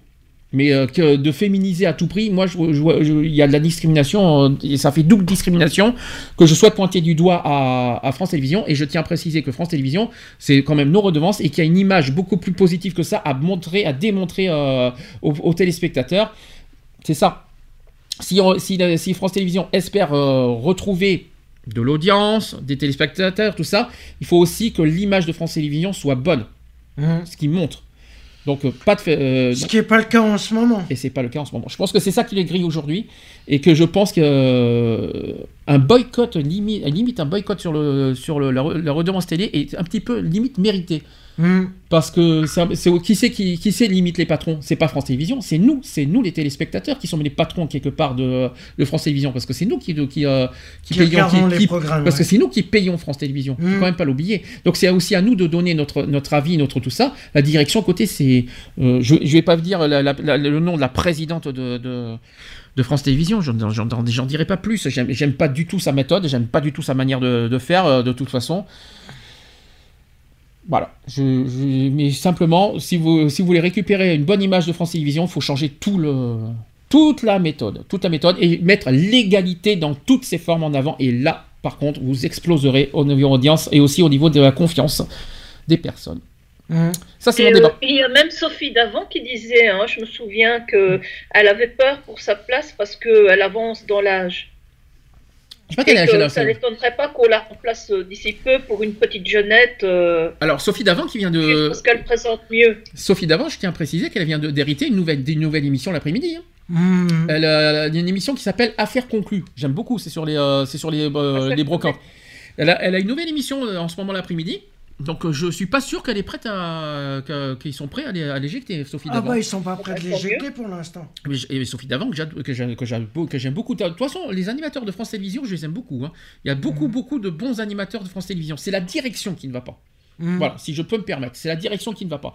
Je, je vais être très clair, net et précis. C'est pas les programmes, c'est pas les animateurs, c'est la direction qui fout en l'air, on va dire le le- l'image et le et le la bonne image de, de leur Mhm. de leur chaîne. Voilà, c'est ça que c'est ça qu'il faut se dire aussi. Voilà, j'avais besoin de te dire ça. Fallait que je le dise parce qu'à un moment ou à un autre, euh, fallait que ça, il fallait que ça, que ça évacue. Quelqu'un d'autre, est-ce que quelqu'un d'autre veut rajouter quelque chose? Non. Eve, est-ce que tu as quelque chose à Euh, rajouter moi, ce qui m'a choqué, c'est quand j'ai vu euh, lui- William euh, Lémergie euh, prendre sa retraite. Là, ça m'a choqué Ah, il parce a que pas j'avais pris sa tellement retraite. l'habitude. On l'a Mais il, mais il n'est pas, il n'a pas pris sa retraite. Il est sur C8 le midi. Ah oui? Oui, oui, il continue l'animation. Il est, il est, il est pas du tout éjecté. Là, il, il- il a une émission sur C8 le midi qui s'appelle William à midi. Donc il n'est pas éjecté. C'est juste qu'on l'a évincé. On l'a évincé de. France Télévisions. et- On l'a évincé. C'est, euh, c'est tout simplement ça. Donc euh, je sais pas pourquoi. Donc euh, ah, non, il n'a pas pris sa retraite. Non, non, du tout. Mais c'est comme Julien Lepers. Alors Julien Lepers, ça, ça, ça, c'était vraiment le grand coup dur aussi. La manière Mhm. qu'il a été évincé, euh, mais jamais au monde, euh, jamais. au- Il a, il a peut-être un, un caractère assez spécial, il est assez, euh, on va dire, assez hyperactif. C'est vrai qu'il a quelques, il est, il est très hyperactif, Julien Lepers. Mais de là, de là l'enlever alors qu'il est un des meilleurs animateurs de, de jeu, Hmm. euh, C'est non. lui qui donnait le charme à l'émission aussi, moi Bien je sûr. hein. Bah, J'aime Euh, beaucoup, j'aime beaucoup hein, Samuel Etienne euh, qui, qui remplace Julien Lepers. Il a, mais euh, Mais c'est pas la même. c'est pas la même chose, c'est pas le même, euh, c'est- c'est c'est pas la même chose. Mais Samuel Etienne est un, est un très bon animateur, super sympa, super cool, hein, que, Mm. que je respecte fondamentalement. Mais euh, ça ne, mais pour autant, Julien Lepers ne méritait pas la, manière qu'il était viré, ça c'est sûr. Hmm. Est-ce que qu'est-ce que vous attendez? Alors bah, pour finir là-dessus Qu'est-ce que vous attendez des euh, quel genre d'émission que vous, vous souhaitez voir en avant et le plus possible dans les chaînes publiques?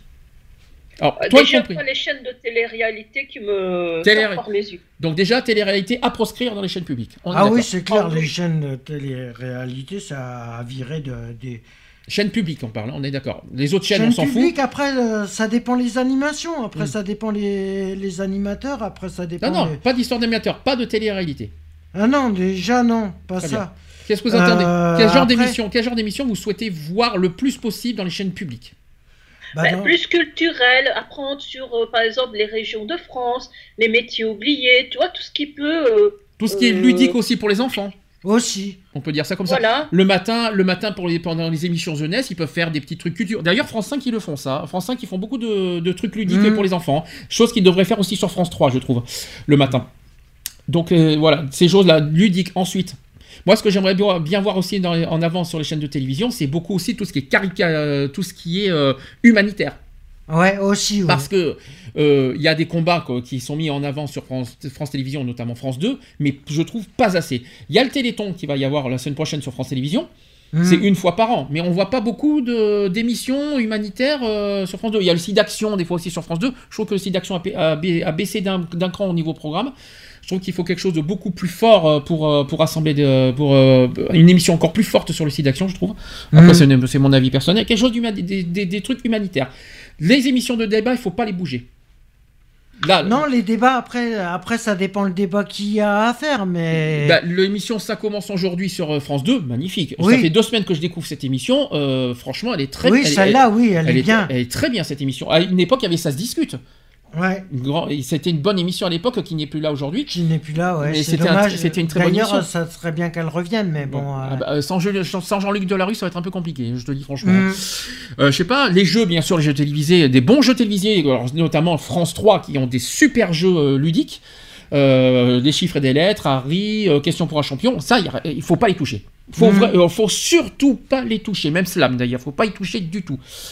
France 2, c'est plus autre chose, c'est plus du, diver- du divertissement que, que ludique. Euh, n'oubliez, euh, tout le monde veut prendre sa place, quoique les questions sont quand même assez, euh, assez corsées.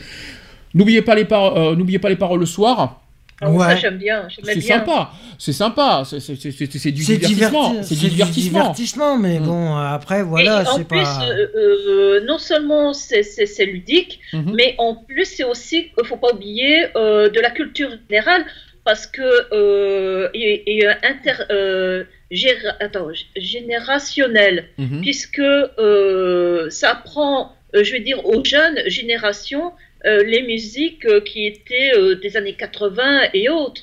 Et parfois même avant, puisque tu peux aussi bien trouver des, des, des, des reprises comme Poupée de cire, Poupée de son, etc. des années 60. Puis deux autres choses, deux autres catégories à ne pas bouger, c'est les reportages. Des reportages qui, auxquels on apprend des choses. Pas des reportages à la noix, euh, de- des reportages, mais vraiment des vrais reportages du genre Zone Interdite qu'il y a sur M6. Ouais, Euh, zone interdite, ouais. Bah, que- genre de même reportage sur TF1, mais sur France 2, d'avoir des trucs, euh, des reportages de qualité où on apprend des choses et qui euh, même des, des reportages euh, de euh, qui euh, pour des combats et puis euh, être proche des gens aussi. Mhm. Parce que ça aussi c'est très important. Et une autre catégorie aussi qu'il faut pas bouger, si je me trompe pas, c'est tout ce qui est culture. Donc euh, par exemple il y a Thalassa, il y a tout ça, euh, tout ce qui est culturel sur France 5 par exemple aussi, tout ce qu'on Mhm. apprend, les médecins par exemple, Allo Docteur avec, euh, vous savez le médecin qui est le médecin, j'ai plus son nom là. Ouais, euh, ouais. voilà, ces genres de choses. Pardon? C'est quoi ça? Parce que ça, je connais pas. Ben ça c'est sur France 5, t'as un médecin qui est, qui est connu aujourd'hui, et il est sur France 2 aussi, qui, a, qui, qui, a, euh, qui prend les, questions des téléspectateurs, des téléspectateurs sur la santé et qui répond en direct, euh, parce que c'est souvent en direct cette émission d'ailleurs, euh, Mhm. les questions euh, de médecine, des questions de médecine et qui, qui apprend aux gens, qui répond en direct aux gens euh, sur des, des questions qu'on lui pose et c'est sur des sujets de médecine. Et ces genres d'émissions, il faut les mettre en avant. Et je trouve que c'est que c'est mal payé ces genres d'émissions sur France 5, il faut les mettre sur France 2 Mhm. parce que euh, France 2 quand même a plus de public que France 5. Euh, c'est- c'est- ces genres d'émissions, il faut les mettre sur France 2. Justement, quand je dis qu'il faut fusionner, justement, il faut que les- il y a des émissions de France 5 qui méritent d'être sur France 2, justement, et qu'il faut mettre en avant. Donc, euh, et que je suppose qu'il y a beaucoup de personnes qui attendent ça, d'ailleurs. Mhm. De toute façon, France 5, c'est la chaîne culturelle, hein, donc euh, faut pas, faut pas s'étonner. hein. Euh, et puis quand je dis ludique, bah, euh, tout ce qu'on apprend de, l'hi- de l'histoire, euh, des, des- des- des leçons de français, des leçons, des Ah leçons oui, d'éducation. euh, c'est pas sorcier. Voilà, des choses. C'est pas sorcier, ça c'est ludique Oui. et en même temps éducatif. Par exemple, voilà, tout ce qui est éducatif, il, il faut pas les laisser tomber. Mhm. Effectivement, c'est pas sorcier, très bonne émission qu'il n'y a plus aujourd'hui, malheureusement, qui est partie sur Gulli maintenant. donc, Ouais. euh, et donc, euh, donc euh, voilà, je, ces genres d'émissions, il faut pas les lâcher, il faut les garder. Et, euh, je suis quasi sûr que les, personnes seront satisfaits.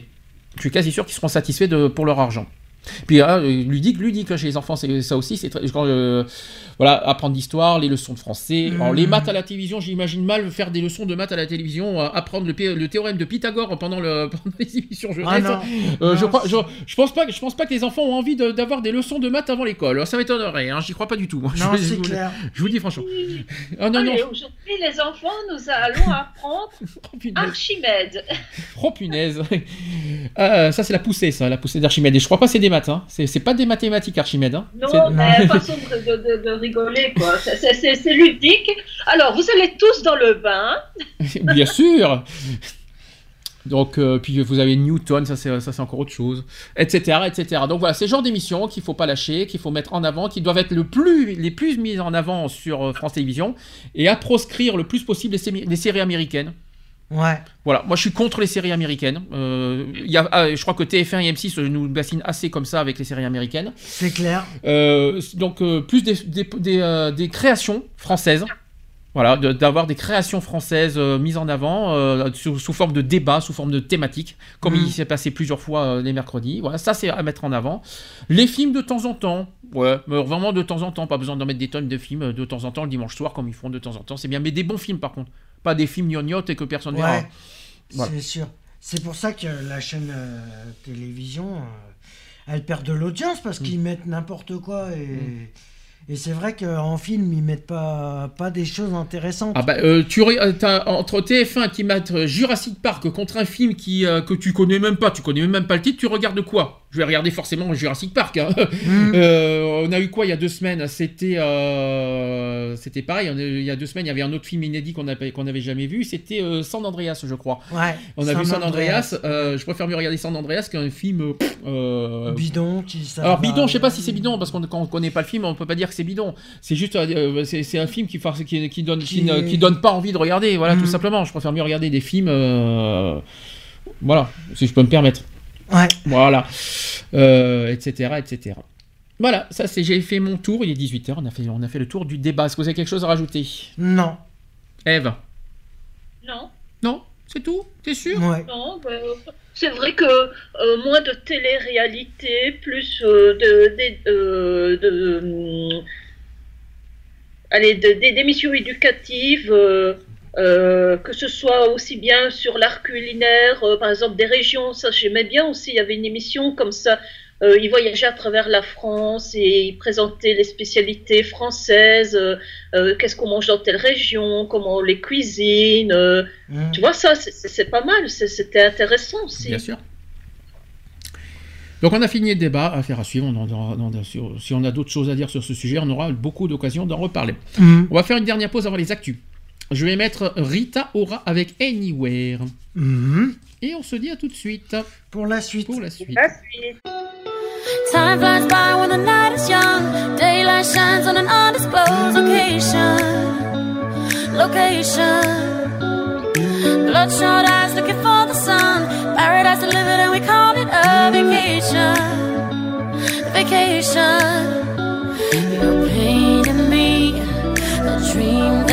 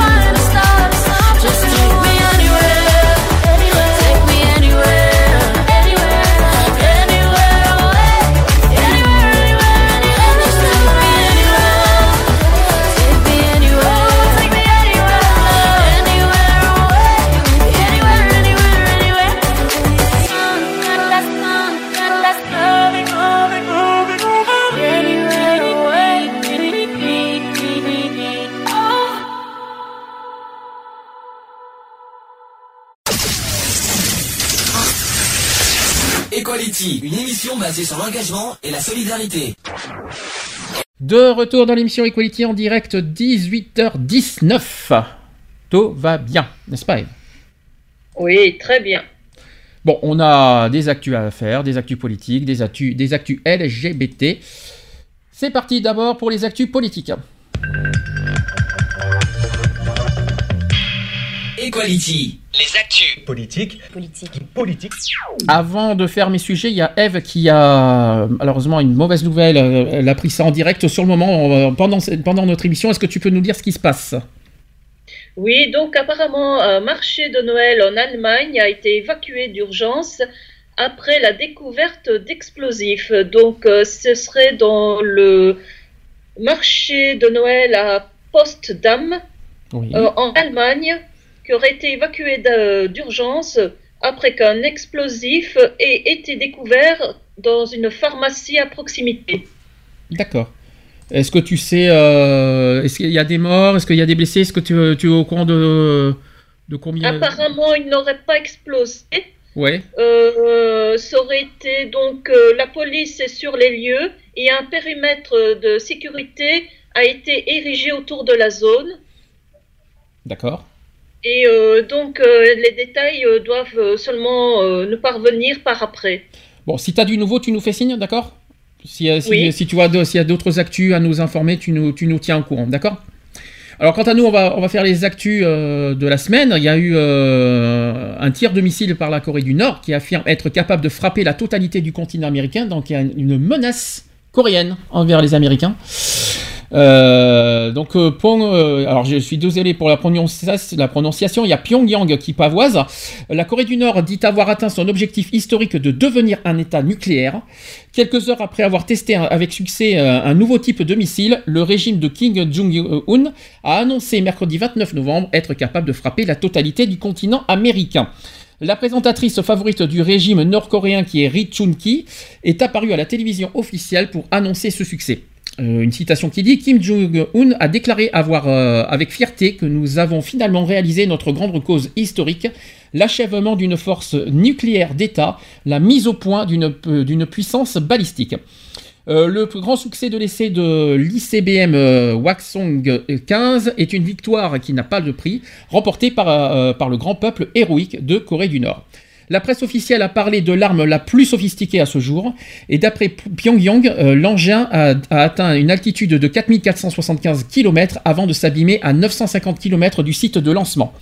Un spécialiste euh, occidental a jugé que, sa trajectoire en cloche à la verticale suggérait qu'il avait en fait une portée de 13 000 km, soit la plus longue euh, pour un missile testé par la Corée du Nord, qui mettrait chacune des villes principales des États-Unis à sa portée.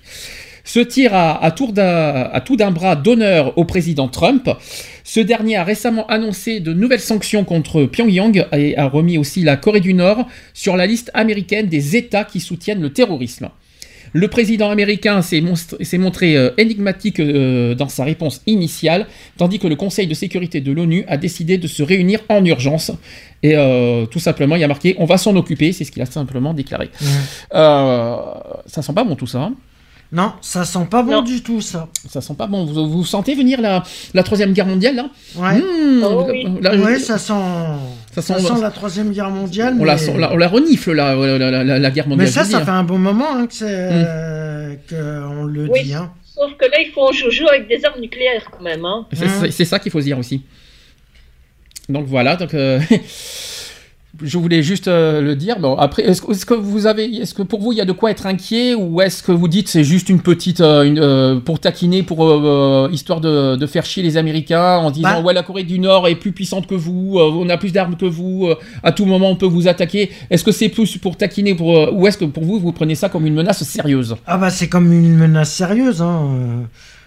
Oui, moi je dirais qu'il ne faut pas négliger ça parce que ça peut vite déraper. Ouais. C'est ça le problème, c'est que ça peut vite déraper et si ça dérape, euh, Ça peut aller très loin. ça peut aller très Et très on très parle- très très Et on parle quand même de missiles nucléaires s'il vous plaît. Ouais, quand même. Donc euh, c'est pas à prendre à la légère comme a dit Ouais. Eve. Je sais pas où ça en est aujourd'hui, mais euh, en tout cas c'est ça sent pas bon. Mm. Affaire à suivre. Euh, autre euh, actu et pas les moindres, c'est euh, et c'est au sujet de Rohingya. Je pense que vous en avez beaucoup entendu parler cette semaine. Il y a Jérôme Gère qui interpelle Erdogan euh, sur les Rohingyas euh, via Twitter, et Erdogan euh, qui lui a répondu. Donc pour venir en aide aux réfugiés du camp euh, Cox euh, Bazar, euh, euh, Jérôme Barr n'a pas peur de toquer à la porte des puissants de ce monde. Alors tout part d'un tweet avec son hashtag Love Army for euh, Rohingya qui a été lancé le lundi 27 novembre. Euh, Jérôme Jarre, euh, qui s'est rapidement placé en tête des tendances Twitter en France, actuellement aux côtés des réfugiés Rohingyas du camp de Cox Bazar au Bangladesh, le youtubeur français veut, apporter un maximum d'aide humanitaire aux Rohingyas. Pour rappel, Cette minorité musulmane est fortement réprimée en Birmanie et est contrainte à l'exil, notamment au Bangladesh, qui est le pays voisin. L'ONU dénonce notamment la violence excessive dont cette communauté est victime. Pour venir en aide aux réfugiés du camp euh, Cox's Bazar, Jérôme Jarre n'a pas peur de toquer à la porte des puissants de ce monde.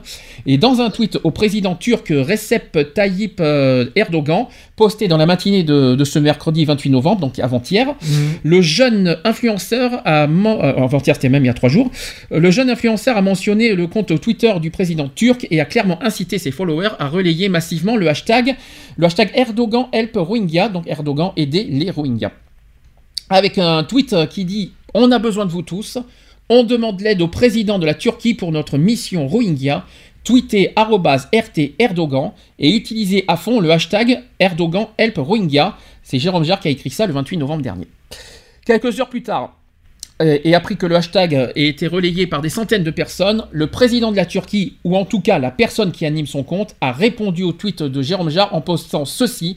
Cher Jérôme Jarre, nous ne refusons jamais une demande d'aide, peu importe où sont les gens dans le besoin, nous allons soutenir les efforts fournis par le hashtag Love Army euh, for Rohingya avec nos agences d'aide humanitaire. Alors il y en a plusieurs.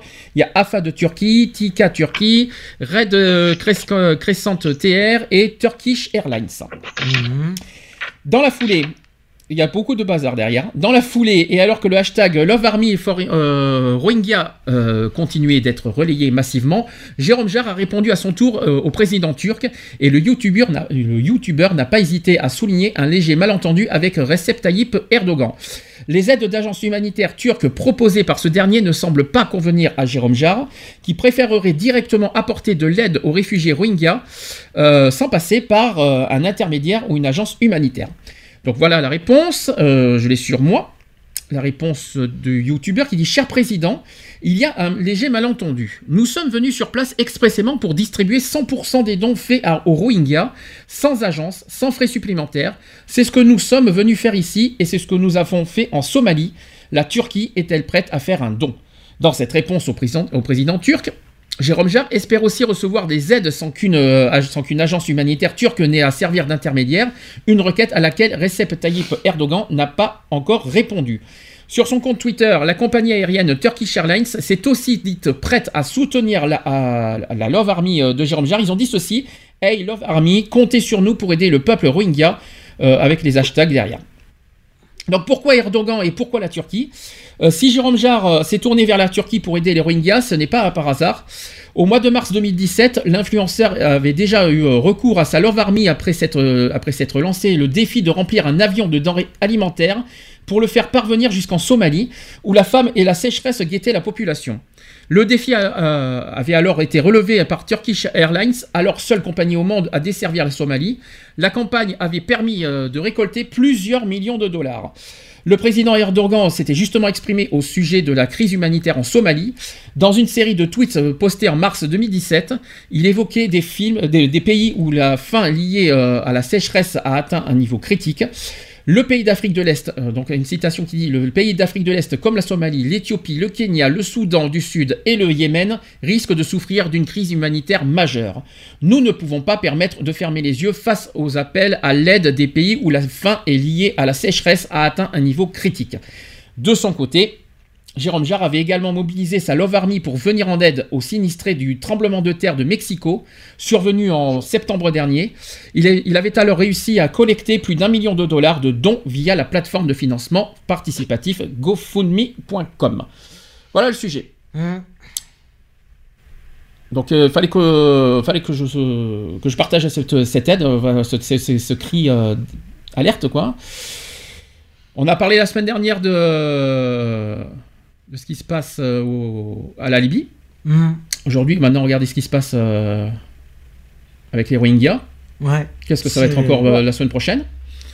Ah, il s'en passe des choses parce que c'est vrai qu'on parle beaucoup de chez nous, mais euh, regardez comment ça se passe aussi, de- que ce soit dans les pays africains et même euh, de l'Europe de l'Est. Mhm. Euh, on en parle très peu et il y a pas mal de crises et pas mal de problèmes majeurs et graves et qu'on en parle très peu, qui sont, ils sont même très oubliés. Et moi, je souhaitais les mettre en avant aujourd'hui parce que il faut pas les oublier justement. Faut, faut, faut les.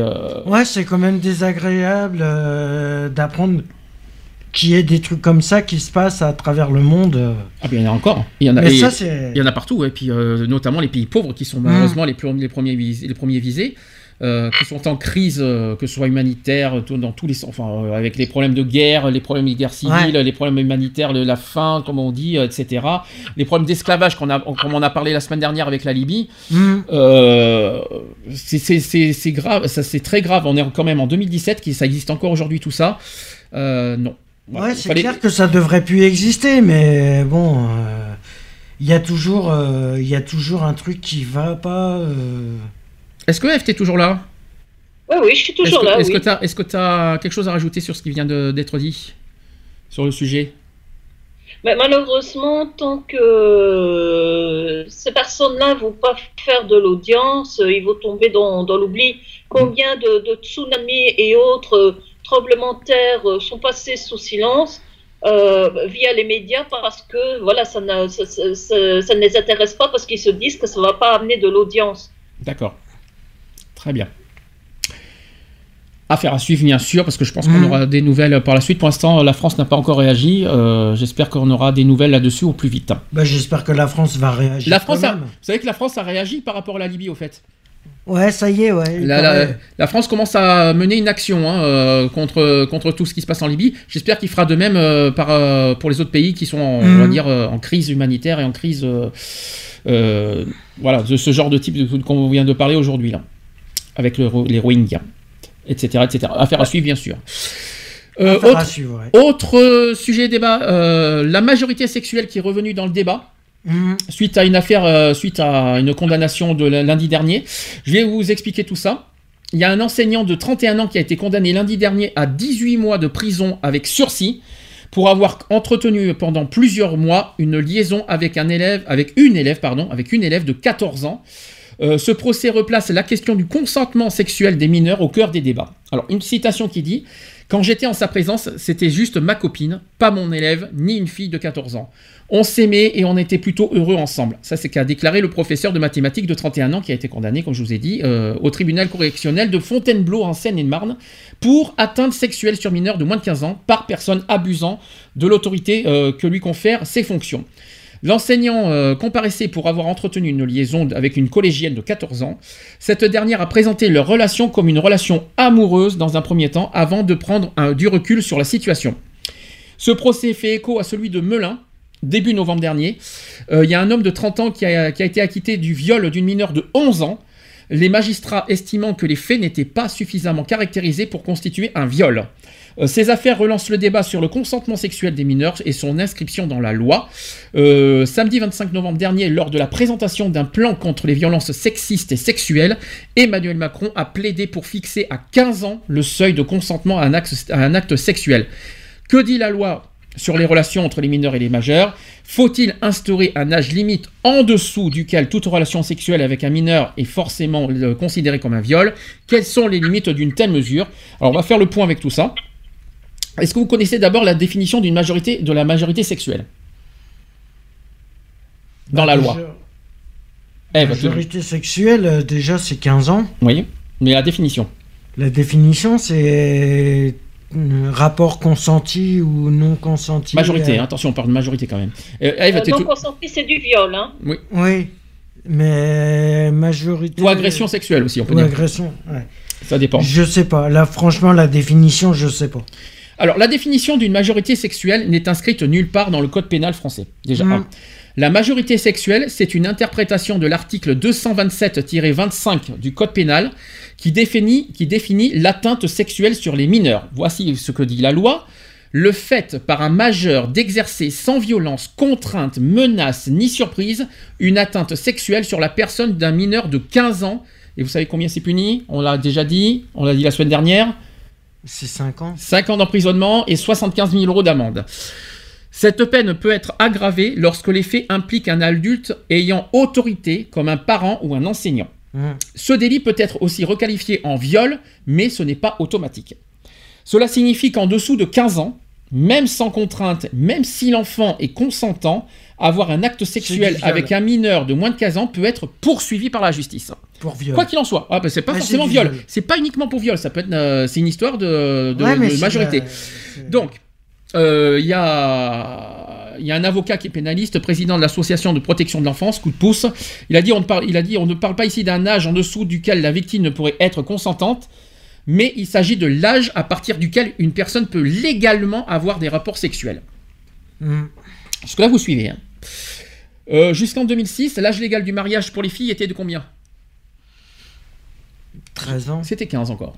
15 Jusqu'en 2006, l'âge légal du mariage pour les filles était de 15 ans.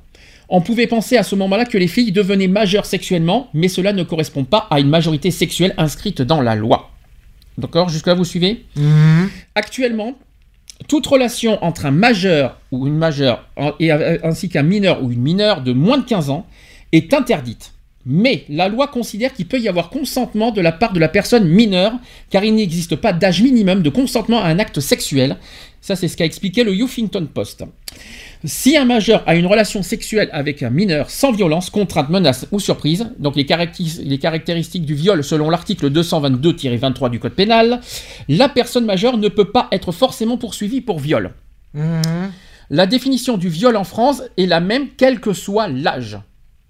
C'est pas uniquement pour les, sur les mineurs. Là, la viol, c'est à tout âge. faut quand même le rappeler. Mhm. Cette situation présentée comme insuffisante par des associations de protection de l'enfance a été illustrée par l'affaire euh, de Pontoise. Et fin septembre, un homme de 28 ans a été acquitté de poursuite de viol malgré la plainte d'une fillette de 11 ans pour ce motif. Les magistrats ont estimé qu'il n'avait pas agi sous la contrainte puisqu'elle avait, euh, puisqu'elle avait suivi le jeune homme et n'avait pas crié ou ne s'était pas débattu. Cette absence de contrainte euh, a conduit les magistrats à requalifier les faits en atteinte sexuelle. Pour les associations de protection de l'enfance, cela marque un véritable vide juridique. Un enfant de 11 ans ne peut pas réaliser ce qu'est une relation sexuelle avec un majeur. C'est ce qu'a assuré un avocat. Il a dit ceci aussi. Quand on a ces âges-là, 13-14 ans, on peut vouloir être tenté de jouer au grand, de paraître plus grand quand, quand on, quand l'on est, que l'on est, d'avoir une aventure, mais il faut protéger ses mineurs. Ce n'est pas parce qu'une petite fille n'exprime pas de regrets sur le moment que son consentement est, éclairé. Il y a un âge où l'on manque euh, de discernement et de maturité affective pour consentir à un acte sexuel. Je pense qu'une petite fille de 14 ans, même si elle se dit amoureuse, on doit la protéger contre les adultes qui abusent et contre elle-même. Aujourd'hui, l'absence de consentement est analysée euh, dans la tête de l'auteur, pas dans celle de la victime.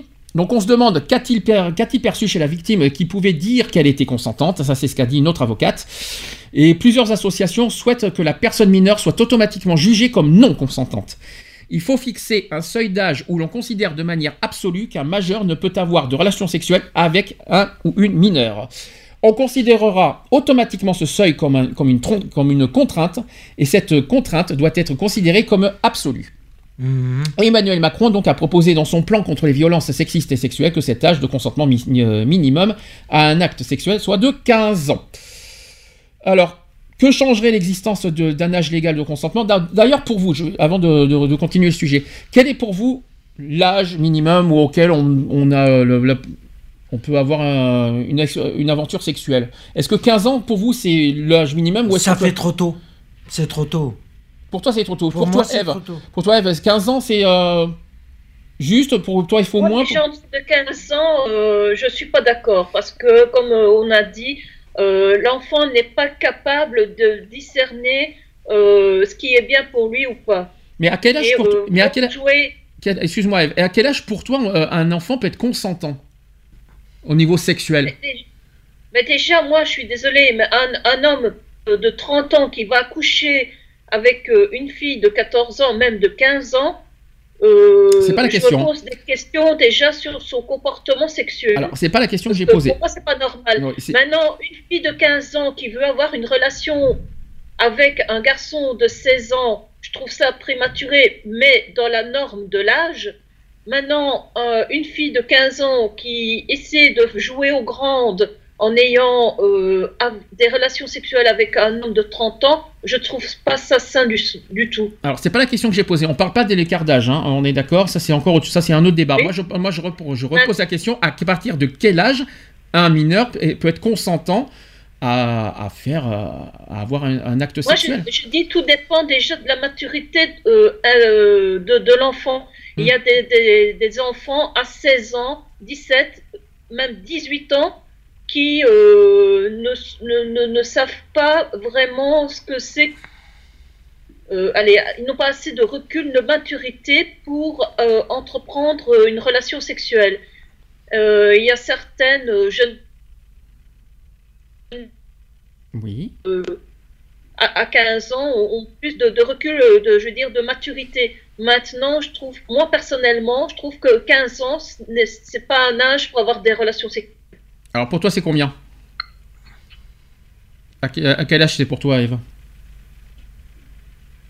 Eve? Mais quel âge? À quel âge pour toi? Moi, moi, j'aurais au moins donné un an de plus. 16 Au ans. moins 16 ans. D'accord. Oui. Ok, parce que euh, c'est pas du tout le même avis de certaines personnes. Je vais expliquer pourquoi. Vous allez me dire si vous êtes d'accord. Donc, juridiquement, cela changerait tout parce que ce- ce- cela signifie que même euh, sans preuve de contrainte, de contrainte, de surprise ou de menace, le législateur considérerait qu'à tel âge, un mineur ne peut consentir.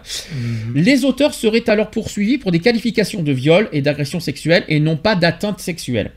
La peine euh, serait multipliée par 4 parce que le délit d'atteinte sexuelle est passible de 5 ans d'emprisonnement contre 20 ans pour le viol. Les auteurs seraient jugés aux assises et non plus dans les tribunaux correctionnels. Et sachez que les affaires de Melun, Pontoise et Fontainebleau n'existeraient pas. Dans de nombreux pays, alors attention, c'est là qu'on va avoir le débat. Dans de nombreux pays, ce seuil en dessous duquel le consentement est présumé existe déjà. En Espagne, d'après vous, c'est combien? L'âge minimum. C'est Pas 14 ans. C'est 12. Hein 12 ans en Espagne. En Angleterre, d'après vous? C'est 10 ans. Donc quand même pas, on n'est pas à ce niveau-là quand même. Non. En Angleterre, Non, 14 ans. En Angleterre, c'est 13 ans. Et en Italie, c'est 14 ans. Voilà, l'âge minimum, 12 ans en Espagne, 13 ans en Angleterre, 14 ans en Italie. Ça, c'est ce qu'a rapporté euh, le HCE. L'association Coup de pouce a d'ailleurs fait parvenir une proposition au ministère de la Justice et au secrétariat à l'égalité entre les femmes et les hommes en France hein, pour qu'une présomption de l'absence de, de consentement euh, irréfragable, autrement dit qu'on ne peut euh, récuser, soit inscrite dans la loi pour tous les mineurs en dessous d'un certain âge, 13 ou 15 ans. Est-ce qu'en France, 13 ans, vous, vous êtes contre? Ah oui, 13 parce ans. qu'il y a une, oui, il y a- c'est il y trop a une discussion, il y a une discussion en ce moment qui, euh, qui porterait à 13 ans. Qu'est-ce que vous en C'est pensez trop tôt. 13 ans, c'est pas possible. Trop tôt. Moi, quand j'étais, euh, j'étais, euh, j'avais 14 ans, Mhm. il y avait une de, de mes classes, une de ma classe, qui me disait Ah, mais la- le prof de maths, il te regarde, Mhm. il est intéressé par toi. Donc, c'était un jeune homme, allez, euh, je crois qu'il avait 28 ans à l'époque, donc le double de mon âge. Mhm. Et, euh, et elle, et elle elle disait Oui, mais il te regarde, je suis sûre qu'il a des sentiments pour toi, il doit être amoureux de toi. Et j'ai dit Mais arrête, il faut retomber un peu sur terre, on a 14 ans. Mhm. Euh, on n'a pas l'âge à penser à ça.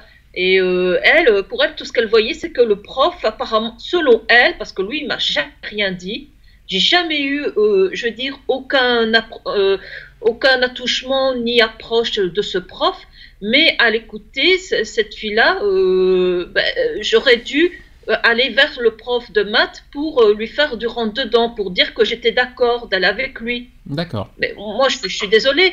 euh, et, et pourtant, regarde, ça remonte. hein, euh, J'avais 14 ans à l'époque.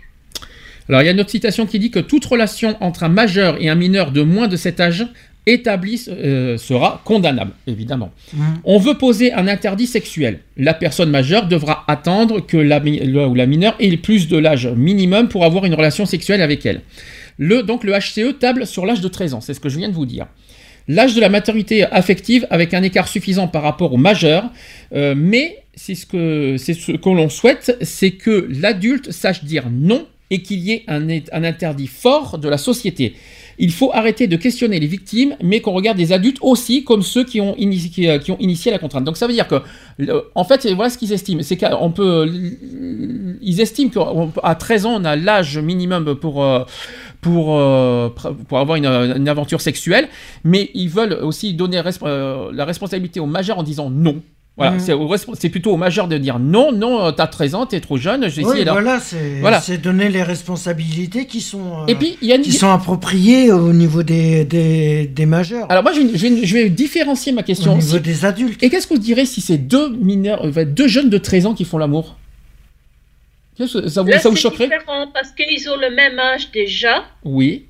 Euh, ils sont, euh, je veux dire, normalement, point de vue euh, mentalité au même niveau. Oui.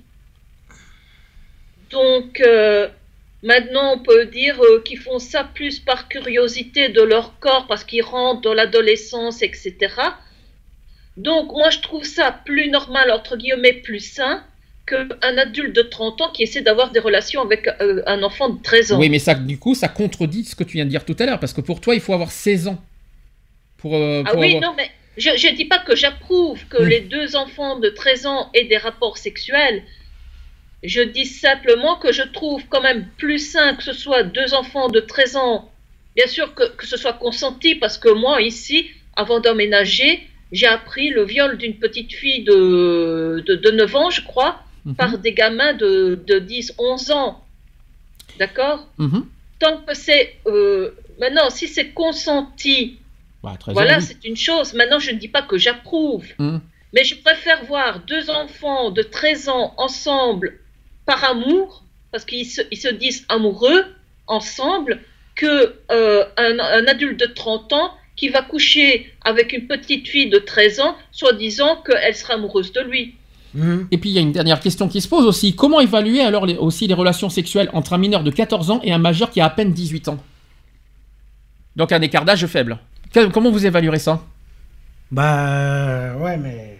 À 18 Si ans, on est c'est majeur. Si c'est consenti, euh, pourquoi pas Mais après, si c'est pas consenti, euh, là par contre, ça devient du détournement de mineur. Alors, il y a une citation qui dit que pour des affaires qui concerneraient un enfant de 14 ans et un de 18 ans par exemple, on pense que l'on peut rester au système actuel, c'est-à-dire que la personne majeure devra prouver le consentement de la personne mineure. Point. Hein Tout simplement. Et dans tous les cas, ce système sera beaucoup plus protecteur pour les enfants que l'actuel. Si l'écart d'âge est très réduit, les magistrats auront toujours la possibilité de juger au cas par cas. N'oublions pas aussi que cela se posera si une plainte est déposée. Bah. Oui, après, oui, ça, dé- ça dépend si une Ouais. plainte est déposée, euh, parce que euh, après, ça dépend l'écart d'âge. euh, c'est vrai que Moi, quand j'avais 30 ans, j'ai eu un, un- un jeune homme, donc j'avais tout juste 30 ans. Je, je crois même pas que j'avais 30 ans, je crois que j'avais neuf- 29 ans. Mhm. Il a un garçon de 18 ans qui me, me proposait de- d'avoir des relations sexuelles avec lui. Oui, Et moi, je lui dis clairement, non, ça ne m'intéresse pas. d'accord.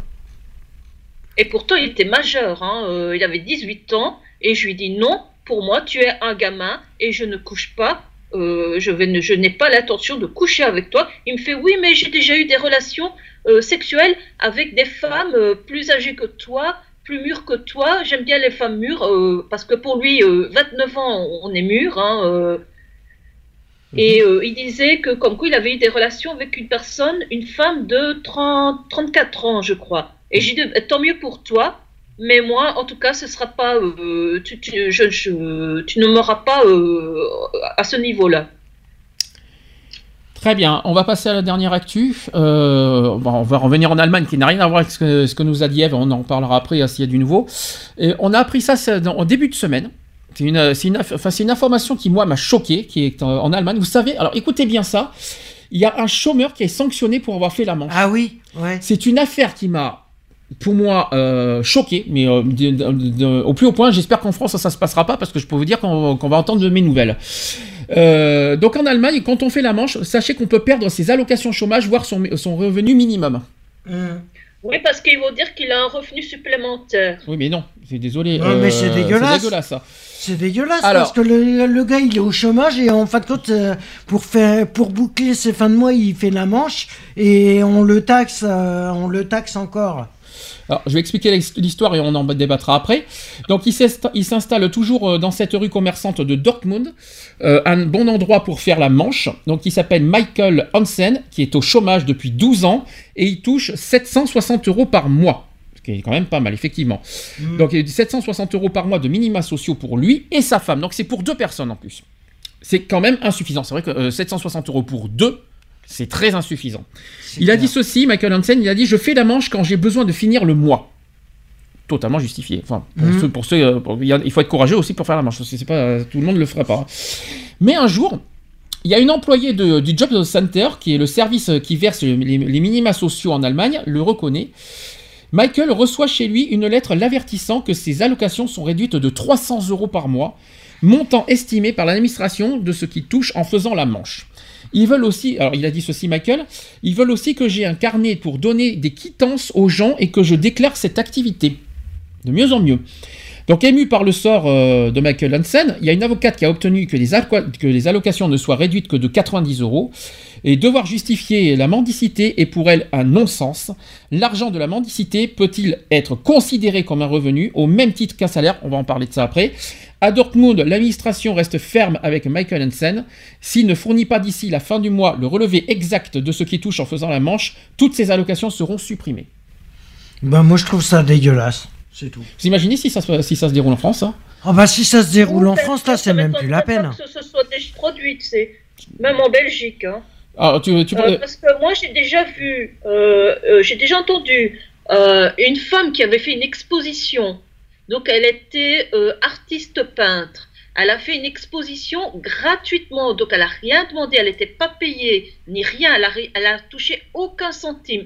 Eh bien, parce qu'elle a fait une exposition, elle a été radiée du chômage et on lui a demandé, je ne sais plus combien d'années de remboursement de chômage pour, euh, alors qu'elle n'avait rien touché. hein.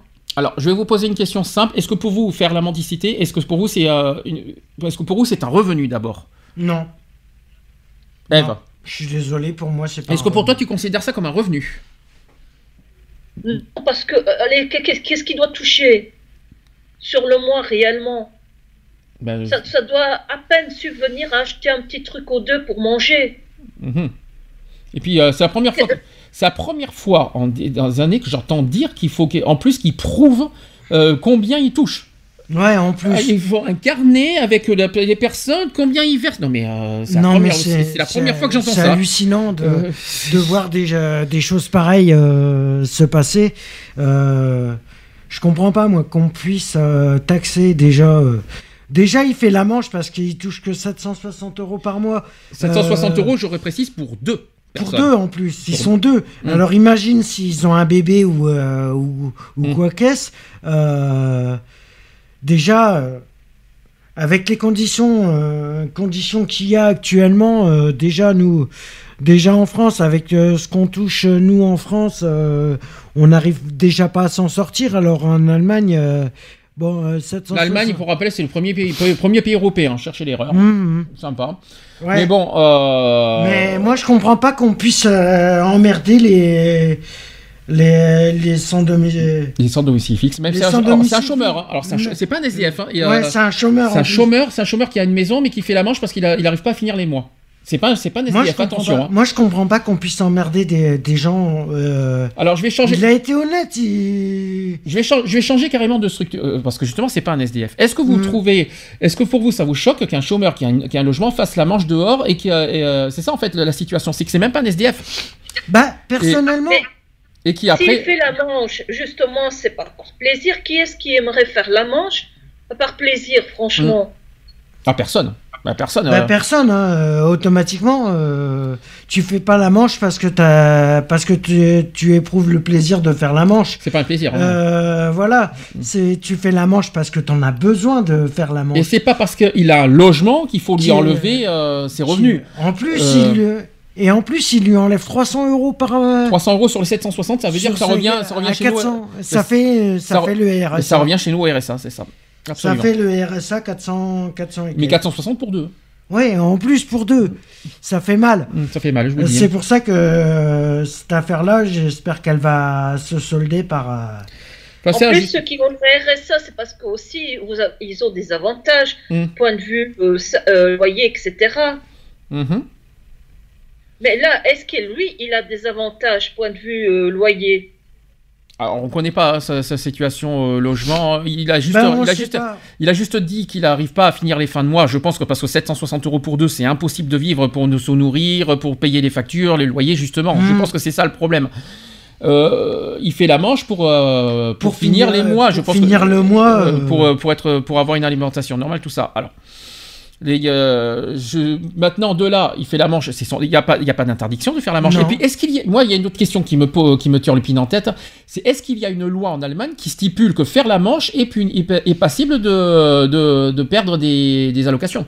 Est-ce qu'il Bah. existe, est-ce qu'il existe une loi comme ça? Est-ce que la mendicité, est-ce que la mendicité en Allemagne est, considérée, est considérée comme un revenu? On ne sait même pas. Est-ce qu'il y a une loi qui existe sur ça? C'est ça, c'est ça la vraie question qu'il faut se poser. Mm. Parce que, c'est, parce que, que, le- que les allocations enlèvent euh, ça, d'accord, mais uniquement si la loi le permet. Et Si- Eh oui, si la loi le, euh, si la loi permet de dire euh, que en fin de compte vous faites la manche, mais euh, vous allez être amputé euh, sur vos revenus, là d'accord à ce compte-là. Si la loi, si la loi dit que la mendicité est un revenu, qu'est-ce que vous voulez qu'on dise Alors, à ce compte-là, moment-là, on à peut ce rien- on peut rien ouais, on peut Si- rien dire. S'il n'y a aucune loi qui dit que la mendicité est un revenu, dans ce cas, il est, euh, a aucune raison de lui enlever ses allocations comme ils ont fait. Donc maintenant, qui nous, pour que eux, ils prouvent Tout que la- ça parce qu'une personne de, de ceux qui versent euh, les allocations là-bas l'a vu. Mais attends, combien de fois moi j'ai fait la manche Hmm. Combien de fois moi j'ai fait la manche et j'ai croisé des personnes le temps que je faisais la manche de la CAF, de Pôle emploi et de tout ça. Quand je me suis retrouvé, quand j'étais dehors, mais combien de fois? Combien de fois j'ai croisé des gens que je connaissais de, de- des, des administrations? Combien de fois j'en ai croisé? Et c'est pas pour ça que été amputé de, de mes allocations. Attention, on est en Allemagne, on n'est pas en France. Ouais, là. mais même, même si, imagine, ça se fait en France. Ah bah, T'imagines vaut mieux pas, parce que alors là, si ça se passe en France. euh, Il y en a beaucoup qui seraient dans la merde. Ah bah, ah bah, dans ce cas, on coupe les RSA parce qu'ils font la manche alors. Eh ouais, Donc, à ce euh, compte-là, c'est que c'est complètement stupide. Mais c'est complètement idiot. Il faut prouver. Mais- il faut, pour percevoir le RSA, il faut, il faut prouver la, la, la manche que tu reçois la journée. C'est sympa, de mieux en mieux. Non, Et puis c'est impossible. Enfin, je vois. impossible. je vous tu dis- peux pas prévoir ça. Enfin, il me semble C'est qu'en Fran- il me semble qu'en France, je ne- il va falloir quand même vérifier ça, euh, vérifier savoir si la mendicité est considérée comme un, re- comme un revenu. C'est ça la base aussi de l'histoire. Est-ce que c'est considéré comme un revenu ou pas? Par contre, si c'est considéré comme un revenu, je peux vous dire que là, un- ça pose problème. Je ne sais pas comment c'est en Allemagne, mais si c'est pas considéré comme un revenu, ils n'ont pas le droit de le. Ils ont pas le droit de de- de- Voilà, ils n'ont pas le droit. Uniquement si la loi le dit. Ah, mais Si moi, la loi- moi, je, si moi la- je pense pas qu'en France. euh, En Allemagne pour l'instant. Mais en Allemagne, euh, je- c'est, ça serait dégueulasse que la mendicité soit, soit reconnue comme euh, une source de revenus. Enfin, ça- tout dépend de ça, si je peux me Mm. permettre. Et puis, par contre, ça serait pour moi injuste et dégueulasse. Voilà. C'est clair. De toute façon, c'est affaire à suivre. Alors, Eve, t'as autre chose- est-ce que tu as des nouvelles au niveau de l'Allemagne? Avant qu'on passe aux actus Non, LGBT. pas, euh, aucune nouvelle, non.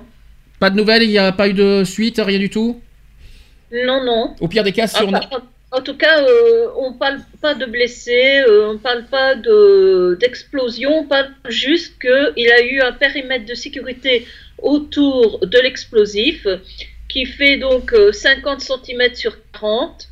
Euh, donc, euh, s'ils savent dire les dimensions, c'est que apparemment, visiblement, il n'a pas explosé. Mhm. Hmm. D'accord. bon, Mais que voilà, ça, ça remet, euh, ça, ça rapporte, il rapporte euh, à un événement qui s'était passé euh, l'année dernière en Allemagne et que là l'explosif avait explosé lui et qui avait fait pas mal de malheureusement de, de pertes humaines. Très bien.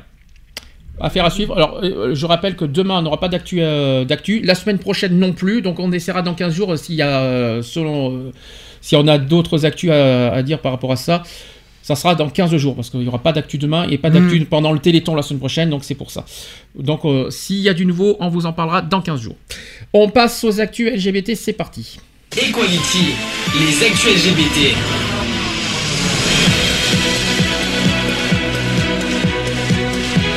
Equality, les actus LGBT. Alors, actu LGBT, c'est simple. Aujourd'hui, on est le 1er décembre. Vous savez qu'est-ce que c'est aujourd'hui? Euh. Non, c'est. Oh, quand même. Tous les 1er La décembre. journée, euh, Ah, euh, contre le sida. journée. Journée mondiale de lutte contre le sida, c'est aujourd'hui, 1er décembre. Sachez que le 1er décembre, donc c'est l'occasion de mettre en lumière tous ceux qui relèvent, euh, qui, euh, relèvent le défi quotidien de combattre le VIH et le sida. Mhm. Et c'est également le moment de montrer que tous ensemble, nous restons mobilisés pour combattre le virus du sida sur tous les fronts. Donc, un, soit en aidant la recherche à améliorer les traitements, au- aussi pour garantir l'accès aux droits et aux soins, et ainsi que pour combattre les discriminations et la précarité. Petit rappel ce que c'est que cette journée mondiale, elle a été établie en 1988 par Mhm. l'Organisation mondiale de la santé et elle est approuvée par l'Assemblée générale des Nations unies. Donc la journée euh, mondiale de lutte contre le sida a lieu tous les ans le 1er décembre. C'est l'occasion d'une mobilisation mondiale contre le VIH-Sida où des actions d'information, de prévention et de sensibilisation sont conduites. Cette journée est aussi euh, celle de la mémoire et du souvenir en l'honneur des personnes décédées de la maladie. Mhm. faut quand même aussi ne pas l'oublier. Le thème de cette année 2017, c'est Ma santé, mes droits. Ouais. Donc, euh, je vais expliquer euh, ce thème. Euh, chaque personne a droit à la santé, quelle que soit son identité et son lieu de résidence, et ce droit dépend également d'installations sanitaires et d'un logement adéquat, de l'accès à une alimentation nutritive, de conditions de travail saines et de l'accès à la justice. Le droit à la santé s'appuie sur un ensemble plus large de droits auxquels il est également associé sans les conditions euh, permettant un accès à la justice, le droit à un environnement propre, le droit à la protection contre les violences ou le droit à l'éducation. Par exemple, nous ne pouvons pas faire valoir notre droit à la santé. En finir avec le sida comme menace de santé publique ne sera possible que si ces droits sont placés au cœur de la santé mondiale, de manière à ce que des soins de santé de qualité soient euh, disponibles et accessibles pour tout le monde, sans laisser personne pour compte. Alors, il y a une campagne aussi, c'est pas fini, il y a une campagne qui s'appelle hashtag My Right to Health, euh, mes droits pour... euh, hein? Vous savez ce que ça veut dire? Euh, main droit à la santé. Voilà, gagné. Mes droits, ma santé. C'est un petit peu ça. Ça c'est santé, oui. Donc, cette année, le thème de la campagne de la journée mondiale, je vous l'ai dit, c'est le droit à la- santé. Donc, My Right to Health, ça veut dire ça, le monde et le droit à la santé. Euh, la campagne hashtag My Right to Health diffusera des informations sur le droit à la santé et son impact sur la vie des gens. Elle aura également pour but d'accroître la visibilité autour de la nécessité de parvenir à l'application pleine et entière du droit à la santé pour tous partout. La quasi-totalité des objectifs de développement durable sont liés d'une façon ou d'une autre à la santé, de sorte qu'atteindre ces objectifs, euh, dont fait partie la fin de l'épidémie de sida, dépendra largement de l'application du droit à la santé. Des progrès remarquables ont été accom- accomplis dans le traitement du VIH. Sachez que j'ai des chiffres, alors je vais pas les donner, je vais préférer mieux vous donner les chiffres parce que j'ai des données de 2000, je préfère pas, vous- je préfère mieux vous donner les chiffres actuels. Euh, Donc j'ai des statistiques mondiales. Par exemple, vous, les connaissez à peu près les chiffres euh, au niveau mondial? Non, pas du tout.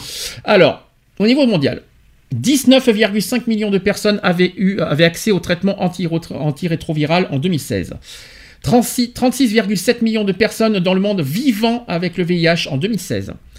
1,8 million de personnes ont été nouvellement infectées par le VIH en 2016. 1 million de personnes sont mortes de maladies liées au sida en 2016, dans le monde, hein, je précise. 76,1 millions de personnes ont été, ont été infectées par le VIH depuis le début de l'épidémie.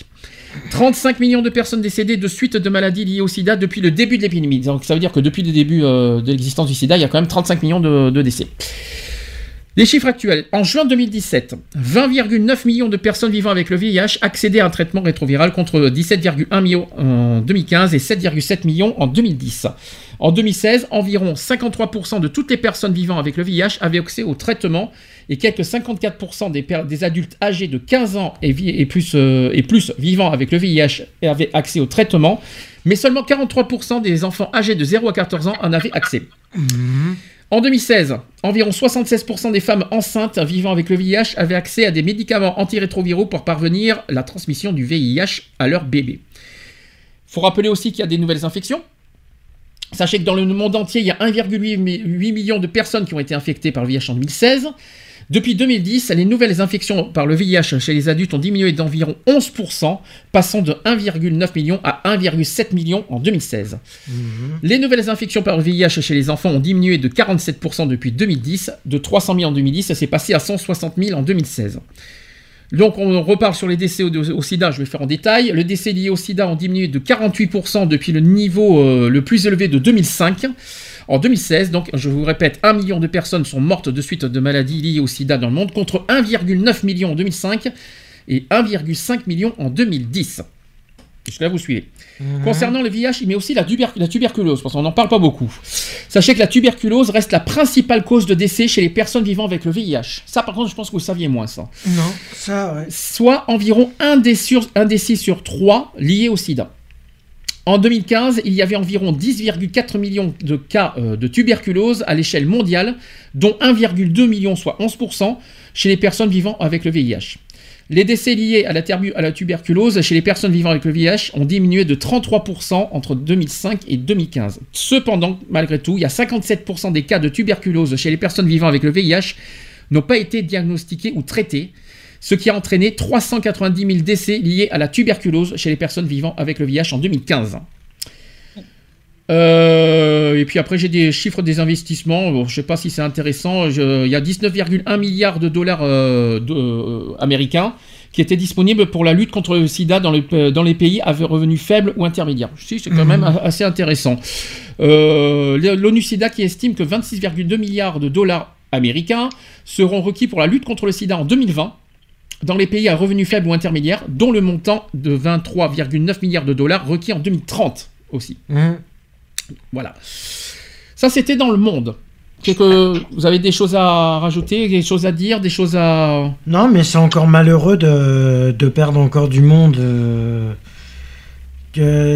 d'un fléau comme ça qui est le, qui est le sida. C'est vrai que c'est encore un fléau de, de savoir que. C'est un philo de savoir, je pense pas. hein. Non, mais c'est c'est encore un fléau. et- C'est une, c'est une pandémie, il faut, quand même- faut quand même le rappeler. Oui, non, mais c'est sûr, mais On d'en parle mourir. d'épidémie, c'est une pandémie, il faut quand même le dire aussi. Oui. Bien sûr qu'on peut en Mais on- d'en mourir. euh, Alors, d'en on peut, en mourir, on peut en euh, mourir selon. euh, parce qu'on peut en mourir, oui et non. Maintenant, il y a des traitements qui, euh, Il y a des pour. euh, traitements qui permettent de, de Oui, ralentir. mais les le- traitements ne sont pas accessibles à tous, faut pas oublier. Voilà, Mhm. c'est ça. Ce qui est, euh, ils sont peut-être c'est- pas. c'est- Ce qui est le plus regrettable, c'est que en fonction du pays que tu es, tu es plus ou moins bien soigné, bien suivi par rapport à, à cette maladie. Mhm. Par exemple, euh, prends euh, quelqu'un qui est séropositif en Europe et une personne séropositive en Afrique. Bien sûr. Ah, La différence, est, la différence est claire. Là, Là, c'est clair. Il n'y a pas les mêmes traitements et les mêmes soins euh, en Afrique qu'en Europe, ça c'est clair. Mhm. Après, il faut pas oublier qu'il y a des associations humanitaires qui aident, euh, voilà, qui, qui sont là-bas pour euh, exprès. Mais après, il faut pas se, faut pas se dire, il n'y a pas de CMU, il n'y a pas de soins, il n'y a pas de mutuelle. Il n'y a pas euh, les mêmes. euh, il y a pas les mêmes, C'est euh, pas les mêmes conditions. Voilà, hein. il y a des, il y a les seules, euh, les seules personnes qui prennent soin en Afrique, c'est quoi? C'est la Croix-Rouge, tous euh, les médecins du monde, etc. Médecins du monde, ouais. Mais euh, après, euh, c'est pas. Après, euh, ils sont, ils ont pas forcément euh, tout euh, à leur portée. euh, et en plus, il y en a, il y en a plein qui n'ont pas non plus les moyens pour se, pour se, pour se soigner. Mhm. Ça aussi, il faut quand même le dire. Et partout dans le monde, et pas uniquement en, Europe- pas uniquement en Afrique. hein. Il y en a qui non, n'ont pas les moyens même- aussi. Même en Europe, hein, il y en a. Bien sûr, Voilà, partout. En Donc, Europe, il y a pratiquement faut- personne qui a. Mais ce qu'il faut se dire aussi, c'est qu'effectivement, gra- maintenant les traitements aujourd'hui, hein, aujourd'hui, ils ra- euh, prolongent bien le, le, euh, la, durée de vie, Mhm. mais après, il faut pas vous dire que le SIDA, euh, ça ne, on, on ne soigne pas du SIDA de toute façon. On n'en guérit pas. On en, so- on- il y a les, les- les traitements prolongent la durée de vie, mais ça ne guérit pas. Et il faut Mhm. pas se dire qu'une fois qu'on a les traitements, qu'on va, qu'on n'aura plus SIDA, c'est complètement faux, malheureusement.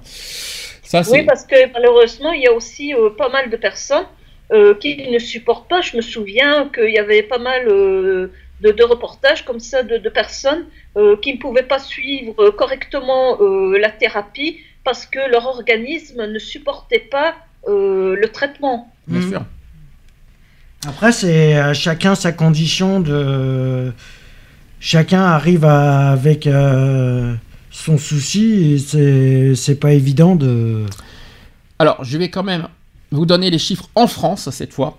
On va Mhm. rester en France et après on pourra en débattre. Alors, en France, on estime que 153 000 personnes vivent avec le VIH. Et sachez que chaque année, environ 6 000 personnes décou- découvrent leur séropositivité. C'est un chiffre stable depuis 2011. En France toujours, 25 000 personnes ignorent qu'elles sont séropositives. Ça, par contre, c'est le chiffre le plus alarmant et Mhm. qui nous interpelle le plus. Faute de se faire dépister, encore trop de personnes découvrent aussi tardivement qu'elles sont séropositives. Autre chose, 43% des découvertes sont des personnes homosexuelles. Mhm. 38% sont des hétérosexuels nés à l'étranger. 16% sont des hétérosexuels nés en France. 2% sont des usagers de drogue et 1% c'est autre chose. Euh, on sait que les personnes HSH sont les plus concernées, mais quand on regardait bien statistiquement, 38 plus 16 pour moi, ça fait quand même 54% sont des hétérosexuels quand même. Mhm. Euh, si, je compte, si je calcule bien, 38 et 16, pour moi, ça fait 54. hein. Euh, 54% sont des hétéros contre 43% euh, des homos. On sait que les HSH sont les, euh, voilà, c'est quand même les personnes les plus, euh, qui sont le- les, les- qui sont les plus à risque, on va dire, à, à être contaminées. Mais en revanche, au niveau, au niveau statistique, les personnes hétérosexuelles sont Mhm. autant touchées que les homosexuels. Et c'est pour ça qu'il faut arrêter de dire une fois pour toutes que le sida est une maladie des homosexuels. Complètement faux. J'ai les chiffres devant moi, 54% sont hétérosexuels. Euh, voilà quoi. C'est quelque chose qu'il fallait que je souligne aussi. Ouais, non, mais c'est clair que là, euh, les hétéros, il faut qu'ils il faut qu'ils arrêtent de dire que c'est simplement que pour les homosexuels et c'est pas c'est pas le cas. Sachant que euh, tout le monde est concerné par rapport au sida. Que ça soit un hétéro ou un homo, hein, euh, automatiquement, euh, le sida il touche tout le monde et voilà. C'est la, la responsabilité de tout le monde et pas seulement euh, une appartenance à une orientation sexuelle. Hmm. Alors, il dénombre quand même 2600 hommes ayant des relations sexuelles avec des hommes, avec d'autres hommes, donc les, les HSH, qui restent malgré tout de loin, malheureusement, la catégorie de la population la plus touchée. Bon, évidemment, euh, il y a les risques, euh, vous, vous les connaissez. 27% des personnes qui découvrent leur séropositivité la découvrent à un stade avancé, et pourtant la médecine a fait des progrès considérables, et, et plus, la, ma- et plus la, maladie, la maladie est détectée tôt, je vais y arriver, plus la maladie est détectée tôt, plus il sera facile de la contrôler. Logique. Les autotests VIH qui sont disponibles en pharmacie depuis septembre 2015, on en a parlé beaucoup pour des sites d'action, et sachez que près de 90 000 euh, autotests ont été vendus depuis cette date jusqu'à fin septembre 2016. Depuis Ouais, le 4... mais est-ce qu'ils sont fiables? Ah, je pense que oui, quand même. On en a parlé quand même aussi d'action, on a dit oui, Mm. quand même.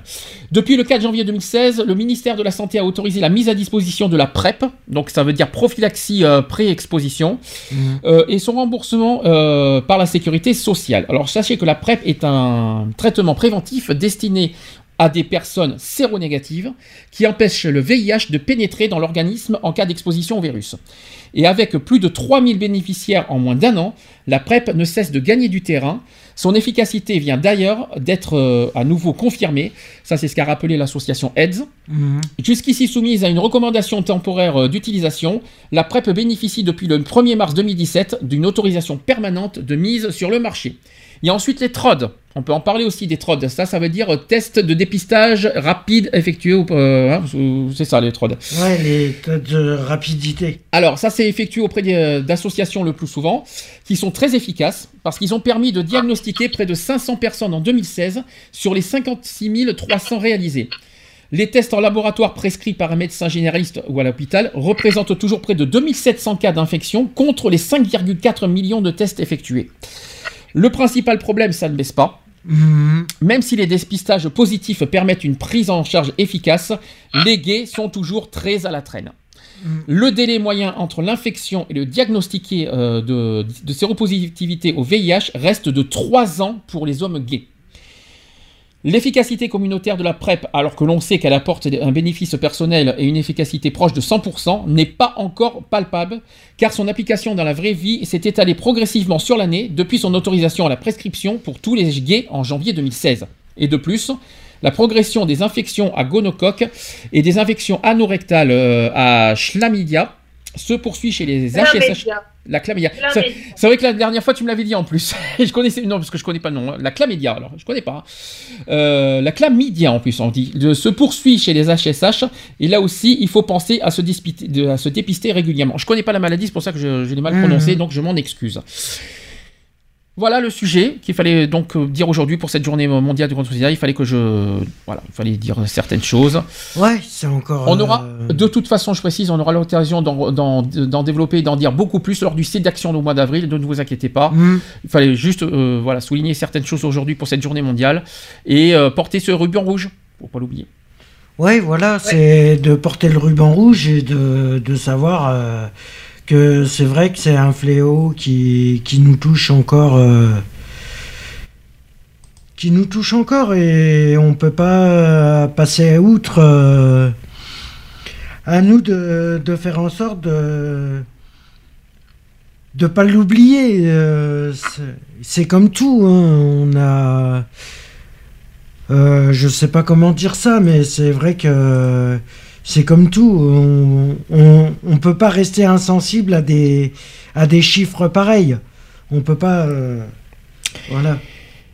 Alors j'ai un, autre article, on, change complètement de sujet, on parle des couples gays qui sont à l'épreuve de la rue. Alors ça c'est un, article que j'ai trouvé euh, qui est très intéressant, avec des témoignages, et euh, c'est sur la lutte contre les agressions on va dire, envers les couples gays euh, qui, qui se tiennent par la main dans les rues. Mhm. Voilà, c'est un petit peu ce sujet-là. Alors, je vais expliquer le sujet, c'est que dans le bus, en terrasse ou dans un parc, aussi bien en ville qu'à la campagne, rares sont les couples de gays et de lesbiennes qui osent des gestes d'affection. Donc, on sait, que, on sait que cela peut avoir un coût. Ça, c'est ce qu'a avancé un sociologue.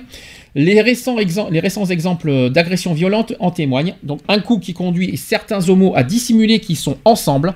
Et pourtant, l'expression des sentiments amoureux dépasse largement le cadre privé et les démonstrations d'affection en public. Donc, c'est un vrai sujet de débat aussi aux États-Unis comme en France, chez les homos comme chez les hétéros.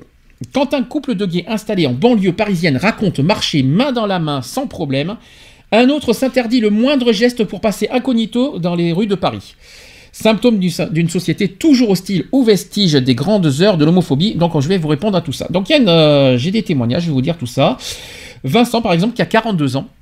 Il n'épargne pas la société parisienne pour expliquer pourquoi il n'a aucun geste d'affection envers Xavier, son compagnon avec qui il vit depuis bientôt 20 ans, dans les rues de la capitale. Il a dit ceci, la ville est déjà assez agressive, ce serait tendre le bâton pour se faire battre. Qu'il s'agisse de s'embrasser ou de se tenir la main, on se sent encore très loin de pouvoir faire quoi que ce soit. Lui, euh, lui à l'assistant metteur en, scène, qui vit à deux pas de la place de la République, dans un quartier proche du Marais. J'ai beaucoup de problèmes de- de- derrière, j'ai beaucoup de retours. hein. Euh, L'assistant metteur en scène qui vit à deux pas de la place de la République, dans un quartier proche du Marais, il a dit ceci, ça a toujours été comme ça. On s'est connu vers le milieu des années 90. C'était encore très difficile d'assumer son homosexualité à l'époque. Poursuit Xavier, qui a 44 ans euh, post-producteur dans les effets spéciaux. Alors certes, les choses ont évolué, mais pas, nous. On s'est construit comme ça, avec la peur du, ma- du malaise qu'on pourrait avoir euh, en s'en prenant des réflexions, et avec le regain d'homophobie des, des dernières années, ça ne donne pas envie. Donc au regard des statistiques, l'homophobie occupe encore une place importante dans notre société et les lieux publics sont, euh, qui sont l'un des principaux théâtres de son expression. Même si pour de plus en plus de gens c'est un non-sujet, il y a une homophobie qui persiste. Ça, c'est ce qu'a confirmé Joël Demier, qui est président de SOS Homophobie. Euh, c'est la vision d'un couple de femmes ou d'hommes qui suscite chez les agresseurs des réactions de rejet, d'insultes ou d'agressions physiques au vu des témoignages. Dans les lieux publics, l'association a, rele- a relevé des re- une recrudescence euh, des agressions physiques ces deux dernières années. Euh, elles ont concerné 45% des cas de LGBT-phobie en 2016 contre 37% en 2015. C'est quand même fou, hein, ça a Mhm. augmenté quand même en un an. Il faut dire que les victimes témoignent euh, de plus en plus euh, parce que les lois contre le mariage pour tous ont été votées, ce qui rend l'acte homophobe de plus en plus intolérable. Ça, c'est ce qu'a complété Joël Demier. Pour autant, Xavier et Vincent, qu'on a cités tout à l'heure, n'ont jamais été prises pour cible à Paris ou ailleurs, mais la simple idée euh, d'essuyer un regard ou une réflexion les pousse à contenir toute démonstration d'affection. Donc on, les- on le supporterait vraiment très euh, difficilement, ça c'est ce qu'a admis Vincent. Il a dit ceci, c'est un conditionnement, constate Xavier, et même dans le marais, jamais on ne marchera main dans la main, c'est dire combien c'est profondément ancré en nous, parce que même au marais, dis donc. Même au mari, ils n'arrivent pas. c'est- quand, même- c'est quand même fou, hein. Ouais, c'est complètement dingue d'arriver en 2017 à des trucs pareils. Alors, concernant la gestion des risques, euh, ce conditionnement que décrivent Vincent Xavier est un phénomène bien identifié. Un premier facteur générationnel en- entre en ligne de, compte, comme l'avance le sociologue Colin euh, ou Colline Giraud, qui est auteur d'une enquête dans, le, dans les modes de vie euh, de gays qui habitent dans la Drôme, paru en 2016. Il a dit ceci pour les générations d'avant, même s'ils en ont la possibilité, deux hommes ne vont pas forcément se tenir la main car ils n'ont pas été socialisés comme cela, alors que plus on avance, plus la contrainte de l'hétéronormativité semble s'affaiblir. Euh, S'il est sans doute plus simple d'assumer son homosexualité aujourd'hui qu'il y a 20 ans, les agressions, injures et regards qui persistent imposent encore à beaucoup de couples de jeunes homos à opérer, euh, d'opérer une euh, autocensure. Euh, donc il y a une phrase qui dit c'est une sorte d'épée de Damoclès que relatent beaucoup de LGBT. Euh, il y a des coups et des blessures dont on sait et que cela peut avoir un coût réel de, monter, euh, de montrer son affection dans la rue, encore aujourd'hui.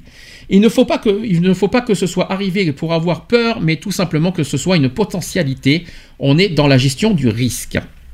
On est clairement dans une, situa- dans une construction sociale et médiatique de la peur. Elle induit, elle induit euh, des contrôles que nos communautés n'ont que très partiellement contrariés. Donc on est vraiment très à l'aise avec ça, et si ça déplaît à certains, qu'ils fassent le regard en l'air, qu'ils nous fassent une réflexion, on n'en a rien à faire. Ça c'est ça c'est par contre j'aime bien, j'aime bien cette phrase là. voilà, c'est c'est- il y en a qui font ce qu'ils veulent, ils, ils font leur vie, euh, s'ils Oui, s'ils sont bah pas ouais, contents, qu'ils voilà. regardent ailleurs quoi. Donc, vivre son couple dans la rue comme deux hétéros ou presque, c'est aussi l'expérience qu'a fait Ambre qui a 25 ans lorsqu'elle. Alors là, on est chez les lesbiennes maintenant. Euh, Ambre, euh, 25 ans, lorsqu'elle était en couple dans, euh, dans la campagne de Tours, cette fois c'est en campagne, Ah, à Tours. à Tours. Elle a dit ceci on n'a jamais vraiment connu la discrimination là-bas. C'est quand on est arrivé à Paris en 2012 qu'on s'est fait traiter de salguine dans la rue parce qu'on se donnait la main.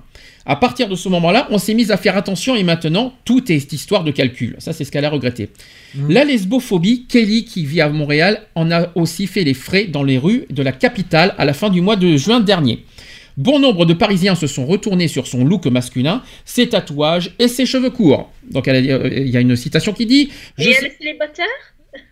Elle est célibataire. je, elle a dit ceci. Je, je t'en prie, euh, Eve. Je sentais que les gens étaient, inti- étaient intrigués euh, par mon allure. Ils, euh, ils maintenaient le regard sur moi. Ça, c'est ce qu'a raconté cette. euh, elle, est elle est photographe freelance et elle a 26 ans, je précise. Il a dit, elle a dit ceci. Ils ne doivent pas avoir l'habitude de voir ça, alors qu'à Montréal, il y a plein de filles comme moi. Personne ne trouve ça choquant. Et si ces regards n'étaient pas for-. Pardon? C'est une butch. C'est une butch. Euh, je pense peut-être, c'est possible. Je connais pas tous, je connais pas donc. euh, euh, Il y a plein de filles comme moi, personne ne trouve ça choquant. Et si ses regards n'étaient pas forcément malveillants, comme le précise Kelly, elle a eu sacrément peur lorsqu'un groupe de jeunes hommes l'a encerclée. Ils rigolaient, elle a dit ceci, ils rigolaient et m'ont demandé si j'étais un garçon ou une fille. J'ai clairement ressenti une mauvaise intention de leur part. C'est ce qu'elle a confié. Mm.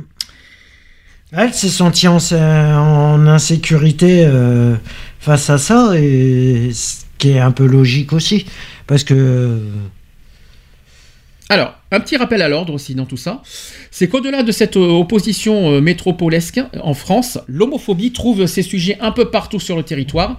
Elle s'exprime différemment selon que, vous, euh, selon que vous êtes en ville, à la campagne, dans les banlieues, en centre-ville, mais c'est surtout selon les individus. Ça, c'est ce qu'a nuancé Joël Demier, qui se garde bien aussi d'opérer la moindre généralité. Pourtant, cette idée selon laquelle il serait plus simple de vivre son couple dans une grande ville plutôt qu'à la campagne trotte dans, dans les esprits. Je suis pas tellement d'accord, moi. je suis pas d'accord. Euh, c'est beaucoup plus compliqué que ça. Si cette théorie se vérifie pour un certain nombre de personnes, elle rend invisible plein d'autres situations. Ça, c'est ce qu'a expliqué le géographe Marianne, la géographe Marianne Bidon, qui est dans la, dans la du baiser. Donc, ça, euh, ça a été en 2008. ça. Elle a dit ceci l'homosexualité est tolérée en ville, mais sous contrôle. Tant qu'elle reste dans, des modèles moralement et socialement acceptables, moins lorsqu'elle est plus euh, subversive. Ça, c'est ce qu'a dit Jo- Colin Giraud. Dans ce cas, où placer le curseur? Au regard des témoignages, la question du genre est primordiale. C'est ce qu'a souligné euh, un sociologue. Il a dit ceci deux garçons virils qui se tiennent la main, cela dérange moins que si l'un des, euh, que si l'un des deux dans le couple transgresse le genre. C'est une double police à la fois sexuelle et de genre. C'est ce qui est dit. Ouais, Par exemple, euh, chez les lesbiennes, les butch sont beaucoup moins euh, acceptés que les féminines. Pardonne-moi, excuse-moi, mais c'est quoi un butch une butch, s'il te plaît? Une butch, c'est les lesbiennes euh, masculines. D'accord. Donc, ils s'habillent euh, avec des vêtements d'hommes, cheveux rasés. euh, D'accord. Je savais pas. C'est la, la première fois que j'entends ce mot. Je n'étais pas au courant. Moi non plus. C'est la première fois que j'entends ça. On continue. Entre les villes et les campagnes, il y a les- aussi les banlieues. Mm. Dans certains quartiers, la question des gestes d'affection est brûlante. Donc il y a Louis euh, Milly euh, qui est mobilisé à Aids euh, Bobigny en Seine, en Seine de Saint-Denis de- depuis près de 9 ans et en atteste ceci. Elle a dit Vous avez des villes comme Montreuil où ça se passe hyper bien, mais dans certaines autres communes comme Sevran ou Bobigny par exemple, c'est très compliqué. Les couples homosexuels n'existent pas aux yeux de beaucoup. Et avec son équipe, ils ont été cette année encore organisé un kissing à la gare de Bobigny, euh, Pablo Picasso, au nord de Paris, pour la journée internationale de lutte contre les LGBT-phobies le 17 mai dernier. Un moyen, un moyen de crier haut et fort que les homos peuvent s'aimer aux yeux de tous dans la rue, où qu'elles soient aussi. Seulement, l'événement n'a pas attiré les foules. Il y a eu peu de monde, mais nous avons affiché des photos de baisers avec des messages dans ce lieu où il y a énormément de passages et on a invité les gens à en parler. Mhm. On continue, je continue. Eve, tu as d'autres choses à signaler ce que, ce que je viens de dire ou je continue? Non, tu peux. Mais moi, continuer. c'est c'est vrai que je, je- je remarque que euh, quand, quand en France, vous êtes, enfin, les, les- l'homophobie est quand même beaucoup plus présente que en, en Belgique. Bien que en Belgique, il y en ait, hein, malgré tout. Hein, euh, faut pas, faut pas se leurrer. Euh, euh, par exemple, il y a des hommes qui vont voir euh, des, des, des lesbiennes en train de s'embrasser. Euh, S'ils sont en groupe, ils vont aller les emmerder D'accord. en disant Ah, Tiens, les filles, vous n'avez pas besoin d'un mec, je suis là. D'accord. Alors on parle aussi de majorité silencieuse, donc on dit que parler de l'homosexualité apparaît comme l'étape indispensable pour gagner en visibilité et se sentir libre dans l'espace public. Par le simple fait de connaître, tout change, donc c'est ce qu'a avancé Ambre. On n'arrivera pas à zéro agression, c'est impossible de toute façon. Il faut, être, il faut- impossible. il faut- il faut être clair, hein, on n'y croit pas une seconde de toute façon. Et elle a dit ceci pour les, mais pour les séduire au maximum, battons-nous sur la majorité silencieuse. Les gens ont plein de fantasmes d'une facilité inouïe à déconstruire. C'est de l'ignorance, se car- corroboré Joël Demier. Les gens ne sont pas habitués ni sensibilisés et ignorent que ces couples peuvent exister. Mm. Ça peut paraître incroyable, mais c'est bien le cas dans certains milieux. Et ça a une répercussion sur les personnes concernées avec les regards, les commentaires et les insultes, évidemment. Habituer les gens, cela passe aussi par plus de visibilité. La simple idée du kissing, un événement circonscrit dans l'espace et dans le temps, est le symptôme d'une difficulté persistante à pouvoir montrer l'amour entre personnes de même sexe. Les réactions euh, de haine et de rejet observées lors des débats sur le mariage, avec la polémique en 2013 autour de l'affiche du film L'inconnu du lac, qui montrait deux hommes euh, s'embrassant, ou plus précisément lors de la diffusion de la campagne de prévention publique contre le VIH et les IST, ont de quoi en refroidir certains. Une citation qui dit Je ne sais pas si, c'est la société qui est hostile ou la représentation que l'on en a. C'est ce qu'a c'est ce- c'est ce qu'a dit Xavier, qui reconnaît quand même être marqué au fer rouge par l'homophobie des années 90. Il faut que les couples homo se sentent libres. En se cachant, on conforte cette idée de différence. Ne pas le faire et avoir peur, c'est entretenir le risque. Ça, c'est ce qu'a dit Jimmy. Mais cette idée selon laquelle euh, il appartient au couple homo euh, de s'approprier l'espace public par eux-mêmes et d'oser ces gestes d'affection divise, si tous les homos se tenaient la main dans la rue, il n'y aurait plus de mecs qui en rigolent. Ah bah dis donc. euh, je suis pas sûr. Là, il y aurait, personnellement, je suis il y pas aurait, sûr. en fait, il y aurait plus, peut-être, on va dire, c'est comme ça. Je pense qu'il n'y aurait plus, oui, non, il n'y aurait plus de mecs qui rigolent, qui se moquent ou insultent parce que c'est la première fois qu'ils voient ça. C'est ce qu'a reconnu Vincent. Moi, je suis pas, je suis pas tellement d'accord non Je suis plus. pas d'accord. hein. Euh, mon cœur me dit que c'est la solution, mais de là à avoir le courage de le faire, non. Je n'ai pas envie de transformer mon couple en objet militant. C'est son choix et je le. c'est un choix qu'on respecte totalement. Il faut Non, mais le voilà, c'est clair qu'au bout d'un moment. Il faut respecter euh, les couples qui sont pas obligés, qui ont, qui ont pas envie de, de- qui ont envie, se- qui ont envie, qui ont envie- Ils n'ont pas envie de se montrer. C'est pas ça. euh, Ils- C'est à tout à leur honneur Non, aussi. c'est pas ça, ils ont envie d'être libres, ils ont envie d'être tranquilles, quoi. Surtout, ils ont pas envie de, de, de, venir ils ont pas envie, ils ont pas forcément envie de, marcher, de militer, d'aller dans des, dans, dans des manifestations pour militer pour leurs droits. C'est ça qu'ils veulent dire aussi. Non, Et- mais voilà, c'est ça aussi. Et C'est parce que c'est pas parce qu'ils vont pas se montrer dans la rue euh, parce qu'ils s'aiment euh, que forcément ça va ça va nuire. euh, ça risque de les nuire aussi, mais ça a double tranchant aussi. Alors, ce débat qui divise, ce débat qui divise autant qu'il y a de sensibilité, d'expérience et de formes d'engagement différentes, qui dit visibilité dit, dit augmentation des sanctions à court terme. Donc, et par sanction, euh, il y a un sociologue qui, qui définit la volonté des agresseurs d'infliger une punition aux homos. Dès lors, choisir de ne pas cacher son couple expose à un risque potentiel. Une citation qui dit On est dans des expériences extrêmement singulières parce que le corps qui est regardé, le corps qui est frappé, c'est le nôtre. Les capacités de contrôle ne peuvent donc être euh, qu'individuelles. Et pour cause, en juin 2017, SOS Homophobie a enregistré une hausse des témoignages d'actes homophobes pendant le mois des, euh, pendant le mois des fiertés. Sachez. C'est à double tranchant, c'est ce qu'a résumé Joël Demier. À court terme, montrer qu'on est en couple provoque des réactions épidermiques, euh, très homophobes, mais à long terme, on s'aperçoit que ça fait baisser l'homophobie parce que ça normalise la vie des personnes LGBT. Donc à vous de voir. Donc, euh, autre chose que les, que les euh, homos euh, veulent se défendre aussi sur ce sujet, c'est que l'espace pu- l'espace public appartient autant aux homos qu'aux hétéros. À tout le monde. Qu'on- Ah bah, il soit clair. appartient à tout le monde.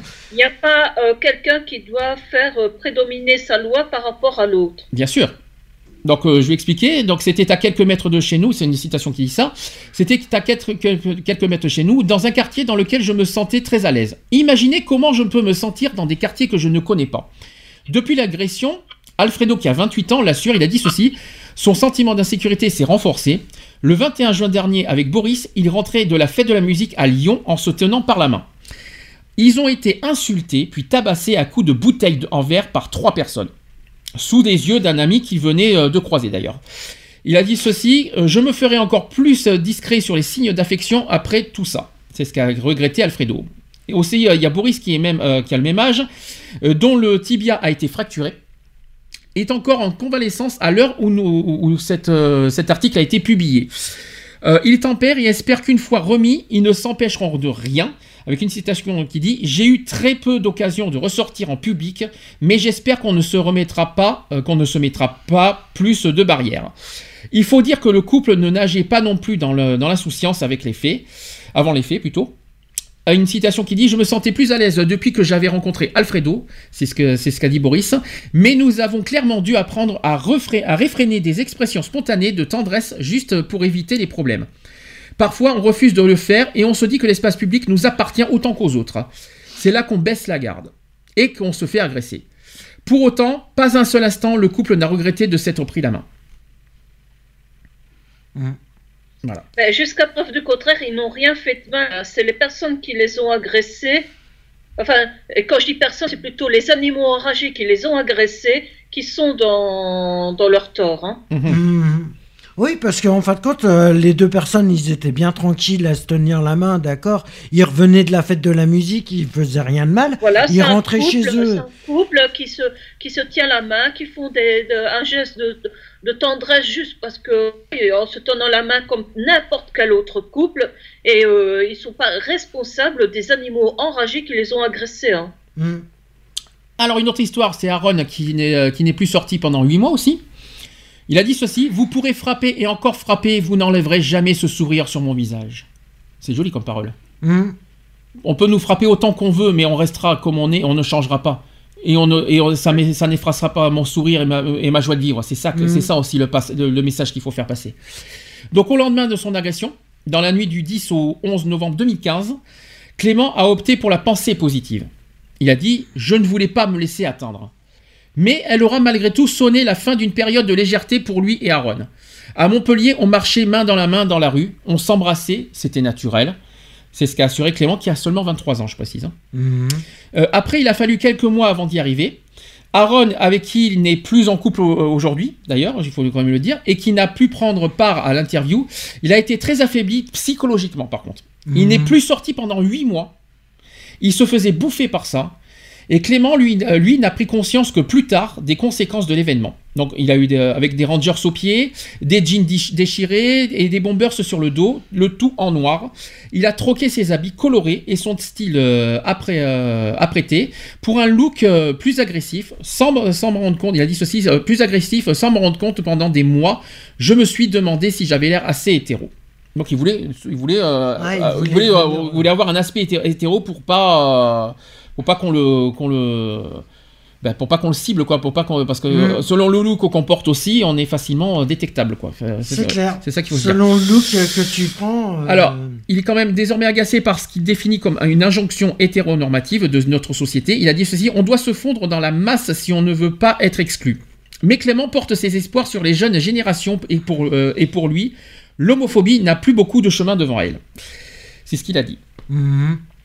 Et de toute façon, pour d'autres, il y a aussi, il y aura toujours, quoi qu'il en soit, l'agression en tête. En moins de 24 heures, un autre, un autre exemple, il y a la photo du visage tuméfié de Wilfried, qui a déjà fait le tour du globe, porté en symbole euh, de la dérive homo- homophobe en France, à quelques jours de la législation du mariage. Ah, ça, c'était à l'époque. Mhm. Dans la nuit du, 7, du 6 au 7 avril 2013, lui et son copain rentraient d'une soirée entre amis. Il a dit ceci, on marchait euh, bras euh, dessus, bras dessous. Ce n'était pas vraiment à, son, à notre habitude, mais on avait baissé la garde. C'est ce qu'a dit Olivier. On était très reconnaissable, c'est ce qu'a dit Wilfried, et on se disait chéri en public. Je portais un pantalon rose aussi, il, a- il- il assume complètement de porter un pantalon rose aussi en public. Euh, le couple a, a été passé à tabac, malheureusement après, par deux jeunes hommes. Pour eux, cela a marqué une rupture. Ils ont dit ceci, avant je n'avais pas peur, c'est ce qu'a dit Olivier. Maintenant, je regarde partout autour de nous, c'est l'agression qui a marqué le coup, d'arrêt. On ne se balade plus bras dessus, bras dessous, ni en se donnant la main, ça c'est qu'a regretté Wilfried. J'ai une vraie inquiétude quand on est euh, ensemble dans le métro, dans la rue, sur les terrasses. Je ne suis pas à l'aise. C'était il y a 4 ans, mais la violence des faits résonne encore dans le discours des deux compagnons. Euh, ils ont dit ceci, la société nous est toujours hostile, sauf si tu te fonds dans les codes, faire comme si on était deux amis, contrôler la, façon dont on parle, dont on s'habille, tout, pour ne pas se faire remarquer. Olivier, lui, se veut plus optimiste, euh, mais n'en demeure pas moins certain que l'agression euh, que l'agression restera aggravée. On va peut-être avoir plus de gestes d'affection dans les années à venir, mais il y aura toujours l'agression en tête et des images qui reviennent toujours en mémoire.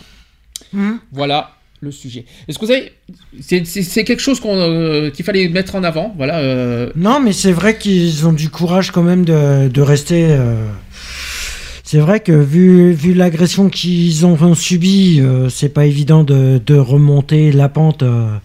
c'est. Oui. C'est. Je sais pas, moi, je sais pas comment dire ça, mais c'est. Je vais vous c'est poser- désagrément, mais. Alors déjà, il y a deux- je, vais poser- je vais vous poser deux questions. C'est bizarre, c'est des questions qu'on nous a posées à notre association l'année dernière quand on a été interviewé par DC TV. C'est Mhm. étonnant, c'est un sujet qui revient souvent. Deux questions que je vais poser. Un, est-ce que dans la rue, vous aurez... Est-ce que, je vais vous dire franchement, est-ce que dans la rue, vous empêcherez de vous tenir la main avec votre compagnon? Ah bah Non, personnellement, jamais. personnellement moi si j'étais, si je m'étais fait agresser, personnellement, euh, je le ferais pas. Personnellement, je le ferais pas. Tu ne le ferais pas? Non. D'accord. Et toi, Eve, tu n'hésiterais pas? T'as pas peur? Ah oui, non. T'as pas peur du tout et t'as pas eu de, de reproches, des insultes euh, Tu t'en es rabaissé, tu vois, quoi qu'il en soit, t'en as subi des insultes, oui. Et tu déjà eu Et tu, as- et tu, leur, as, tu leur as répondu quoi?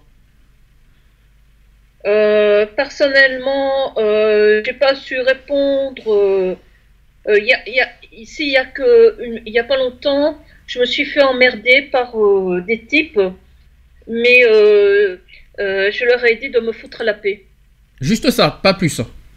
Ouais, Et, ça s'est fini, ça s'est fini, à- ça s'est fini en bon terme finalement. Il n'y a pas eu d'agression, il n'y a pas eu de, Ouais. il y a pas eu plus. Mais ce qui est bizarre, c'est a, a- les femmes, sont moins agressées que les hommes. C'est bizarre ça. Ça dépend, ça dépend, ça dépend comment sont lunées les personnes qui. Et puis, agressent et puis, et puis, un homme qui frappe une femme, sans commentaire.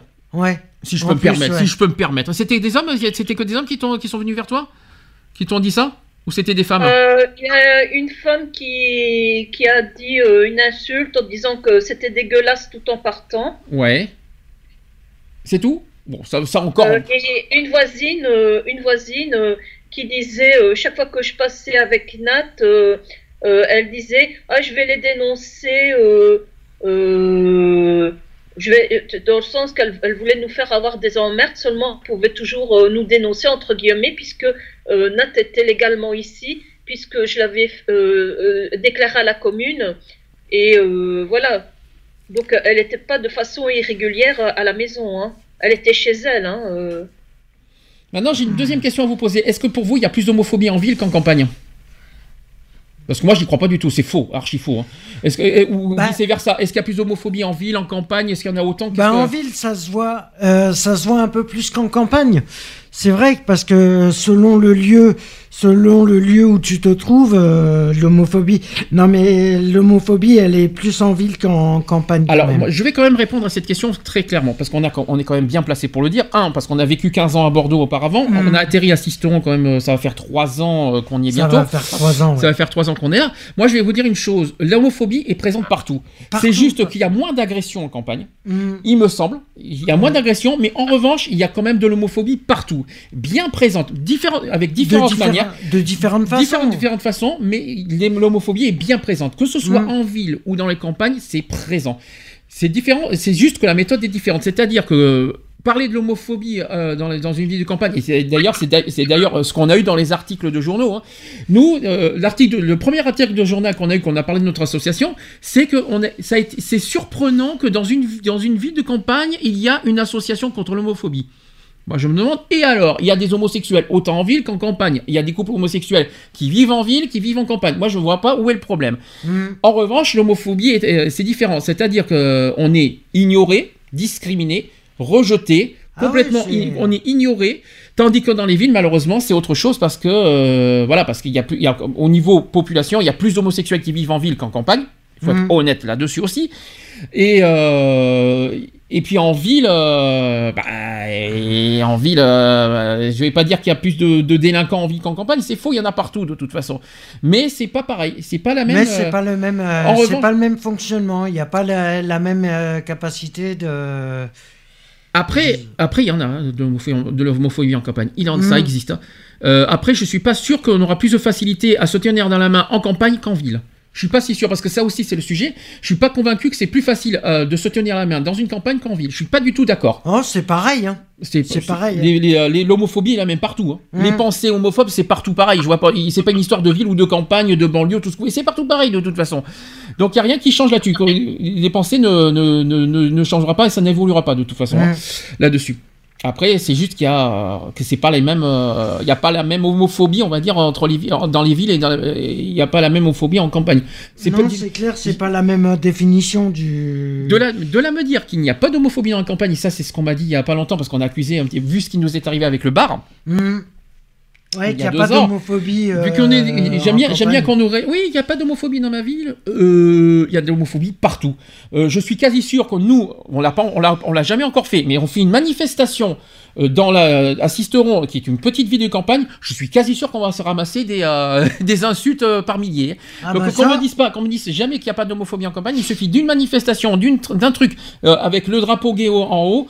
euh, je suis quasi sûr que des insultes, on va s'en ramasser. hein. Ah bah automatiquement. Et Et, je même, donne- même, même sans ça, euh, tu regardes euh, pourquoi du temps du bar, euh, tu regardes du temps du bar, hein, euh, qu'est-ce qui s'est passé euh, Insultes.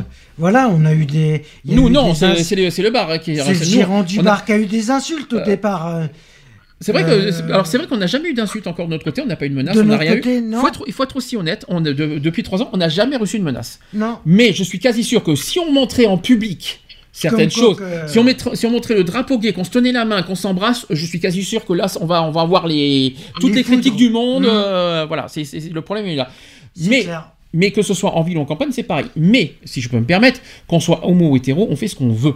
Bah oui, c'est Les hétéros clair, font ce qu'ils on- veulent, les homos font ce qu'ils veulent, laissez libre, laissez, on, on est libre de ce qu'on veut.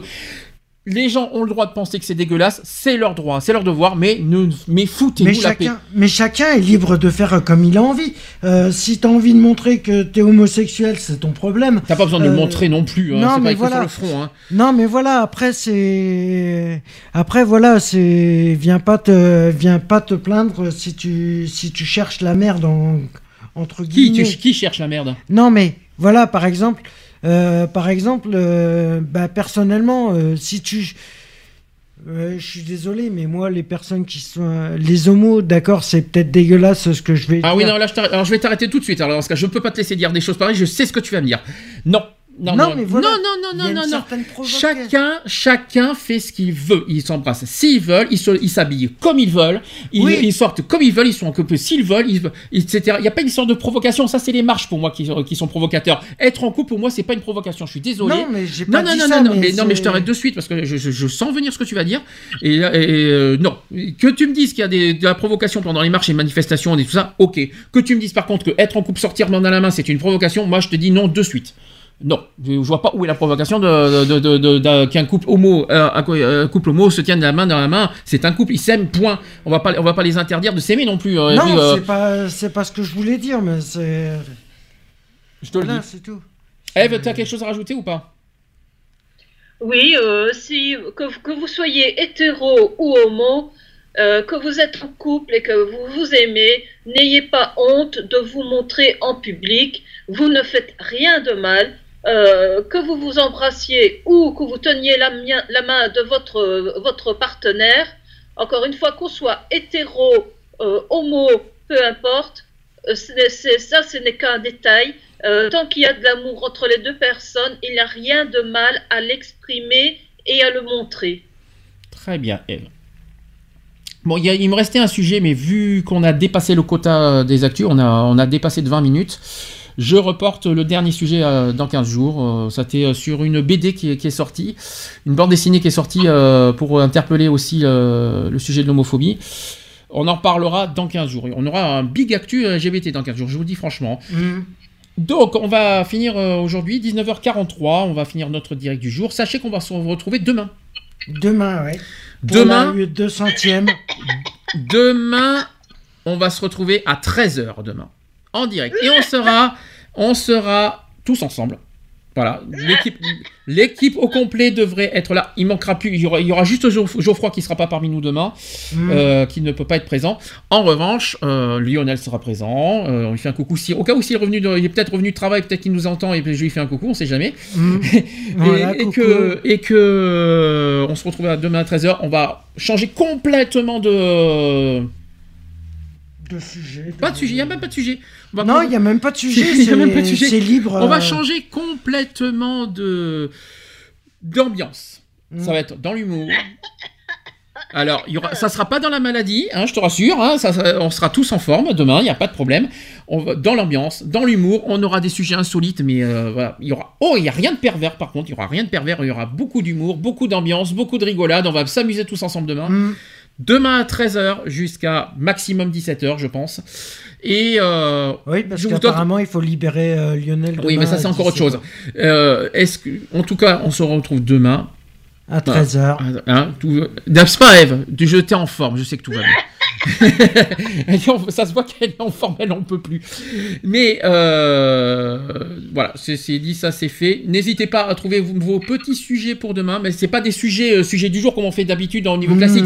Vos petits sujets de délire, quoi, euh, des trucs, un des trucs délirants qui nous font rire, quoi. Ça, ça, ça va- on va Et si on n'a pas, on fait quoi? Eh ben vous l'inventez, on fait de l'improvisation, comme ça au moins ça sera fait. Oh là, voilà, ça va on être impro- chaud. Eh ben on improvise. Mais non, on improvise, tu vas voir, on va y arriver. Alors, Donc, mon sujet de demain, ce sera sur la physique quantique. bien sûr, et pourquoi pas aussi le, et pourquoi pas aussi le sommeil, hein, tant qu'on y est. C'est sur le nucléaire. oui, bien sûr. Bon, quoi qu'il en soit, on se retrouve demain. Je précise aussi qu'on se retrouvera la semaine prochaine. Alors, autre chose, autre horaire inhabituel. Vendredi prochain pour le Téléthon, on se retrouve à 21h la semaine prochaine, en direct. Notez bien ça parce qu'on se retrouvera pas à 15h.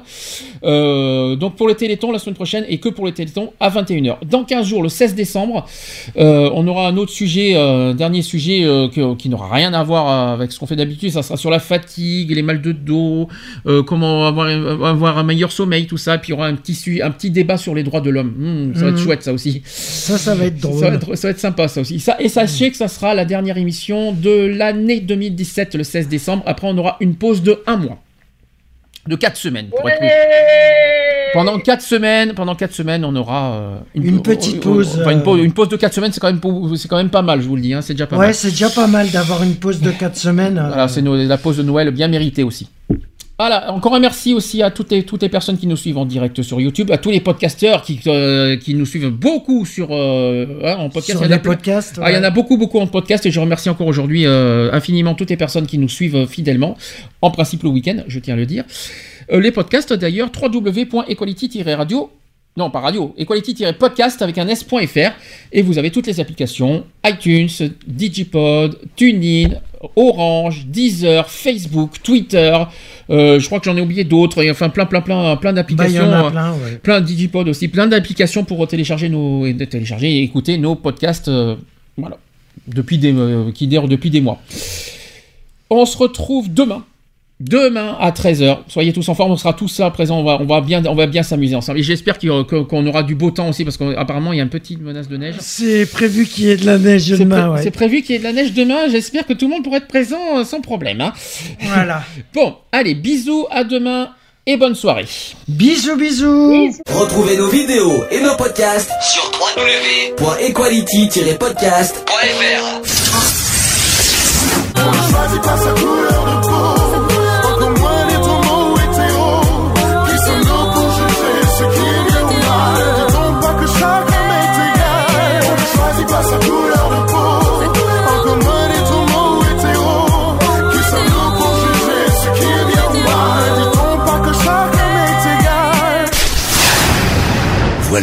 c'est fini.